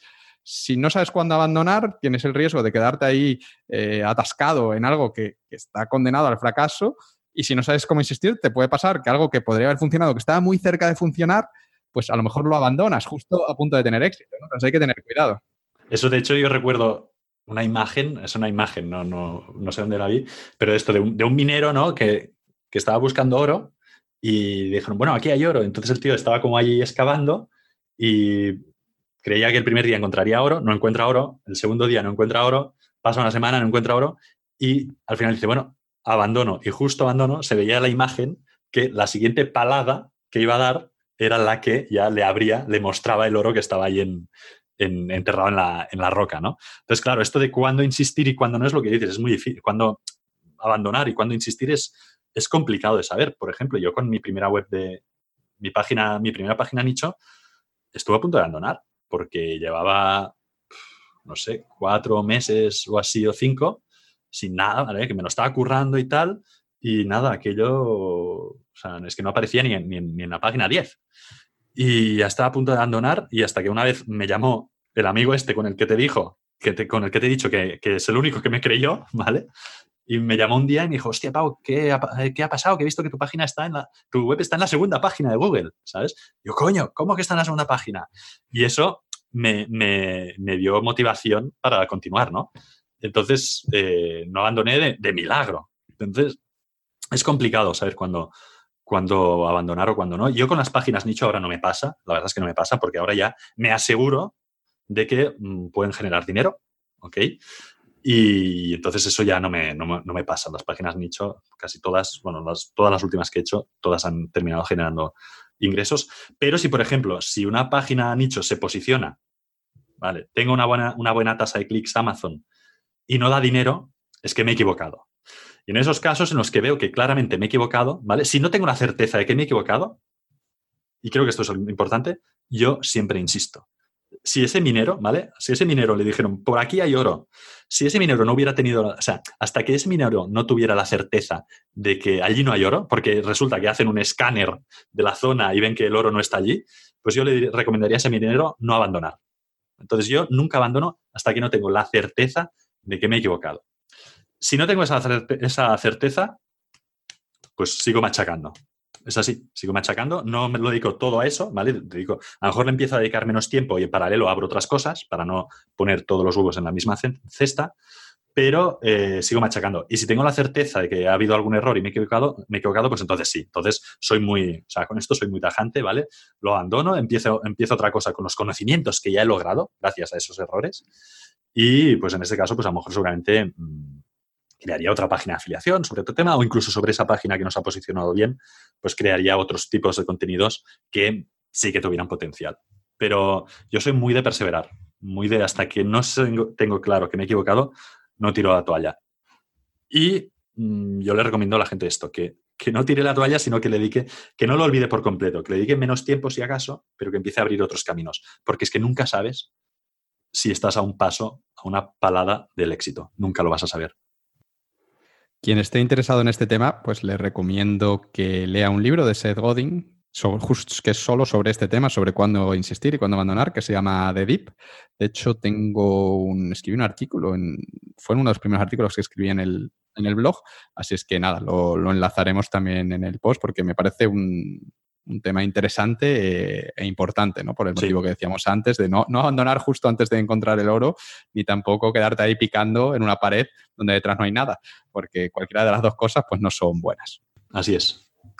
Genial, pues Pau, yo creo que con esto hemos cubierto además bastante a fondo las dos piezas necesarias para crear un negocio online con éxito, ¿no? Por un lado, hemos hablado de la parte más técnica o estratégica, por así decirlo, en la que hemos cubierto contenido, SEO y monetización. Y por otro lado, pues hemos estado también hablando a fondo de, mentalidad eh, y de, que, de cómo tener estructurada la cabeza para que las cosas te vayan bien. Eh, y con esto, pues eh, digamos que tenemos ya todo lo necesario para tener éxito. Así que ya para terminar, me gustaría hablar contigo de, la parte práctica de la implementación, ¿no? De cómo empezar ese negocio ahora que ya tenemos las piezas. Y una de las grandes dificultades que se encuentran mis oyentes cuando deciden crear su primer negocio online es que no saben qué tipo de negocio empezar, ¿no? Porque hay un montón de modelos de negocio diferentes. Aquí hemos hablado de varios, ¿no? Páginas nicho. Eh, blogs, infoproductos, también hay e-commerce, youtuber, no sé qué, hay mil cosas y, no saben cuál de ellas elegir, cuál es la, correcta. Entonces, ¿tú qué les recomendarías? ¿Qué es lo que deben tener en cuenta para elegir bien? Yo diría, a ver, que si es, si son expertos en algún tema y tienen muchos conocimientos sobre un tema y quieren dar la cara, ¿vale? Eh, si, quieren exposición y son buenos haciendo algo, yo les recomendaría que montasen un blog o un canal de YouTube, que también, también es un canal... Eh, o un podcast. O un podcast, efectivamente, un podcast, ¿vale? Que busquen, que busquen este tipo de, canales porque, porque seguramente terminan satisfechos, ¿no? Más realizados personalmente. También es cierto que, que este tipo de productos pues tiene más margen también. Si no quieren exposición, porque hay gente que no quiere exposición o porque no se, porque no se considera eh, súper experta en un tema, pero son currantes y trabajadores, ¿vale? Y han identificado algún tipo de producto que puede cubrir una necesidad, pues pueden montar mm, un e-commerce, pueden montar una, página de dropshipping, pueden montar una página de afiliación, ¿vale? Que recomiende mm, cursos de terceros, ¿vale? Eh, este tipo de cosas. Y si finalmente son currantes, ¿vale? Son trabajadores, pero no han identificado nada, ¿vale? Están ahí que ni son expertos, ni han visto ninguna oportunidad de mercado ni nada, y no quieren exposición, pues yo aquí les diría que intentasen, lo pueden intentar con afiliación o con AdSense. Normalmente la clave aquí está en empezar.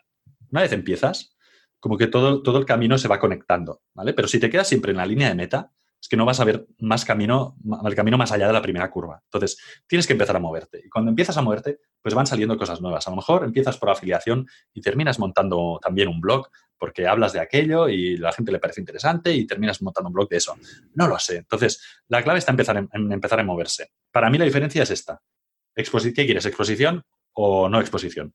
Si no quieres la exposición, pues yo diría afiliación, es un buen, muy buen modelo para empezar. Y si quieres exposición, pues esto, podcast, YouTube, blog. Les diría que hicieran un poco esta reflexión de cómo se sienten ellos más cómodos.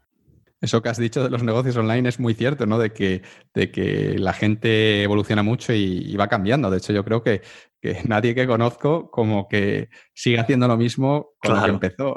Yo, el primero, ¿no? Que decíamos antes que empecé con una página de policías, luego unas páginas de afiliados de ebooks, de auriculares Bluetooth, no sé qué, y al final pues estoy con Vivir al Máximo, que empezó solo artículos y ahora también tengo el podcast. Así es que va evolucionando porque al final, como descubres si algo te gusta o se te da bien o no, es, es haciéndolo. Hasta que no lo pruebes, claro sí, pues puedes tener una idea, pero cuando realmente lo sabrás es una vez que, te pongas. Entonces, y vete a saber dentro, perdón, y, vete a saber, Ángel, dentro de cinco años. ¿Cómo estaremos? Por eso hay que empezar a moverse. O sea, que la gente no se quede paralizada en el análisis, que empiecen a moverse, porque es cuando te mueves, cuando, como dice Ángel, ves todo lo que hay detrás y eliges, y entonces puedes elegir. La canción, ¿no? De se hace camino al andar, ¿no? Correcto, caminando. Golpe a golpe. Correcto. Qué grande. Bueno, eh, elegir el modelo de negocio es el primer paso, pero una vez que han elegido el modelo de negocio que quieren montar, ¿qué, les recomiendas que, hagan? ¿Les recomiendas que busquen un curso, un buen método y lo sigan? que empiecen con información gratuita y simplemente pues, se centren en hacer cosas cuanto antes y irán aprendiendo haciendo o, o, en qué deberían centrarse esos tres primeros meses, digamos, o seis primeros meses? Mm, de, nuevo, la respuesta depende un poco. Yo te puedo decir, yo empecé sin cursos, ¿vale? Yo empecé leyendo un montón por mi cuenta, sobre todo blogs americanos, ¿vale? Muy, muy poco de, España, creo que solo leía el tuyo. Y, y, yo lo sigo recomendando, o sea, buscarse la vida un poco uno, ¿no? Buscar distintas eh, información gratuita para empezar, sobre todo para tener todas las visiones posibles porque así vas a tener muchas visiones distintas de autores distintos, de gente que ha experimentado cosas distintas, no todo lo mismo. Pero si tienes tiempo, es verdad que los cursos ayudan. Yo, por ejemplo, hace poco hice un curso de, de Google Ads y aprendí mucho comprendí un montón, sobre todo lo práctico, ¿vale? Lo, que decíamos antes, si es un curso bueno, si es un curso práctico, ya te, centra, ¿no? Te dice exactamente qué tienes que probar, qué cosas tienes que hacer. Entonces, eh, es un curso, pues, me, me, explica, me explicó verdaderamente lo, importante, porque el problema que tienen muchos posts, el problema que tiene la información gratuita es que muchos se centran en la parte teórica, ¿vale? Porque claro, no puedes poner un curso dentro de un post, no sería kilométrico. Muchos se centran en la parte teórica. Que sean exactamente paso a paso, a nivel práctico, lo que tienes que hacer, hay poquitos. Entonces, mm, yo lo, que recomiendo es o aprender por tu cuenta, ¿vale? Sabiendo qué te funciona y qué no, o si tienes la capacidad económica para hacerlo, apuntarte a un curso que sepas que es bueno y que es práctico. Y sí, esto al final respecto a los tres primeros meses, yo te diría que el primer mes, el primer mes deberían aprender, la gente debería centrarse en aprender, no tirarse cabeza, ¿vale? Porque ya, ya te digo que hemos visto eh, muchos proyectos que han fracasado por tirarse cabeza sin ningún análisis previo. El primer mes deberían aprender y a partir de allí, y a colación de lo que estábamos comentando antes, actuar, ¿vale? Cómo se aprende es haciendo, no leyendo. O sea, se aprende haciendo, punto. Yo, cuando empecé en esto de la afiliación, por poner, mantener el ejemplo, busqué información durante durante una semana o durante dos semanas y luego ya me puse a crear páginas web sin haber creado nunca, nunca antes una página web, ¿vale? Y como te he dicho, de las tres que creé al principio, pues dos fracasaron y una fue un exitazo. Pero es que se aprende así, se aprende haciendo. Un poco ese es mi consejo. Mm, un mes de conocimientos, de generar conocimientos y a partir del primer mes ya hay que, hay que mojarse, hay que arremangarse y ponerse manos a la obra.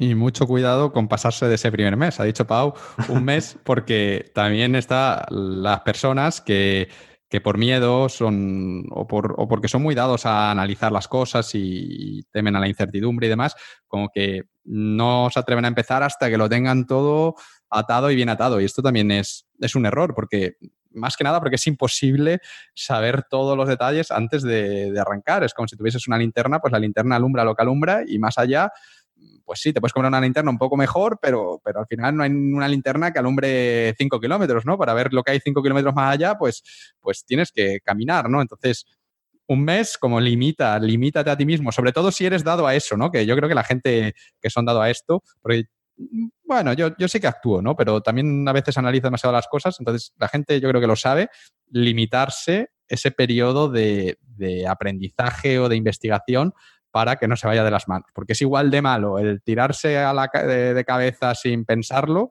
y, leer un post, ah, mm, páginas nicho, venga, mañana me, pongo con esto, que estar un año aprendiendo sobre páginas nicho sin haber siquiera instalado WordPress, ¿sabes? Las, dos cosas son muy malas. Totalmente de acuerdo. Yo lo, veo. O sea, dentro de los alumnos veo, veo que hay gente que, que todavía está como eh, mira que insisto con esto, eh, pero hay gente que aún está pensando en el color del logo, de no sé qué, no sé cuántos. La parálisis por análisis es malísima. Hay que actuar. Y ya por último, que hemos hablado mucho de expectativas en, esta entrevista, ¿qué expectativas deben tener estas personas que acaban de empezar? Eh, por ejemplo, ¿cuántas horas de trabajo y cuánto tiempo les puede llevar el conseguir mm, llegar a los 1.000 euros al mes, que digamos que es como una cifra así emblemática. ¿Qué, pueden esperar? ¿Con afiliación te refieres? en mm, general? En, general. y sé que, depende, ¿no? Va a depender mucho de, muchos factores, ¿no? Pero en general, para tener una idea. Vale, eh, aquí tú también seguramente tú tengas una visión o parecida a la mía, pero yo te diría, a ver, para empezar, las expectativas, que, que se pongan las expectativas que quieran, ¿vale? Pero que las bajen. Insisto, hay que ser pesimistas, chicos. Y, que sepan que esto no es, no es la panacea, que esto no es utópico, que aquí nadie se hace rico de la noche a la mañana, que van a tener que estar dispuestos a currar y a pasar una travesía por el desierto, pero que al final la recompensa final merece la pena. Y dicho esto, y hablando por mí, mm, yo, porque sé lo que yo trabajo y porque yo sé que cuando quiero algo, pues me meto a tope, pues yo diría que yo suelo alcanzar, con un proyecto nuevo, suelo alcanzar los 1.000 euros eh, mensuales al cabo de ocho meses, más o menos. Con, un caso, con el caso de una web de afiliación, el más claro es pues, en los ocho meses con una web de afiliación. Quizás con un, con, por ejemplo, con el blog de habilidad social me costó más porque estuve eh, dos años sin vender nada, que no vendía nada. Un poco también paralizado por, el análisis este, ¿no? De quiero hacer el mejor curso de no sé qué, no sé cuántos. Pero cuando lancé mi, primer, eh, el primer curso online, pues creo que generé 10.000 euros con el lanzamiento, ¿vale? Pero sí que es cierto que de, esos dos años, uno, le tendría que quitar uno, eh, o, por lo menos 8 o 9 meses, con lo cual yo te diría que con un blog y tal puedes tardar 8, 10, 12 meses en empezar a generar esos, esos ingresos. Y con una de afiliación, yo por mí, hablando por mí, insisto, puedo tardar unos 8 meses.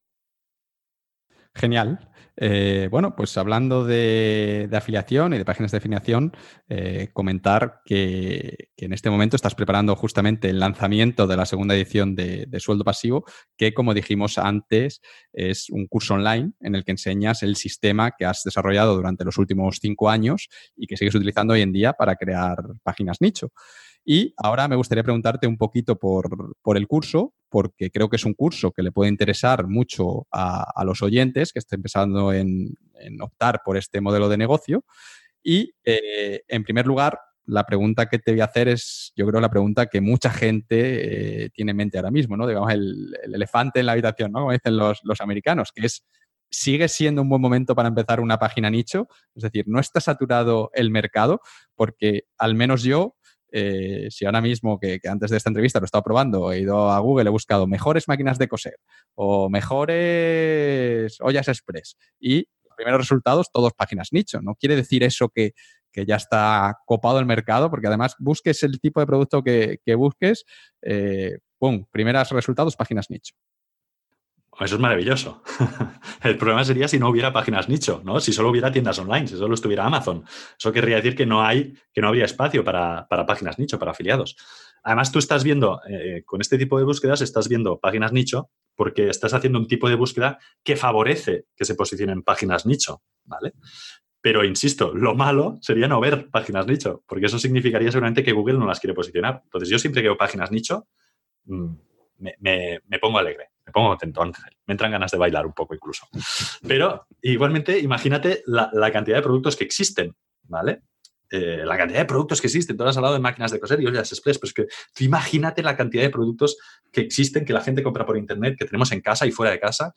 Y además no solo son rentables ese tipo de búsquedas que has comentado, sino que existen otras búsquedas, ¿vale? Muchas otras búsquedas con mucha menos competencia, donde también se puede generar dinero con una página de afiliados. Entonces, en general, yo siempre digo lo mismo, porque siempre digo lo mismo, ¿vale? Todo el mundo que dice que ahora no es el mejor momento eh, es porque no lo ha intentado. yo personalmente creo que ahora es el mejor momento. Vamos, es que yo hoy en día gano 10 veces más de lo que ganaba hace cuatro años. O sea, 10 veces más. De hecho, te voy a poner un ejemplo. Hace, con, la, primera página web, la más antigua, ¿vale? Que hace, hace cuatro años, pues me generaba, me generaba mil euros al mes. Y hoy en día, después de que haya habido una bajada en las comisiones de Amazon de esa categoría, después de todo lo que quieras, esa página web, en lugar de estar generando mil euros, está generando 2.500 euros mensuales, sin que haya creado ningún contenido nuevo, sin que haya hecho cosas, mm, o sea, ha multiplicado por más de dos, ha duplicado sus ingresos. ¿Por qué? Porque la gente ya ha perdido el miedo a comprar por Internet para empezar. Porque los mercados también se han ido haciendo grandes. Porque también cada vez hay más empresas, lo que decíamos antes, hay más empresas con programas de afiliación, ¿vale? Que también te pueden dar eh, alguna comisión mejor de la que te está dando Amazon. Y también porque hace un año, lo que decía, hace un año o hace un año y medio, no recuerdo bien, o dos incluso, hubo en España un boom como de páginas nicho de malísima calidad, con lo que en muchos nichos la competencia realmente es mala o muy mala. Eh, pues esto, alguien, algún gurú en su momento debió decir que era muy fácil ganar dinero con esto, ¿vale? Que en un mes podías ganar dinero con esto, y entonces pues empezaron a proliferar páginas de bolígrafos, de lapiceros o de cosas que tienen un precio muy bajo y un margen muy bajo y el 90% de esas webs o ya están abandonadas o, serán abandonadas en breve porque no han generado. ¿vale? De ahí lo que decíamos de la importancia del, análisis. También hay competencia, hay mucha gente que se ha creído que, que, con esto de la afiliación, que tiene que hacer una web de afiliación de su hobby, ¿vale? Eh, pero aquí ocurre lo mismo, claro, si su hobby son las canicas, pues no, no, vas a ganar mucho dinero con ello, no vas a ganar muy poquito. Entonces, en la afiliación hay que entrar con la mente abierta hay que entrar sabiendo que vas a tener que hacer un, pequeño análisis de, viabilidad antes de, empezar a dedicar tiempo y recursos a una web. Pero si lo haces por eh, el crecimiento de las compras online, porque mucha de la competencia sigue siendo nefasta, porque cada vez hay más programas de afiliación de otras empresas que intentan, competir con Amazon. Por todos estos motivos, puedes tener todavía resultados muy, muy buenos. Genial. Entonces, dices que por un lado hay todavía palabras clave por las que, las que hay hueco, jugosas y, nichos en los que hay hueco, y que por otro lado, pues aunque ahora buscando mejores máquinas de coser o mejores canicas de metal, bueno, hemos dicho que canicas no, ¿no? Pero mejores ollas express, eh, veamos que, que aparecen páginas nicho, que muchas veces estas páginas nicho, aunque estén las primeras, pues no son de muy buena calidad y si nosotros hacemos un mejor trabajo, pues son superables. son superables. Insisto, el pro, o sea, sí que, hay, sí que hay nichos donde apenas hay competidores, ¿vale? Y los hay, pero hay que saber también encontrarlos. Está un poco el arte, donde sí que hay nichos donde hay competidores y, luego que hay mucha competencia. Y luego esto, que hay competencia que se, puede, que se puede superar, pero es bueno que haya competencia porque esto te indica de que hay potencial, de que Google te puede posicionar ahí, ¿vale? Si no hubiera competencia, yo siempre digo lo mismo. Si no hay páginas nicho, si tú haces un tipo de búsqueda, si no hay páginas nicho, cuidado. Puede ser que hayas encontrado la gran oportunidad o que la gente lo esté intentando y Google te diga, aquí no quiero páginas nicho. Perfecto. Pues bueno, ya que hemos lidiado con, esa pregunta que era importante, porque si al final nos dices que no es un buen momento, pues, pues da igual, no hablamos del curso y, ya está. Pero como, hablamos del Joker, vale. Hablamos del Joker, exacto. Pero bueno, como, como has dicho que, está todo bien y que todavía hay hueco, pues eh, quiero preguntarte por el curso. Y eh, quería preguntarte por, la primera edición, porque cuando grabamos la última entrevista decía antes que justo estabas preparando la primera edición, que la mencionamos así un poco por mencionar, pero fue muy bien. Y, bueno, cuéntanos, ¿qué, pasó? ¿Se apuntaron muchos alumnos o cómo fue la cosa? Sí, sí, la verdad es que fue muy bien, ¿vale? Y superó todas mis expectativas. Y, eso es bueno y es malo, ¿no? Porque, o sea, los dos meses, o sea, los dos meses que vinieron después del, del curso, pues fueron bastante, o sea, fueron agotadores, ¿vale? Lo disfruté, pero no estuvo mal la cantidad de trabajo que tuve, ¿eh? Y tuve bastante trabajo, entonces, pero sí, sí, me superó, superó todas las expectativas. Ahora también tengo trabajo, de hecho, esta, la semana pasada eh, estaba haciendo las auditorías individuales con los alumnos que compraron el curso con el, con el bono, o sea que, que he tenido unas cuantas sesiones, unas cuantas sesiones individuales y, y nada, se apuntaron muchos alumnos, o sea, para que tengas una idea, se apuntaron, yo tenía una previsión de alumnos y se apuntaron 30 veces más alumnos de los que había previsto. Entonces fue, no está mal. fue bien la cosa, fue bien la cosa. Sí.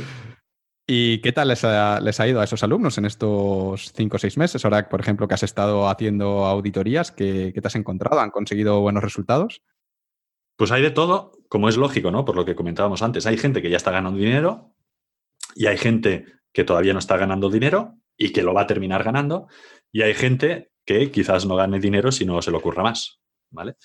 Además, tienes que tener, tenemos que tener en cuenta que, que cuando alguien, nosotros lanzamos una nueva web, pues lo que decíamos antes, Google te suele meter tres, cuatro cinco meses en la nevera. Es decir, que no te da ninguna visibilidad hasta que tu web no tiene cierto tiempo. Y hubo gente que lanzó su web al cabo de un mes de comprar el curso, ¿vale? Incluso dentro del primer mes de comprar el curso. Y varios de estos, precisamente, son los que ya están generando sus primeros ingresos, ingresos y van en línea ascendente. Y luego también tengo, bueno, también hay gente que lanzó su web hace dos semanas. Con lo que, porque, por otro, porque van a su ritmo, no pasa nada, este curso se puede hacer, se puede hacer a tu ritmo, o sea, puedes dedicarle, o sea, puedes compaginarlo con, tus, otros, tus otras responsabilidades. Y entonces hay gente que va más rápido y hay gente que no tiene tanto tiempo y va más lento. Y esta gente que ha lanzado su web hace dos semanas, pues todavía les queda algo de tiempo para empezar a conseguir tráfico e ingresos. Y de los que han empezado ya a generar ingresos, eh, ¿cuánto dinero están generando aproximadamente? ¿Cuál ha sido así el, el, mayor caso de éxito de los que has visto hasta ahora? Porque a lo mejor hay alguno por ahí oculto que no, que no has descubierto, ¿no? Pero a ver, tampoco hablo mucho de ingresos con ellos, pero bueno, más o menos sé que una web que estaba saliendo, que está empezando ya a coger posicionamiento, que estaba empezando a posicionarse bien en Google, ya rondaba los 100 euros mensuales, por ejemplo. Había otro que estaba, que había generado 400 euros con una jugada muy interesante, ¿vale? Pero, pero eso me lo guardo para mí, ¿vale?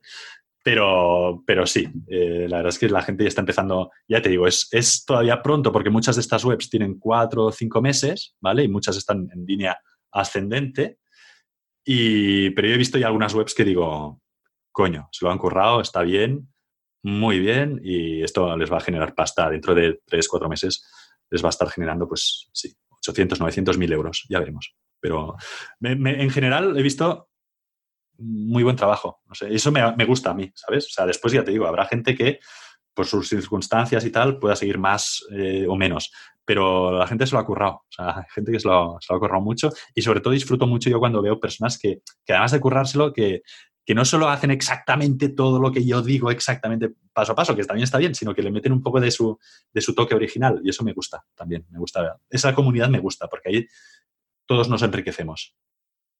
Y oye, ¿y es, normal que en, este tiempo, desde el lanzamiento, que, fue el lanzamiento, no recuerdo, en abril o mayo, no, recuerdo muy bien cuándo fue, pero han pasado, han pasado cinco o seis meses y que después de todo este tiempo, que es medio año, solo estén ganando 100 euros al mes? ¿Es esto normal? Totalmente normal. Vamos, esto es, esto es lo, primero que hay que tener claro en esto, en este tipo de negocios, en este tipo, la afiliación eh, esto de que en un mes o en dos meses o en tres meses puedas estar viviendo de esto, no es cierto. ¿vale? Esto es falso. Eh, yo sé que esto es lo que vende, que si tú te metes en YouTube eh, verás vídeos que te dicen que en un mes o dos ya puedes estar ganando dinero, dinero con esto, pero es falso. Bueno, depende. O sea, si tú a ganar dinero, le llamas ganar dos euros o diez euros. Entonces, no, en un mes puedes ganar dos euros y puedes ganar diez euros también, ¿vale? Pero si quieres crear un proyecto con el potencial económico suficiente para convertirse en un sueldo entero, ¿vale? Tienes que trabajar. Tienes que trabajar, tienes que analizar bien tu nicho, tienes que crear buenos contenidos y luego tienes que esperar, que para mí es lo peor, esta espera ¿no? de, Google que te mete ahí en la, en la nevera durante cuatro o cinco meses, tienes que esperar a que Google te posicione. Y eso, insisto, no se hace en dos meses o tres, eso tiene sus, sus tiempos. Para que te hagas una idea, yo con una, con una de mis últimas webs estuve siete meses enterrado en Google. ¿Vale? Que yo ya, que Google no me daba ninguna visibilidad. Yo ya no, no, sabía qué estaba pasando. Digo, bueno, ¿qué está pasando? O sea, vamos a ver qué ha ocurrido aquí. No es lo, no es lo normal, ¿vale? No es lo normal. Pero yo sabía que el trabajo que había hecho era, el trabajo de base era bueno, ¿vale? Estaba bien hecho. Y esa web, hoy en día, un año y cuánto y medio después, está generando cerca de 6.000 euros al mes. 6.000. Coño. O sea que es un proceso que, lleva tiempo y que hay que tener paciencia. Y no, lo siento mucho por ti, pero no podrás en el lanzamiento poner testimonios de gente contando que ha ganado 5.000 euros y todo esto, que eso está. A ver si alguno, alguno, puede llegar, ya veremos. estaremos pendientes. Eh, bueno, Pau, quería preguntarte un poco por, tu experiencia eh, creando, lanzando y gestionando la primera edición de Sueldo Pasivo, porque eh, hasta este momento sí, tenías el curso que nos has comentado antes, el de Libera tu Carisma, de, habilidad social, pero es un curso muy diferente, con, menos soporte y, bueno, no lo vendías tampoco haciendo un lanzamiento de, cuatro vídeos y demás. Entonces, quería preguntarte por qué has aprendido de esta experiencia de, crear, lanzar y sobre todo gestionar sueldo pasivo, que no sé cuántos alumnos han sido en total, pero creo que más de 100. Y, bueno, esto siempre es un curro.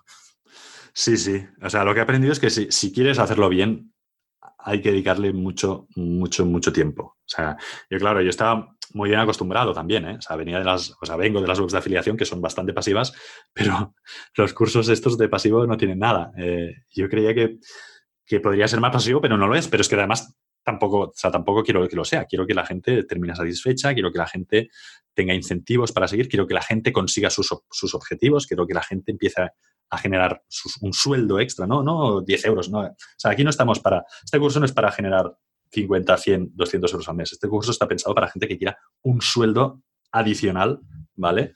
Eh, que quiera conseguir un sueldo adicional con una web de afiliación. Entonces, para esto hay que dar mucho soporte.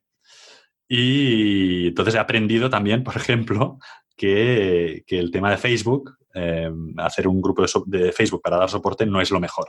¿vale? Esto eh, ahora lo hicimos, al principio lo hicimos, también pensábamos que iba a haber menos alumnos y entonces creíamos que un grupo de Facebook era como más ideal, ¿no? Porque era más fácil y todo eso, pero claro, ahora que metes muchos alumnos ahí, no es el, no es el formato ideal. Entonces, precisamente ahora acabamos de hacer cambios, Precisamente para eso, para mejorar más el tema del soporte y no tener que depender de, Facebook. Facebook está muy bien, el grupo de Facebook está muy bien para crear comunidad, pero no para dar soporte. Y es, precisamente esto es lo que más me ha gustado del, curso, o sea, la comunidad que se ha creado. O sea, es un, sector donde la gente es como muy recelosa de no compartir su nicho, ¿no? De, no, no, no voy a decir mi nicho, no sea que me lo copien y todo eso. Bueno, pues aún así se ha creado muy buen rollo y muchas ganas de ayudar y eso me ha sorprendido. Me ha sorprendido muy gratamente. Además de que incluso, o sea, por la parte personal también estoy satisfecho con el trabajo porque si hay gente preguntándome que cuándo saco otro curso porque lo quieren comprar y bla, bla, bla. Y eso a mí me ayuda, me sirve para validar bastante todo el esfuerzo que le, que le he dedicado. Así que sí, o sea, he aprendido que, que, esto de los cursos online, bien hecho, si lo quieres hacer bien hecho, eh, tienes que pensar solo en eso prácticamente. Y me ha sorprendido la comunidad que se, que se ha generado. Estoy muy contento. Eh, Pau, recuerdo que en la entrevista anterior me dijiste que tu objetivo con sueldo pasivo era crear el mejor curso sobre páginas nicho de Internet. Y bueno, ya lo has creado, eh, ya han pasado unos cuantos alumnos por él, así es que quiero preguntarte si, si visto lo visto, crees que lo has conseguido, tu objetivo de crear el mejor curso, a pesar de que pues todavía, desafortunadamente, ninguno de tus alumnos sea millonario. Ah, dale tiempo. yo, sí, yo creo que lo he conseguido, la verdad. O sea, creo que, y además hay gente que viene de otros cursos también, ¿vale? Y me lo ha comentado. Y yo creo que ahora mismo no hay nada más práctico, más, más completo también, pero sobre todo más práctico y más realista ahora mismo. Así que yo por esa parte, desde luego, estoy muy, muy, muy satisfecho. ¿Y qué crees que es lo que hace el curso tan bueno? Es decir, ¿de qué, de qué se diferencia de otros cursos similares que también pues, enseñan a, crear páginas nicho? Pues mm, básicamente, o sea, el, curso, la diferencia es que yo, para empezar, muestro los ingresos que consigo en mi sistema de afiliación, ¿vale? O sea, ¿por, ¿por qué digo esto? Porque o sea, mi objetivo principal siempre ha sido crear el mejor curso sobre páginas de afiliación que existe, ¿vale? Porque he visto mucha gente, muchas personas vendiendo cursos parecidos eh, cuando ellos apenas están generando dinero. De hecho, de hecho voy a resolver una otra, otra pregunta que a veces me hacen. O sea, a veces hay gente que me pregunta, oye, Pau, ¿tú por qué? O sea, ¿qué necesidad tienes de crear un curso, de vender un curso, si ya estás ganando tanto dinero? Y mi respuesta es la misma siempre. Y es que lo hago simplemente porque creo que tengo unos conocimientos que tienen un valor y a los que puedo sacar un rendimiento económico. Nada más. Es que de lo contrario, es que además es una pregunta paradójica, porque de lo contrario, solo enseñaría, solo crearía cursos la gente que no estuviera ganando dinero. Entonces, ¿tú a quién le comprarías un curso de bolsa? ¿A alguien, dinero, ¿A alguien que gana dinero con bolsa o a alguien que no? Pues esto es lo mismo. Yo en el curso muestro todos los ingresos que consigo en mi sistema de afiliación para que no quede ninguna duda de en qué lado estoy. Y a partir de ahí, la gente es libre para decidir. Y es en esto en lo que se diferencia el curso. Esto está basado, este curso está basado en un método que está generando decenas de miles de euros al mes. O sea, no cientos de euros, ¿vale? Y tampoco este dinero tampoco se está generando con centenares de web. Todo esto se consigue con apenas seis webs. Y yo ya llevo años con esto de la afiliación, unos cuantos años experimentando y sacando mis propias conclusiones. Y cada vez que sigo este método. Cada vez que, perdón, cada vez que lanzo una, nueva web de afiliación, sigo este método paso a paso insisto, no es, por, alardear ni nada, pero creo que, creo que hay que mostrarlo. O sea, todas las webs que he lanzado, menos esas dos del principio. Las dos, dos de las tres que creé al principio, todas han terminado generando suficientes ingresos como para que alguien pueda vivir de ellas. Mi novia ya tiene su proyecto y ya está viviendo de él. O sea, ya ha dejado su trabajo, mi novia, hace un, año y pico, dejó su trabajo y ya vive de su web de afiliación. Y lo mismo ha ocurrido con otras personas a las, que he enseñado este sistema. Y ojo, no quiero decir que esto haya sido fácil, eh, insisto, esto, o sea, mi chica le ha dedicado mucho esfuerzo, pero como ella es constante y perseverante, lo ha conseguido. Porque aquí, como en todo, hay que currar. No existen los trucos ni las fórmulas mágicas. Entonces, ¿en qué se diferencia mi método o este curso? Se diferencia en que está basado en un método que en todas aquellas webs en que se ha replicado y se ha puesto esfuerzo, ha generado ingresos. Y bastantes, ¿vale? Se diferencia también en que hay un soporte muy exhaustivo detrás, ¿vale? Tenemos un soporte muy exhaustivo, además ahora tenemos más gente dando soporte para que todo el mundo tenga claro en qué es lo que tiene que hacer a continuación, cuáles son los pasos que tiene que dar. Eh, tenemos una comunidad bastante potente, no tenemos el típico grupo de Facebook donde se mete todo el mundo y allí yo no aparezco nunca, no, no. O sea, nosotros nos gusta estar pendientes y dar soporte, ahí también en el grupo de Facebook. Entonces, se diferencia en todo esto. Yo lo tengo claro, si alguien sigue el curso y le dedica esfuerzo, es que va a terminar ganando dinero sí o sí. Pero, claro, hay que estar lo que decíamos antes. Yo te puedo dar el mejor libro del mundo de ejercicio, pero si no haces ejercicio, no te va a servir de nada. Por eso es importante, quiero destacar esto, quiero que quede muy claro que aquí no hay fórmulas mágicas, no hay secretos, no hay trucos mágicos. Esto está maravilloso porque es un sistema con el que no tienes ni jefes, ni clientes a los que rendir cuentas, ni tienes que buscar clientes, no tienes nada, o sea, trabajas para ti, pero hay que dedicarle esfuerzo y hay que dedicarle tiempo. Perfecto, pues creo que ha quedado bastante claro.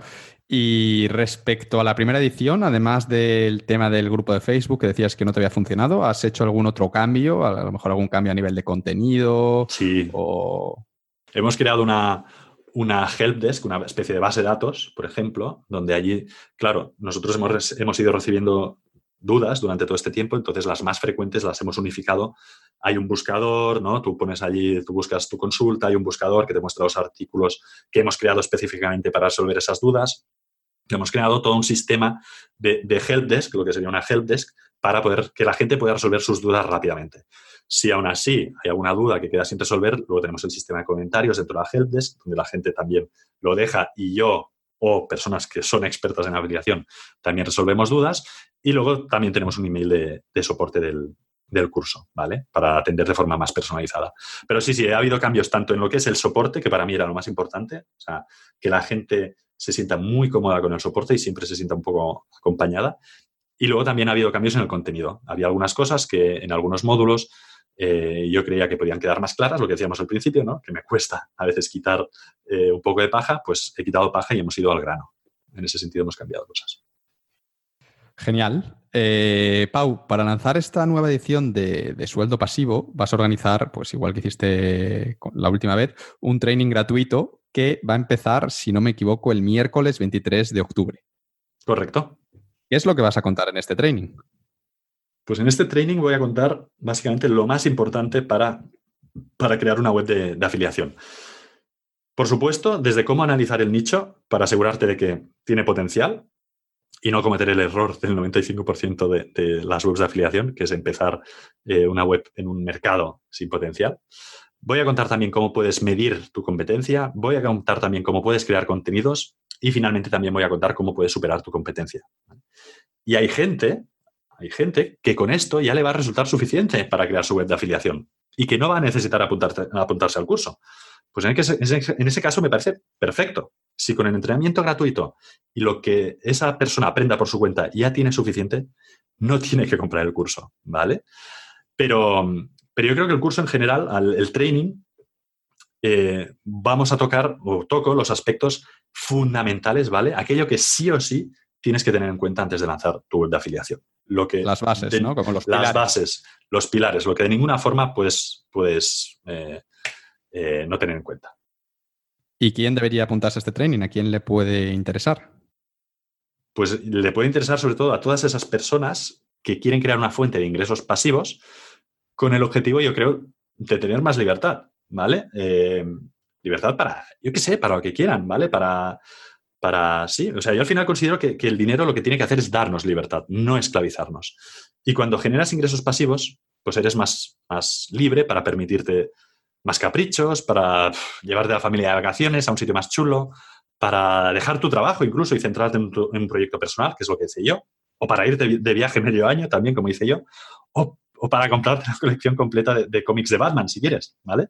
Pero eh, te da libertad. Entonces, para todas esas personas que, que consideren que serían más libres con un aporte de ingresos pasivos adicionales mes a mes, pues para esas personas es el curso, ¿vale? Insisto, no hay que saber, no hace falta saber nada de webs ni de SEO, aunque aquí hemos hablado bastante de SEO, ni nada de eso. Hoy en día ya crear una web no es como antes, ¿vale? Ya no hay que saber programar, hoy ya existen aplicaciones que te crean la web por ti y en el, en el entrenamiento también voy a dar los tutoriales para crear la web y toda esta información. Es decir, todo lo imprescindible para que tú dentro de, dentro de una semana puedas tener ya una web de afiliación en marcha.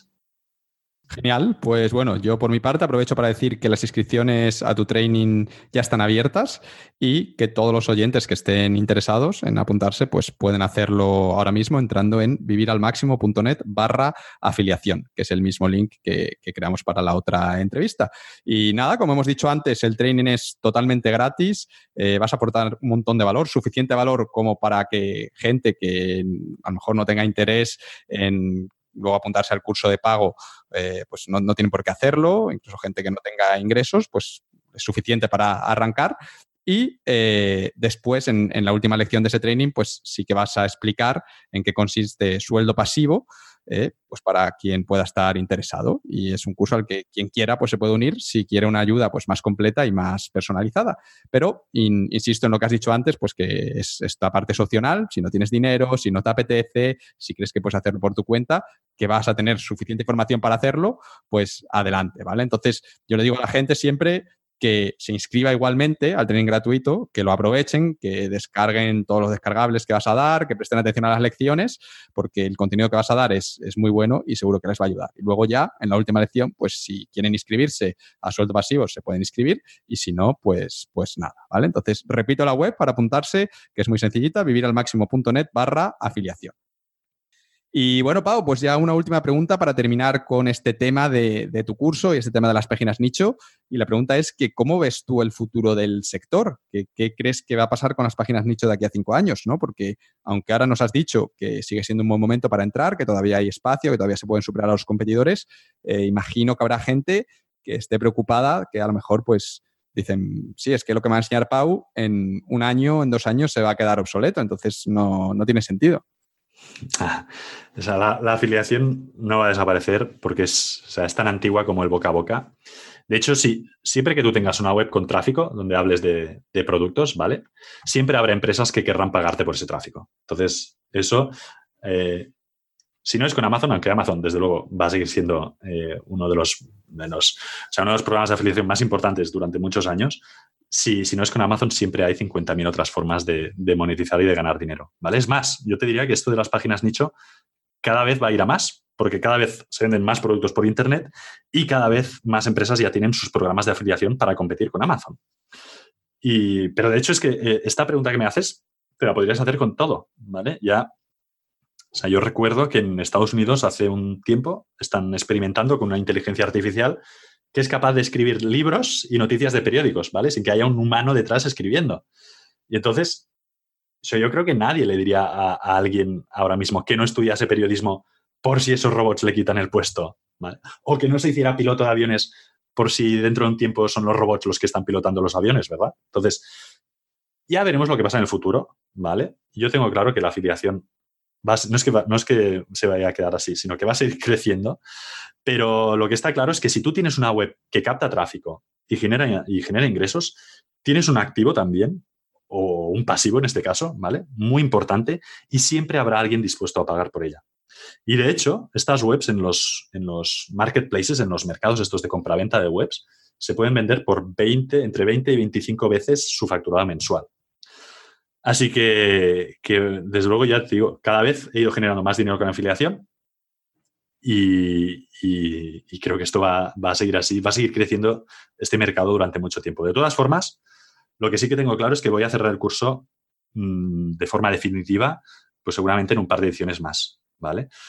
Porque el mercado de afiliación seguirá siendo grande, pero yo creo que entonces ya habré formado mucha gente y entonces creo realmente que habrá muchos expertos, ¿vale? Y imagino también que entonces si hay más expertos, pues yo estaré ganando, no estaré ganando a lo mejor tanto dinero como ahora.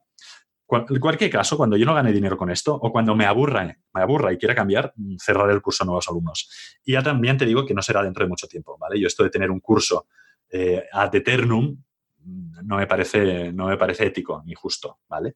Entonces, ahora mismo, para mí la afiliación es un mercado súper interesante, es un mercado que está creciendo, es un mercado donde otras empresas, aparte de Amazon, se están metiendo ya. Es un mercado que cada vez puede generar más ingresos y que tiene más posibilidades de generar otros ingresos, además.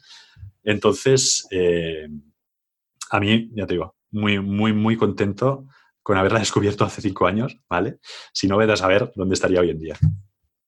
Y además, a mí me gustaría añadir que en caso de que desapareciese la afiliación, como con la película esta que, la gente olvida que existen los Beatles, no sé si la has visto, que, ah, sí, ahora, pues como si la gente desapareciese la afiliación, eh, habrías aprendido unas habilidades muy útiles y aplicables a otros negocios, ¿no? Antes hablábamos de que, de que los pilares de las páginas nicho, salvo la parte de, monetización o parte de la parte de monetización, pues son aplicables, por ejemplo, a un, blog o a otro tipo de negocio. El saber de posicionamiento, el saber eh, las bases de crear buenos contenidos, aunque los contenidos que se crean para un blog son diferentes de una página nicho, pero el saber crear una web, este tipo de cosas pues son muy utilizables para otros tipos de negocios y de hecho mucha gente, pues yo incluido, empecé con las páginas nicho y luego cambié, ¿no? Que antes hablamos que es, que es normal, ¿no? Entonces, eh, yo creo que esa parte es importante, ¿no? El, saber que, pase lo que pase, incluso si te va mal, tu tiempo no, no está tirado a la basura, sino que es, esos meses que has dedicado a intentarlo y a crear contenidos y tal son unas habilidades súper valiosas para otros posibles caminos que puedas tomar después. Claro, bueno, y además a ti, si no recuerdo mal, las, las páginas de afiliación tu página nicho es lo que te dio precisamente la seguridad un poco esa financiera, ¿no? Para poder dejar un trabajo e irte a. Sí, sí, sí, claro. yo, dejé, yo dejé mi trabajo gracias a las páginas nichos, sí, así fue como, como empecé. Digamos que fue el primer modelo de negocio con el que me fue bien, porque con, con las los policías nacionales fue un, Correcto. un fracaso.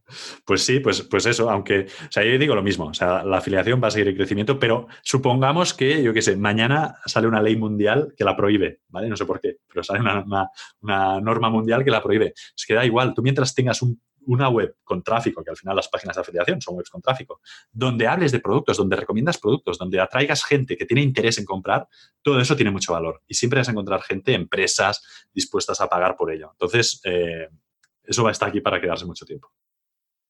Genial, Pau. Pues con esto ya estamos llegando al final de la entrevista y como siempre hago con todos mis invitados, pues antes de terminar quiero hacerte un par de preguntas un poquito más personales. Y en este caso son un par de preguntas que me ha mandado una alumna tuya de tu curso que se llama María Dolores, que es muy fan tuyo. Así es que aprovecho para darle las gracias desde aquí por, por haberme pasado estas, estas preguntas. Muchas gracias. Y lo primero que quiere saber María Dolores es si tú tienes algún mentor o algún gurú al que admires especialmente. Es decir, ¿quiénes han sido durante los últimos años los espejos en los que te has mirado para inspirarte, Pau? Yo, Ángel, tengo un problema. tengo varios problemas, pero quizás es una ventaja. Y es que mis gurús, o sea, no existen, son todos personajes de ficción.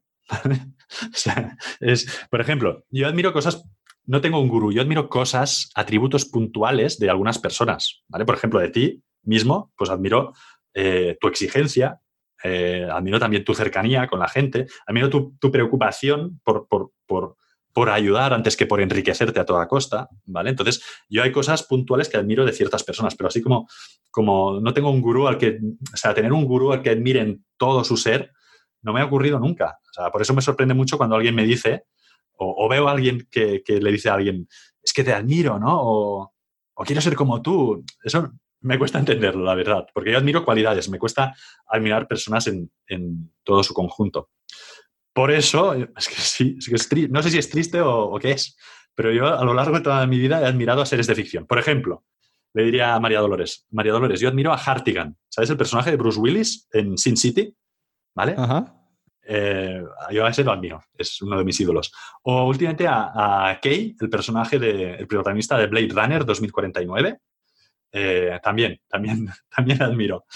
O a Tintín, admiro mucho a Tintín, o sea, es un tío que admiro mucho. O, mira, admiro mucho a Batman, es cierto, a Batman, porque es un tío que sin tener ningún superpoder, ¿vale? Tiene los, los huevos de rodearse de peña que le podría desintegrar de un estornudo, ¿vale? Entonces a Batman, a Batman le admiro también. Y encima es multimillonario, ¿eh? y encima es multimillonario, sí, pero le admiro por eso, ¿no? Porque está allí al lado de gente que, que, o sea, que con un pulgar le puede, le puede enviar a la, a la, estratosfera. Entonces, pero bueno, en general, sí que es cierto que en general yo suelo admirar a gente, a gente altruista. O sea, ahí sí que es un, porque yo creo que, o sea, por ejemplo, la gente que, la peña que se sube al barco del Open Arms, ¿vale? Para ir a rescatar refugiados, o sea, eso sí que me parece digno de admirar porque, sea, a mí yo creo que es algo que a mí me costaría mucho. O sea, otras cosas, eh, no tanto, ¿vale? Por eso, no sé, no... Por eso te digo que no hay, no, hay, o sea, no hay emprendedores de éxito que yo admire, ¿no? Porque sé lo que hay detrás. Hay trabajo y tal, pues como todo, ¿vale? Y a lo mejor han tenido un poco más de suerte o sí. Pero a mí esta gente que hace las cosas simplemente por, sin ninguna incentivación económica detrás, en general, la suelo admirar mucho. Genial. Pues tengo una segunda pregunta para ti, también de María Dolores, y esta es sobre finanzas. Y lo que quiere saber María Dolores es que cómo gestionas tu dinero, si inviertes en algo, si ahorras de alguna manera, si eres una persona muy organizada con el tema de gastos e ingresos. Cuéntanos un poco. Soy un desastre. Se va a decepcionar, María Dolores, se va a ahorrar no, María, Dolores, lo siento. Pero yo soy, soy, soy honesto. Soy, yo con, con esto del ahorro y tal, soy un desastre y no invierto en nada, ¿vale? Es cierto que mis, mis ingresos y mis, y mis gastos son muy variables, pero es que también es cierto que a menudo no sé ni qué ingreso ni cuánto gasto. ¿vale? eso es algo que tengo es cierto que tengo que empezar a controlar ya, porque, no sé, a lo mejor ahora mismo estoy en números rojos, ¿vale? Está llamando aquí el cobrador del, FLAC, del FRAC y no me he dado ni cuenta. Entonces, eso es que es algo que tengo que empezar a controlar. Pero también es cierto que mi ahorro es intentar no cambiar mucho mi estilo de vida, ¿vale? Por ejemplo, yo sigo llevando un coche que tiene 13 años y que se cae a trozos, el pobre, ¿vale? Es cierto que, por ejemplo, no me compro un videojuego nuevo hasta que no me he pasado el anterior. Este tipo de cosas, ¿vale? Entonces yo mi, ahorro es pues, pues seguir manteniendo, aunque ahora gane más dinero que antes y todo eso, pues es, o sea, me permito mis viajes, pero el resto intento seguir un poco el tipo de vida que llevaba antes, ¿vale? No tengo ni idea de inversiones. Eh, supongo, como no tengo ni idea, eh, y es algo que tú, Ángel, seguro que me puedes, puedes, enseñar, me puedes explicar algunas cosas de ello. Yo supongo que yo que sé que invertiré en inmuebles, es que no lo sé, no tengo ni idea. Pero, pero bueno, yo te digo, seguro que hay mil formas mejores y de hecho, o sea, solo termina esta entrevista, Ángel, te lo voy a preguntar. Pero vamos, que ahora tampoco estoy, no, no, no estoy para ponerme a aprender sobre, sobre inversiones, tampoco. Lo siento, ¿eh, María Dolores? O sea, esta pregunta mejor se la haces Ángel, mejor que a mí. Pau, en esta entrevista, esta ya no es una pregunta de María Dolores, esta ya es mía. Eh, en esta entrevista hemos hablado de tu presente, hemos hablado también un poquito de, tu pasado, pero no nos has contado nada de tu futuro. Así es que cuéntanos cuáles son tus próximos planes. ¿Tienes algún viaje más planeado o que, además del lanzamiento de, de sueldo pasivo, qué vas a hacer? Pues tengo viaje planeado, efectivamente, no sé si lo podré encajar este año, pero si no el año que viene sí que me apetece mucho esto. Eh, terminar de ver varios de Corea, ¿no? sí, Corea, del Sur. Quiero ir a Corea del Norte, ¿vale? Quiero ir a Corea del Norte. Tengo un amigo que ha ido a Corea del Norte y, quiero ir a Corea del Norte porque también iremos a Irán seguramente, ¿vale? Pero, pero sí, Taiwán me apetece, me apetece terminar de ver, de ver Asia, ¿vale? Esto a nivel de, viajes. Me, gusta mucho viajar porque me, no sé, sí, esa sensación de... Mi valor principal, que es la libertad, es realmente como lo, lo experimento más, ¿vale?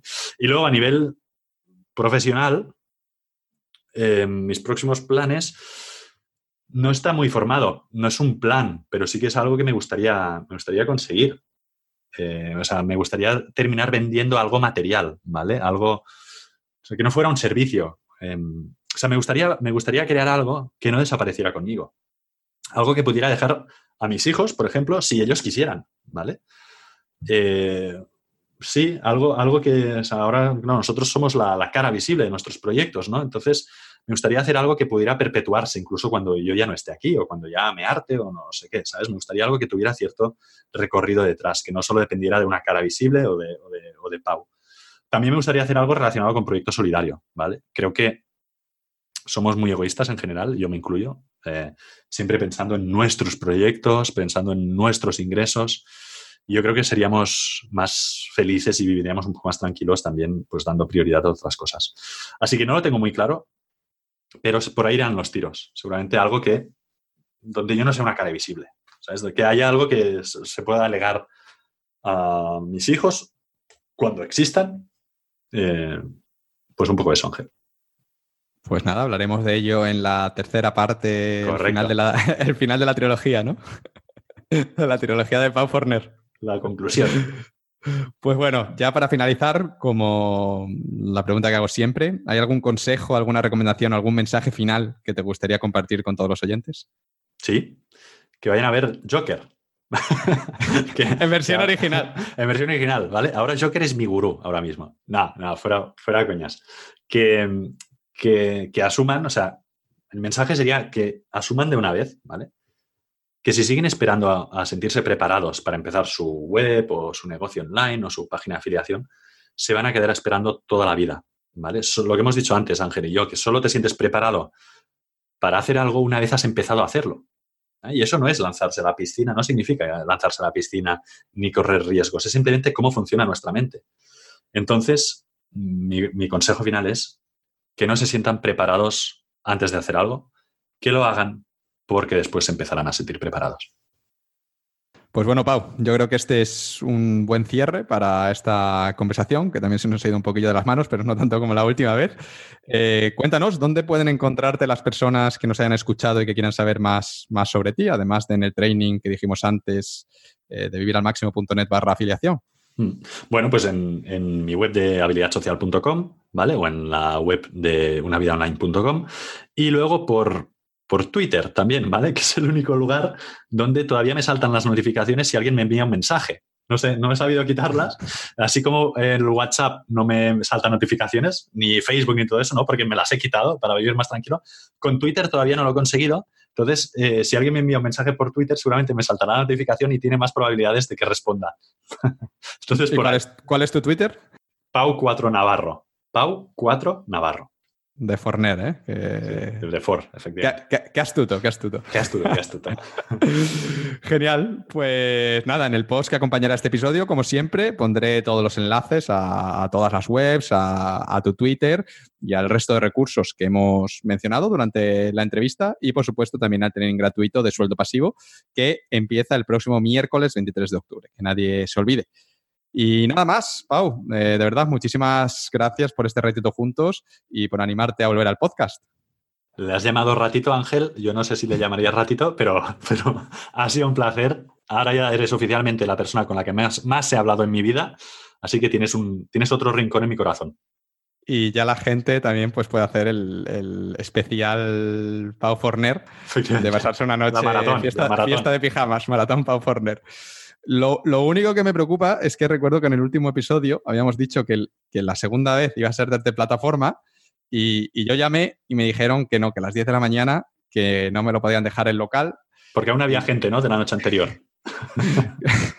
no sé por qué. No sé si el, suelo estaba más pegajoso de la cuenta o qué, pero, pero bueno, eso no lo he podido cumplir, ese sueño que teníamos. Así es que espero que no estés muy decepcionado. ¿eh? No te preocupes, Ángel, que si alguna vez entrevisto yo a ti, lo haremos desde plataforma, ¿vale? O desde alguno de estos antros de la noche barcelonesa que sé que, tanto nos gustan. Lo dicho, tío. Pues muchísimas gracias. Eh, nos vemos el fin de semana, como hemos dicho, para, para, echar la revancha al Street Fighter, que eso no lo hemos comentado, que tenemos ahí la revancha pendiente. Cierto, cierto. Y para jugar unas partidas al, juego de cartas este de la mazmorra friki que nos has contado al principio. Sí, nos queda pendiente el desempate del Street Fighter, que tengo que decir que vamos uno a uno y me ganaste ahí de milagro, pero hay, un empate. Y tenemos pendiente también, Ángel, pasarnos el Sunset Riders. Sí, sí, sí. la última vez estábamos casi al final y la máquina ya no nos pillaba las, monedas. Las monedas nos pillaba las monedas ahí con el, con el continúe dándole sí. y, se nos, y, se nos, pasó, se nos fue la mierda todo el progreso. Así que eso ya estamos al final, ya estamos, estamos casi, casi al final. Vale, esta vez no lo pasamos, me parece bien. Pues nada, tío, nos vemos el fin de semana. Un abrazo muy grande. Un abrazo gigante. Chao. Chao.